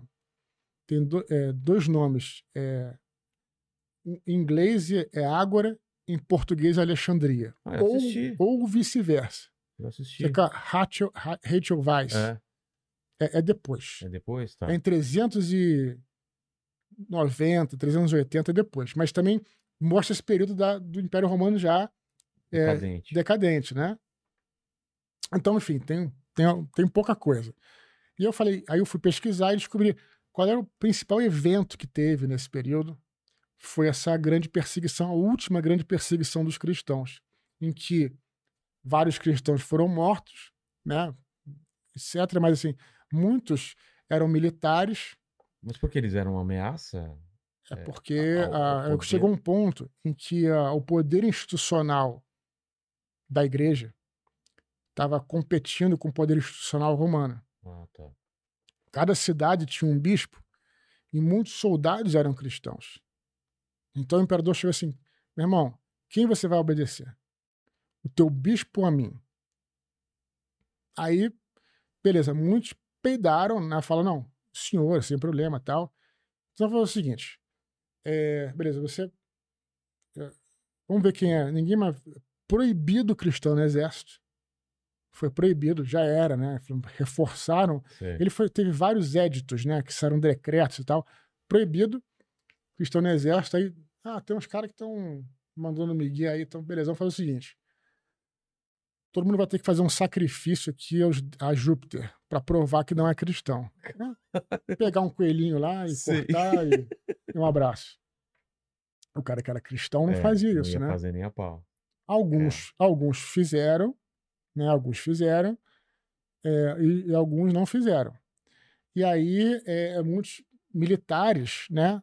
A- é, tem vários santos militares que foram mortos nessa época. Santo Expedito, São Cosme e Damião, Porque se recusaram se recusaram. Mas o que, que São Jorge tem de diferente? Primeiro, ele já é um santo militar, já era um soldado, já é diferente daquela ideia que você teria É. de santo, né? Mas o principal, para mim, ele é mais diferente, mais dramático a história dele, porque ele não era só um cavaleiro romano. Ele era, o, ele era um guarda-costas do imperador. Ele, Ah, é? ele, ele era um guarda da guarda palatina. Caramba. Ele era um. Ele era um e, e o- e e o imperador tinha lutado com o pai dele na campanha da Pérsia Lado era a lado. lado a lado. Então, é, o que é interessante é isso, né? Quer dizer, você tem ali é, um personagem dramático. Total. Eu falei, pô, já, já gostava de escrever sobre heróis e tal. Falei, pô, vou. Pô, legal esse personagem. Aí comecei a pesquisar, comecei a ver que quanta coisa tem de São. Porque na realidade você conhece, a gente conhece São Jorge pela imagem que nos chegou da Idade Média, né? É. que na Idade Média, São Jorge, nas cruzadas, foi muito reverenciado nas cruzadas. Ele foi um santo importante nas cruzadas. Né? Então, a imagem que a gente tem é do cavaleiro medieval. O cara não era cavaleiro medieval. Mas de onde vem o dragão, cara? Essa Não. ideia de matar o dragão. Tem, tem, Tem várias. Tem várias coisas, né? Tá. Eu, não, eu não vou dizer. Não foi o Djavan, né? Eu não, vou, eu não vou dizer como é que vai ser no livro. Ah, Não vou falar o spoiler aqui do Tá. que, que vai acontecer no livro, né? Aí também é foda. tá. Mas tem várias Você cria interpretações. uma, você cria uma, É. uma situação para que tá. situação, é. Mas o que eu posso dizer é o seguinte, que, que essa história do dragão em si, ela, ela é medieval, ela surgiu depois, né? Porque depois ele ficou na cultura medieval e foi é, é, foi falado em, em trovas medievais. E na, e na Idade Média, os trovadores sempre falavam do dragão, tinha a história do dragão, da donzela, da princesa, tem essa história. Essas histórias são medievais, né? Sim. Então tem um livro chamado A Lenda Áurea, que foi escrito pelo bispo de Gênova em 1250, 30, uma coisa assim, que reúne essas histórias, né? Só que a gente pensa que São Jorge é um cavaleiro medieval. E, aliás, inclusive, quem é devoto e, e presta sua devoção a essa imagem de São Jorge, acho perfeita. A tradição, a tradição, ninguém tem que mexer nisso e tal. Mas o São Jorge verdadeiro é. Tem, ele é um personagem pseudo-histórico. Não se tem certeza que ele existiu. Ah, é? É, não se tem certeza absoluta que ele existiu. Mas se tem grandes indícios que ele possa ter existido. Então eu, eu diria que é um pseudo-histórico. Então ele, ele, na verdade, se ele existiu, ele foi um cavaleiro romano. Então aí, aí que veio a ideia de escrever o livro, porque vai falar, pô, você já ouviu falar de São Jorge? Então, É, mas ele no- foi santificado pela igreja? Foi, claro. Não, mas e não tem certeza que ele viveu? E mesmo Hum. assim foi santificado? É, não, não tem uma- um, um corpo dele e não tem. É, o que não tem é um registro, né, de que ele teria sido. é, que era um cara chamado São Jorge, Georges É. e tal. Mas acontece que é fato que muitos soldados, né, muitos capitães foram mortos, né? Um deles poderia ser São Jorge. Não tem o... Mas aí que tá o negócio. Ele é contemporâneo da época de, de Constantino. Constantino foi o imperador que veio depois.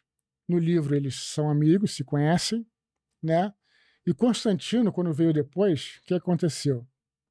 Ele, no governo dele, tinha que acender uma vela para os cristãos e outra vela para os pagãos. Então, então ele mandou erguer uma igreja. se manter no... Claro, mandou erguer uma igreja de São Jorge, onde, na ci- na cidade onde eu fui, inclusive, na cidade onde ele teria, ele teria vivido, São Jorge teria vivido. E é interessante que ele fala assim, ah, uma igreja em nome de, de, um, de, um, de, um, de um homem que é desconhecido pelos homens e conhecido por Deus. Aí a interpretação, que- interpretação se tenha, porra, meu querido amigo, não posso te dar, te dar o nome, mas vou lembrar para sempre de você. né? Não posso, É. porque nesse momento político eu não posso Que falar pra bonito não. É, né? Então, porque ele é contemporâneo. Ele é três anos mais velho. Constantino é três anos mais velho que, que São Jorge, né? Que, pela, pela, pela história, né? Então, assim, é, então tem todas essas coisas, né? Então, é, é- Mas eu já me perdi no meio da história. Mas aí, aí eu, pô, olha que história bacana, dramática, né?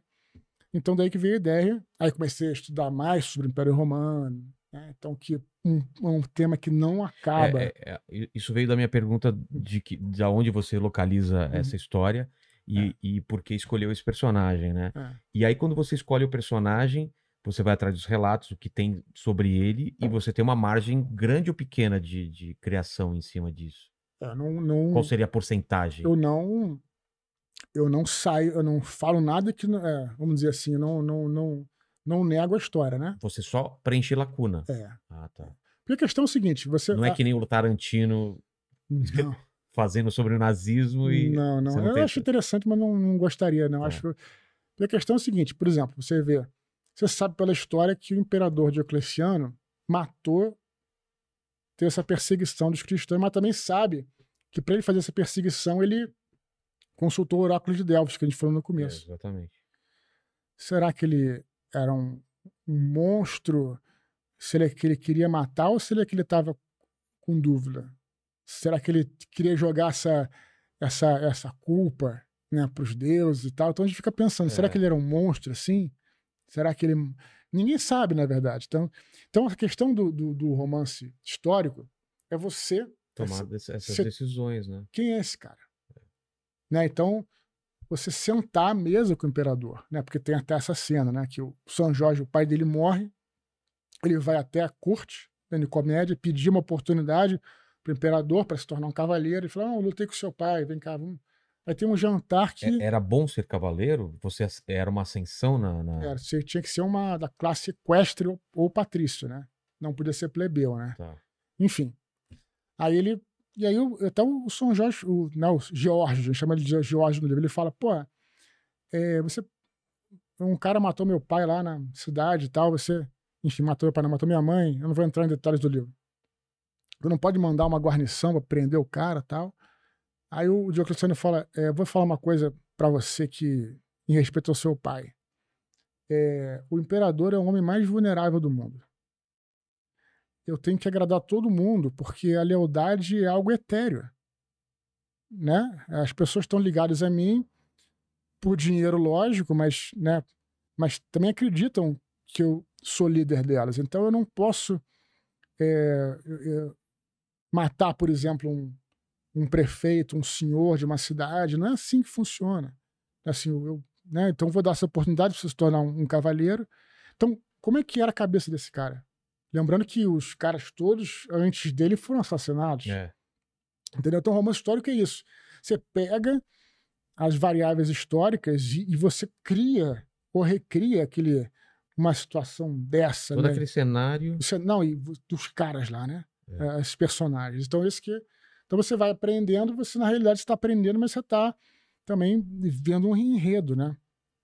Então é, é, é um trabalho, eu acho que é um trabalho assim, eu acho muito legal. Sempre, sempre fiquei pensando assim, como é que seria, né? Isso tem que ser, tem que trabalhar com a veross... tem que ser verossímil, né? É. Como é que as pessoas vão acreditar nisso, né? Então você tem que criar Ser transportado, né? pra- transportado, pro- né? E, e, e é uma trilogia, certo? Certo. E aí foi. ah, Mas as histórias são fechadas. São. Aí a parada foi o seguinte: da trilogia é interessante que é o seguinte. Eu comecei a escrever o roteiro e eu falei assim, cara, essa história tá muito grande, cara.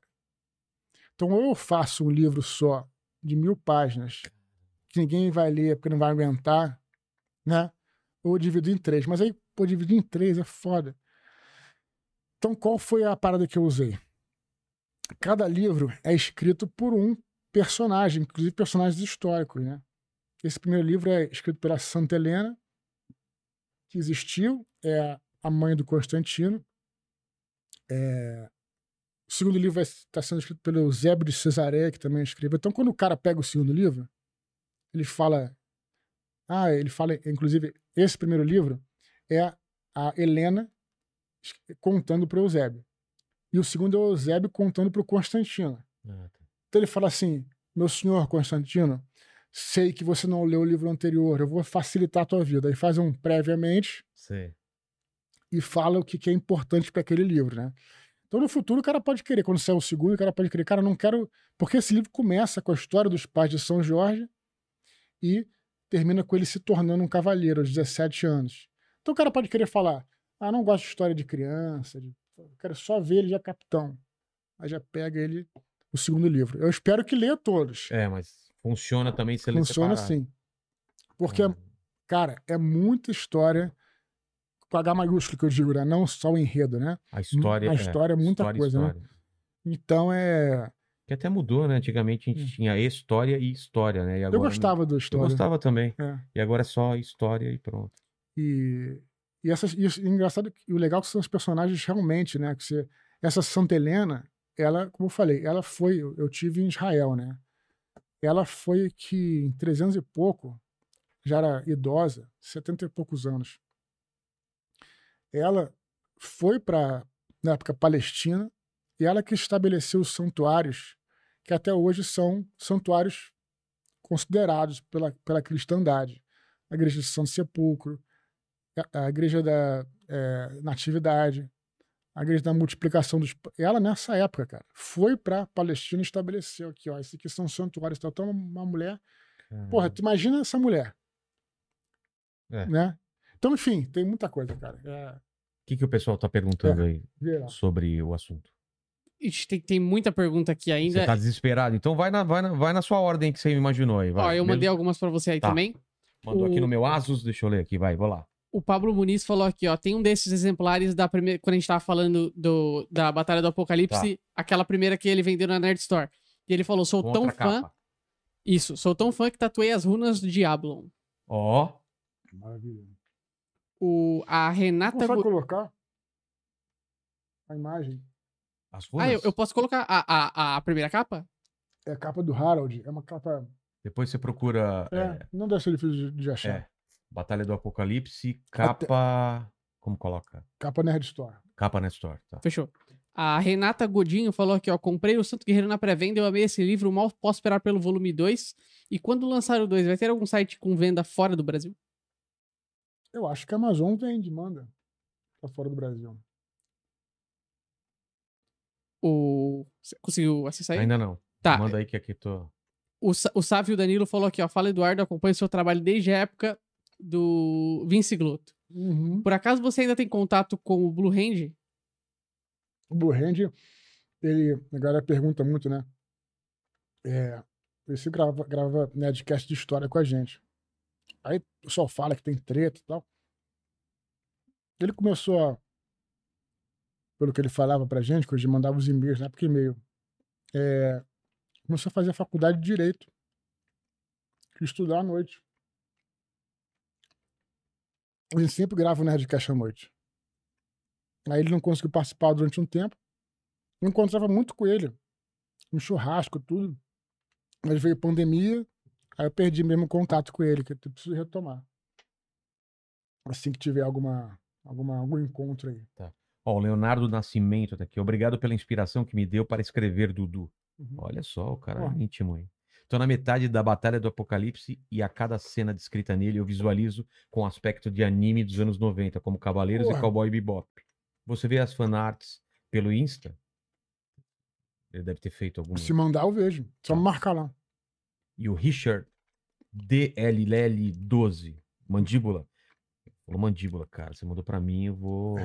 Vilela, já que ele vai falar do Nerdcast, pergunta pra ele como é a preparação para os episódios de história que ele participa. Expor é um monstro, consumo qualquer conteúdo que ele esteja envolvido. Monstro no bom ou no mau sentido? Ah, com certeza do bom, né? A pergunta dele, desculpa. Como que é a preparação para os nerd, Nerdcast de histórias? Uhum. história. Seguinte. Toma Você tem uma aguinha. preparação, né? Uhum. Sempre tem um assunto que alguém sabe mais, né? Eu fazia muita proposta, não tinha mais tempo, para Nerdcast, não só de história, eu gravei outros que não eram história. Mas, cara, com, fa- eh, geralmente, eu, por exemplo, tem, tem um que eu. Tem vários, né? É, Nerdcast de Alta Idade Média, de, de Egito, eh, de Primeira Guerra Mundial. eh, tem vários, né? é Tem um que é o conflito árabe-israelense. Foi minha monografia de, de jornalismo. Eu estudei bastante isso na época. Eu, estu- Ah, é? Na época eu trabalhava como. Eu trabalhava na editoria internacional do jornal. Então eu entendia bastante. Eu propu, propu- é, então quem propõe geralmente faz a pauta. Então é. Os que eu propus, eu fiz a pauta toda direitinho e tal. Às vezes, né? Você não tem é, é, tempo, você é convidado. Pô, vamos participar sobre Nerdcast de história. Eu- às vezes eu falo pouco porque eu sei pouco sobre o assunto. Geralmente quem propõe faz a pauta. Entendi. É assim que faz. Aí faz a pauta, manda pra galera, a galera dá uma estudada. Mas, mas o legal do Nerdcast, eu vou falar isso também. Nerdcast de história, o pessoal fala, às vezes tem gente, ah, não, não tem muita precisão histórica e tal. Galera, veja, Nerdcast é um papo de bar. Não é pra ser preciso Uma historicamente. Aula. É, não Porra. é parada é o seguinte, é pra errar. E aí, pela empolgação da galera, você se empolga em conhecer a parada. Claro. Porra, a Nerdcast tem uma sessão, desde o seu começo, chamado Caneladas, que é pra nego mandar os erros, porra. É. Por que vocês estão putos com isso? Às vezes tem gente que fica puto, não, não, mas não tá precisamente. Não é isso, cara. Nerdcast é um papo de bar. Então é isso, é um papo, né? E, e- e a gente erra. Eu, porra, eu erro muito, né? Também.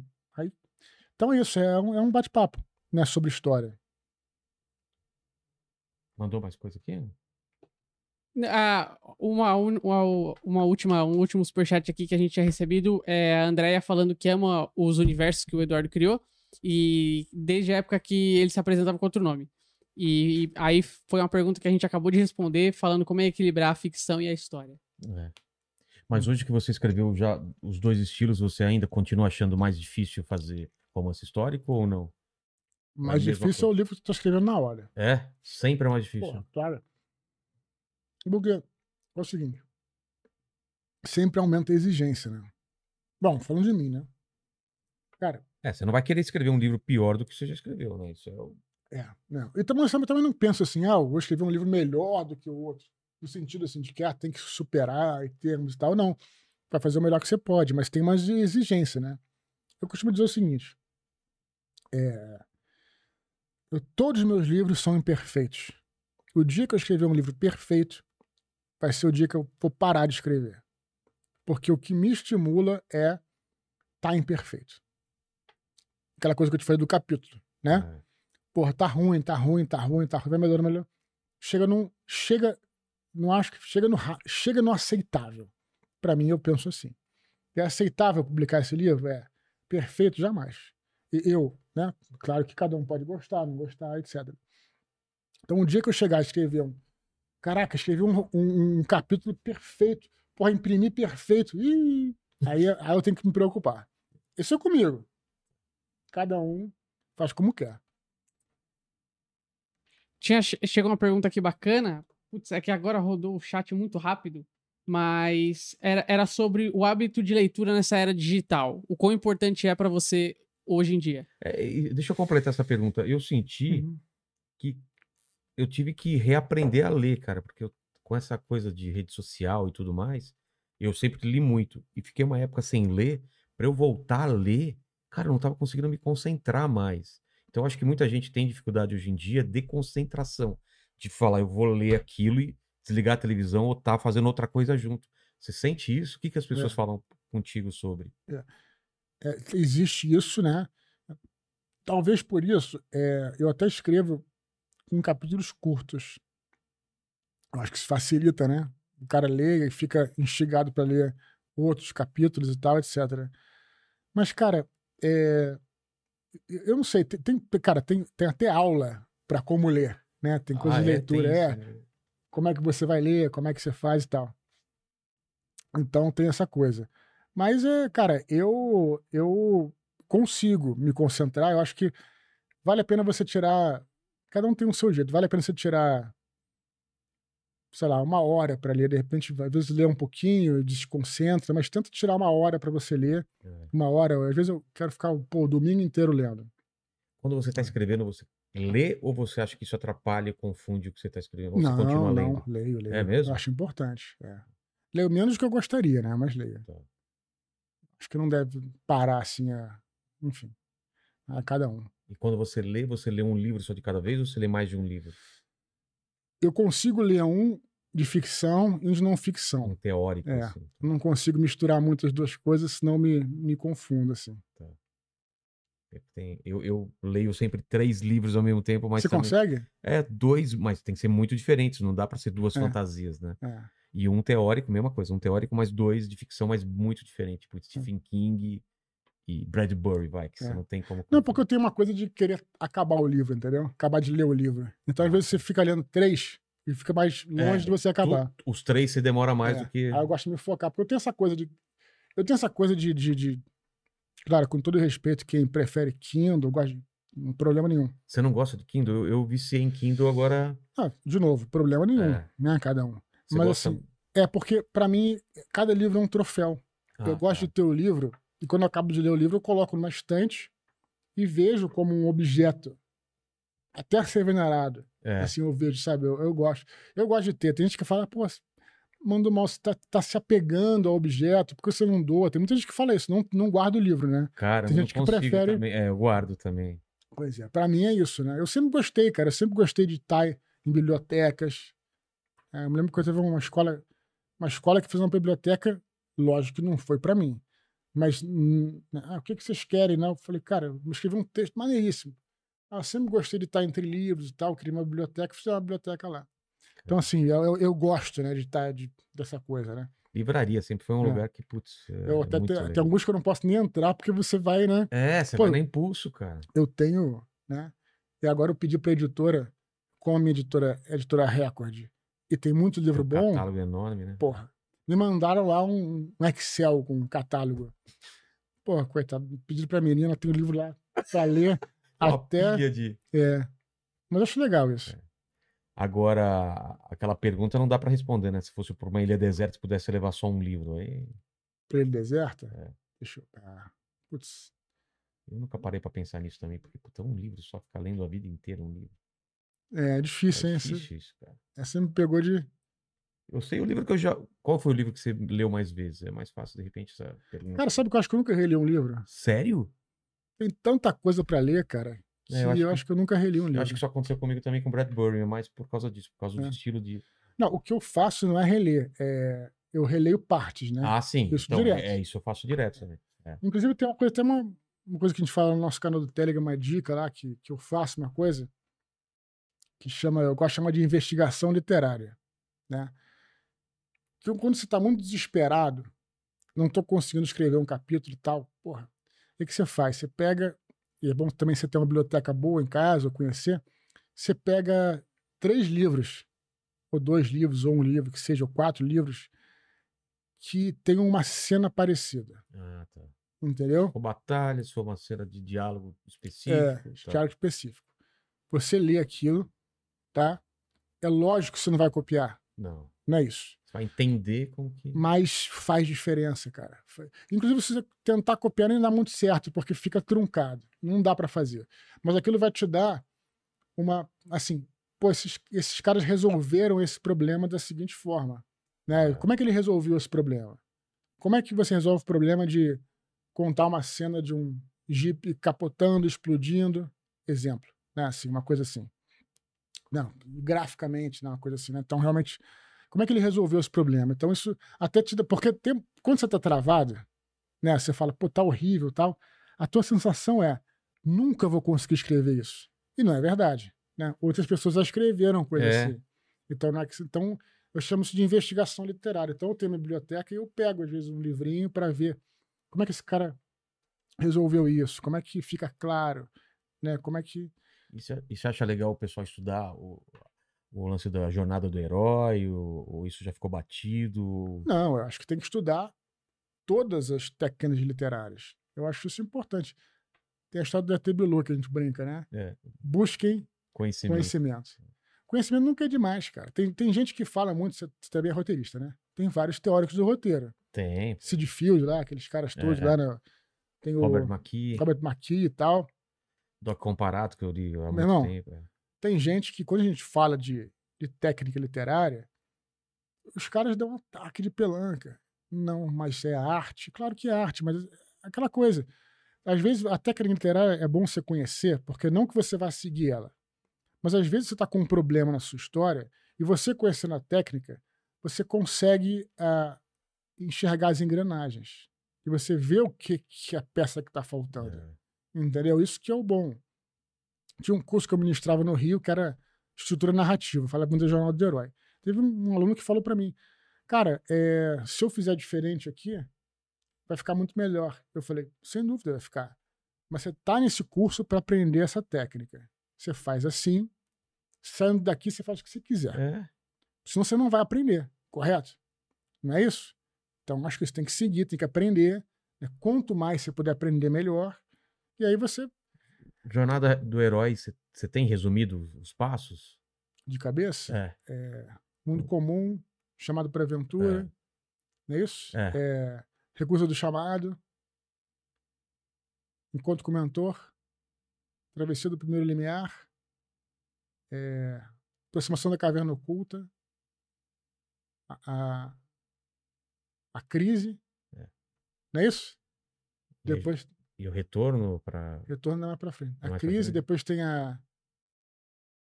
Aí depois ele, ele- pre- preparação para batalha, clímax, retorno com o Elixir. É. Eu acho que eu errei o nome. Mas Tá, é mas, isso, né? mas basicamente é isso, né? Que você vê É Star uma- Wars, vê. Vê, Porque é uma fórmula meio que universal, né? Aí você fala assim, porra, esse filme não funcionou porque é a jornada do herói. Cara, a técnica, seja jornada do seja Snowflake, qualquer técnica, ela é uma ferramenta, cara. Uma ferramenta.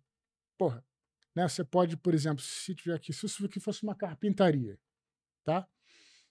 Você me entrega um martelo, um serrote, uma lixa e uma em um pedaço de madeira. Eu não sei o que fazer com aquilo. Ou vou ah, fa- hum, ver no YouTube e tal. Nunca fiz nada. Fazer um, um banco toscaço, maluco. Eu tenho as mesmas ferramentas do que um carpinteiro que vai fazer. Vai ter carpinteiro que vai fazer um banco maneiro, outro vai fazer um banco foda, outro vai fazer um banco feio. Entendeu? É claro. Então é o seguinte, são as ferramentas. Essas coisas são ferramentas. Então tem uma galera que fica muito apegada, às vezes, também. As técnicas literárias estão ali para te, as técnicas estão ali para te ajudar escrita, não para te dificultar, né? E, e não se apegue muito também às próprias próprias próprios clichês e tal. É, é uma coisa que vai muito de, de intuição, mas também você poder incluir, né, uma, um conhecimento é sempre bom, né? Eu tento estudar Claro. sempre, tento estudar sempre. Então tem essas e aí e, e- e essa específica, né, que é a da jornada do herói do monomito, ela torna mais universal a tua história. Por quê? Porque ela repete padrões que são comuns a toda espécie humana. Todo mundo passou por aquilo. Num desses meus cursos é teve um garoto que fez no final é, essa a jornada do herói, a- o trabalho, a história dele, ele é cearense, ele veio trabalhar no Rio. Então ele contou a história exatamente dele, Todas as etapas. todas as etapas. Cara. Inclusive com os personagens, os arquétipos. O herói, o mentor, o camaleão, o pícaro, é, a sombra, os guardiões de Limiar, estão todos ali no trabalho, no trabalho dele, entendeu? Doido. Porra, é isso. Entendeu? Então, quando você prepara uma história com essa, essa coisa, né? Eu vou te falar assim, digo sinceramente, eu nunca usei a jornada de heró- do herói de forma consciente nas minhas histórias. O pessoal fala tanto, nunca usei, de verdade. Mas eu sei, se eu ter um, tiver um problema, eu posso recorrer a ela, né? Que eu sei que são Por- porque são fórmulas universais. Na verdade, eu conheci o Jornal do Herói quando eu estava já na metade da Batalha do Apocalipse. Eu conheci essa história interessante. É, tava na Batalha do Apocalipse, eu estava assistindo a TVE no Rio, tinha na época, não sei como é que é hoje em dia. Passou a série de entrevistas lá com o. Isso, mas eu estava passando Star Wars Ah, na TVE. Que porra é essa? Caramba. Aí eu vi que história. Parei, pô, vamos ver isso aqui. E não era Star Wars. Eu, na realidade, era, era um pedaço do Star Wars que estava passando, pra, é, porque era, era o documentário do Poder, poder do, Mito. né? Tava passando. Eu falei, puta, aí eu comecei a escutar o cara, o Joseph Campbell, né? É. Falei o nome dele, que alguém falou, tem que falar o nome do É, alguém falou aqui, eu duvido que ele passe o, o programa falar. sem falar do Joseph Campbell. Campbell. Joseph Campbell. Aí eu comecei a ver e falei, pô, eu- isso que esse cara tá falando tem tudo a ver com o que eu tô escrevendo. Não é que eu fui buscar ele para escrever o Batalha. Eu tava escrevendo. Por quê? Porque eu mesmo tava escrevendo uma história com padrões universais, porque era aquilo que me emocionava. É. Porque eu tinha visto, porra, Star Wars, infância, ET, todas aquelas. aquilo- Eu conhecia aqueles signos sem ter noção. Assim como nós conhecemos, né? Porque vários mitos são norteados por esse tipo de, de ida, né? E volta à aventura, tudo É. mais e tal. Então, quando você é, faz uma história assim e bem feita, porra, você se emociona de verdade. Porque, porque aquele herói da história, seja no cinema, seja no romance, seja num quadrinho, ele é você, né? É. Ele tem identificação. Por isso as etapas todas da, da, da recusa do chamado, né? Você tem um medo, né? Quem não teve medo? Porra, né? Todo mundo tem receio, né? Do, do que pode De acontecer, né? enfrentar uma coisa nova. né? Você estava falando aqui nos, nos bastidores que você criou aqui o programa. É, na no começo da pandemia você ficou desesperado, né? Deve É. ter tido um, um baque ali, né? É, Né? Você não, não passou por uma jornada do herói, de certa forma, e agora É. você está buscando seu. Olha exatamente. só. Tá na minha frente. É, e a volta pra casa é aqui em casa mesmo que eu gravo na minha casa. Exatamente. É. É, exatamente. Então, essas coisas que eu acho interessantes, Eu entendeu? acho Então, interessante pra caramba. então é, cara. é, eu até falo para todo mundo ver o, o poder do mito do Joseph Campbell. É. Porra, é foda. Foda. Tem um livro, né? É, tem hum. o Herói de Mil Faces, tem o livro O Poder do Mito, que, Eu que é uma série de, de- de- de Entrevistas, entrevistas, né? que foi O Poder do Mito tem o livro e tem também o, DVD, né? Que é o, que é o próprio. Que é o, que, o original foi, uma, foi uma, uma série de entrevistas que É. o Bill Moyers, que é um puta jornalista americano que também entrevistou o Asimov. Ah, é? É. Pô, eu vou atrás dessa daí, eu não, não, não vi ele. Tem uma entrevista clássica do Bill Moyers com o Asimov, que é nessa entrevista que o Asimov prevê a internet. O quê? É, sim, senhor. Caramba. É. que o, o Bill, Bill Moyers, mais inteligente pra caralho. O cara. E aí ele. E ele falava é, sobre os computadores que estão chegando aí e tal. E o, e o, e o Asimov fala, começa a falar da revolução da edu educação, que vai ser de, de ponta a ponta e não um professor te ensinando. As pessoas vão colocar, se o cara quiser, ele dá seu exemplo, se o cara quiser estudar sobre futebol americano, ele vai encontrar na internet. E aí o Bill Moyers fala: peraí, mas, mas quem que vai colocar essa parada na internet? Na, na, na, na no computador, não Ah, no internet, computador. no computador. Porra, não sei. É, é, não, o Asimov fala, desculpa, o Asimov fala, "É, mas as próprias pessoas vão colocar. E o cara fala, mas isso não vai ser uma informação. Mas as próprias pessoas vão regular. Mas ele fala, pô, mas como é que a pessoa vai ter um computador em casa? O computador era grande porte É, eu- eu ocupava uma sala. Aí o Asimov fala, essas coisas vão baratear, todo mundo vai ter um computador e tal. E o Bill Moyers, procura essa. Eu, eu acho que só tem legenda em, em espanhol, que eu última vez que eu vi Cara, no YouTube. E, o- Bill Moyers, não, que era inteligente pra caramba, não consegue conseguia conceber, alcançar. O, e o Asimov era Isso é, é um gênio. deve ser anos 70. não, 80, 80 já. já? Começo de 80. Tá. Tem que ver. Pode ser, pode ser. Então o Bill Moyers faz essa, essa série de entrevistas com o Joseph Campbell, né? É. Antes dele morrer, né?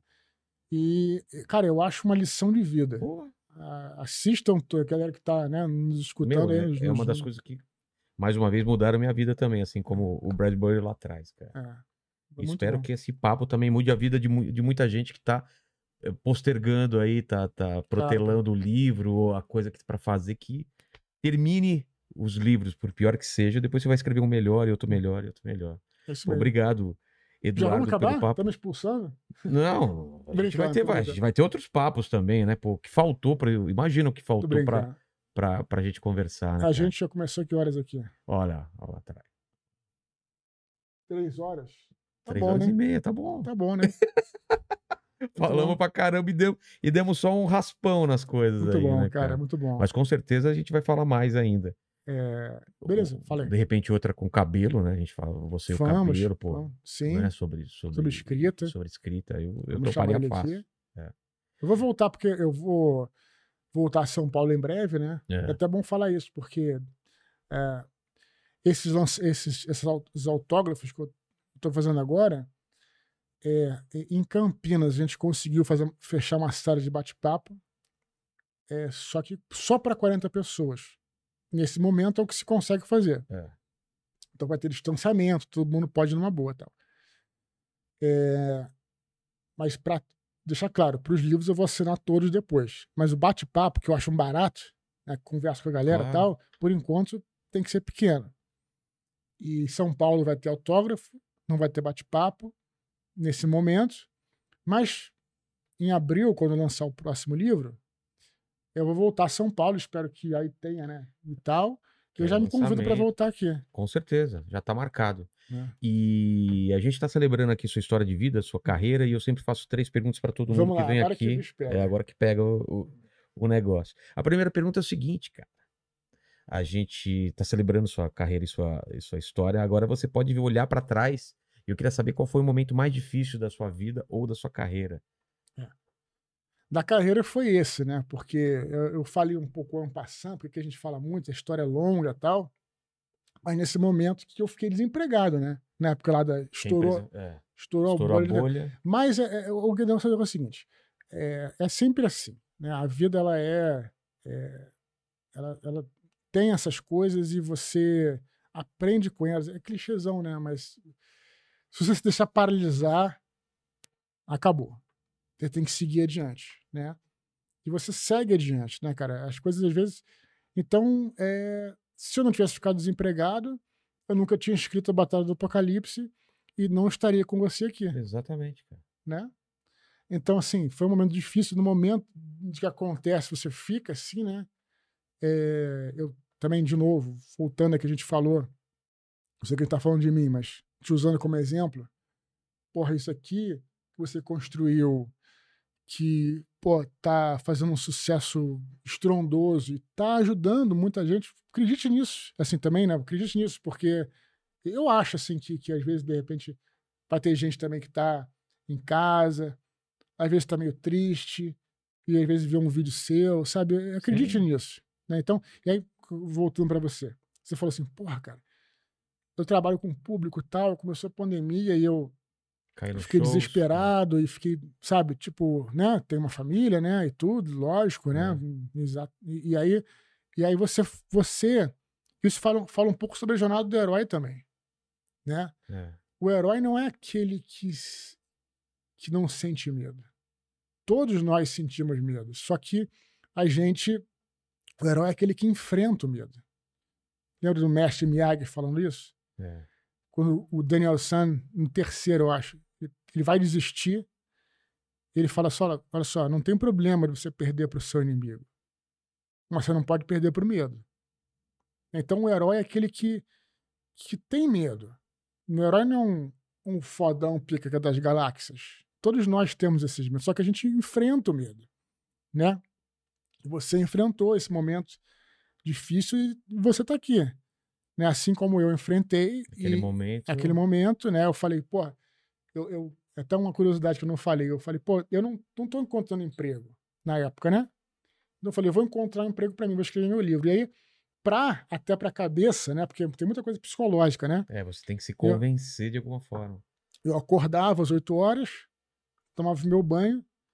No começo eu me arrumava para ir trabalhar em casa. Pra Sabe na a sua cabe- cabeça na você entender cabeça. que aquilo era um trabalho. É, né? levar a sério. Tal. Depois, hoje em dia, eu trabalho até de cueca. Mas naquela época era importante. isso. Então é muito difícil, cara. Assim, claro que teve, mas eh, eu acho que se a gente está aqui, é, é um pouco isso, né? É um É. pouco da gente enfrentou isso.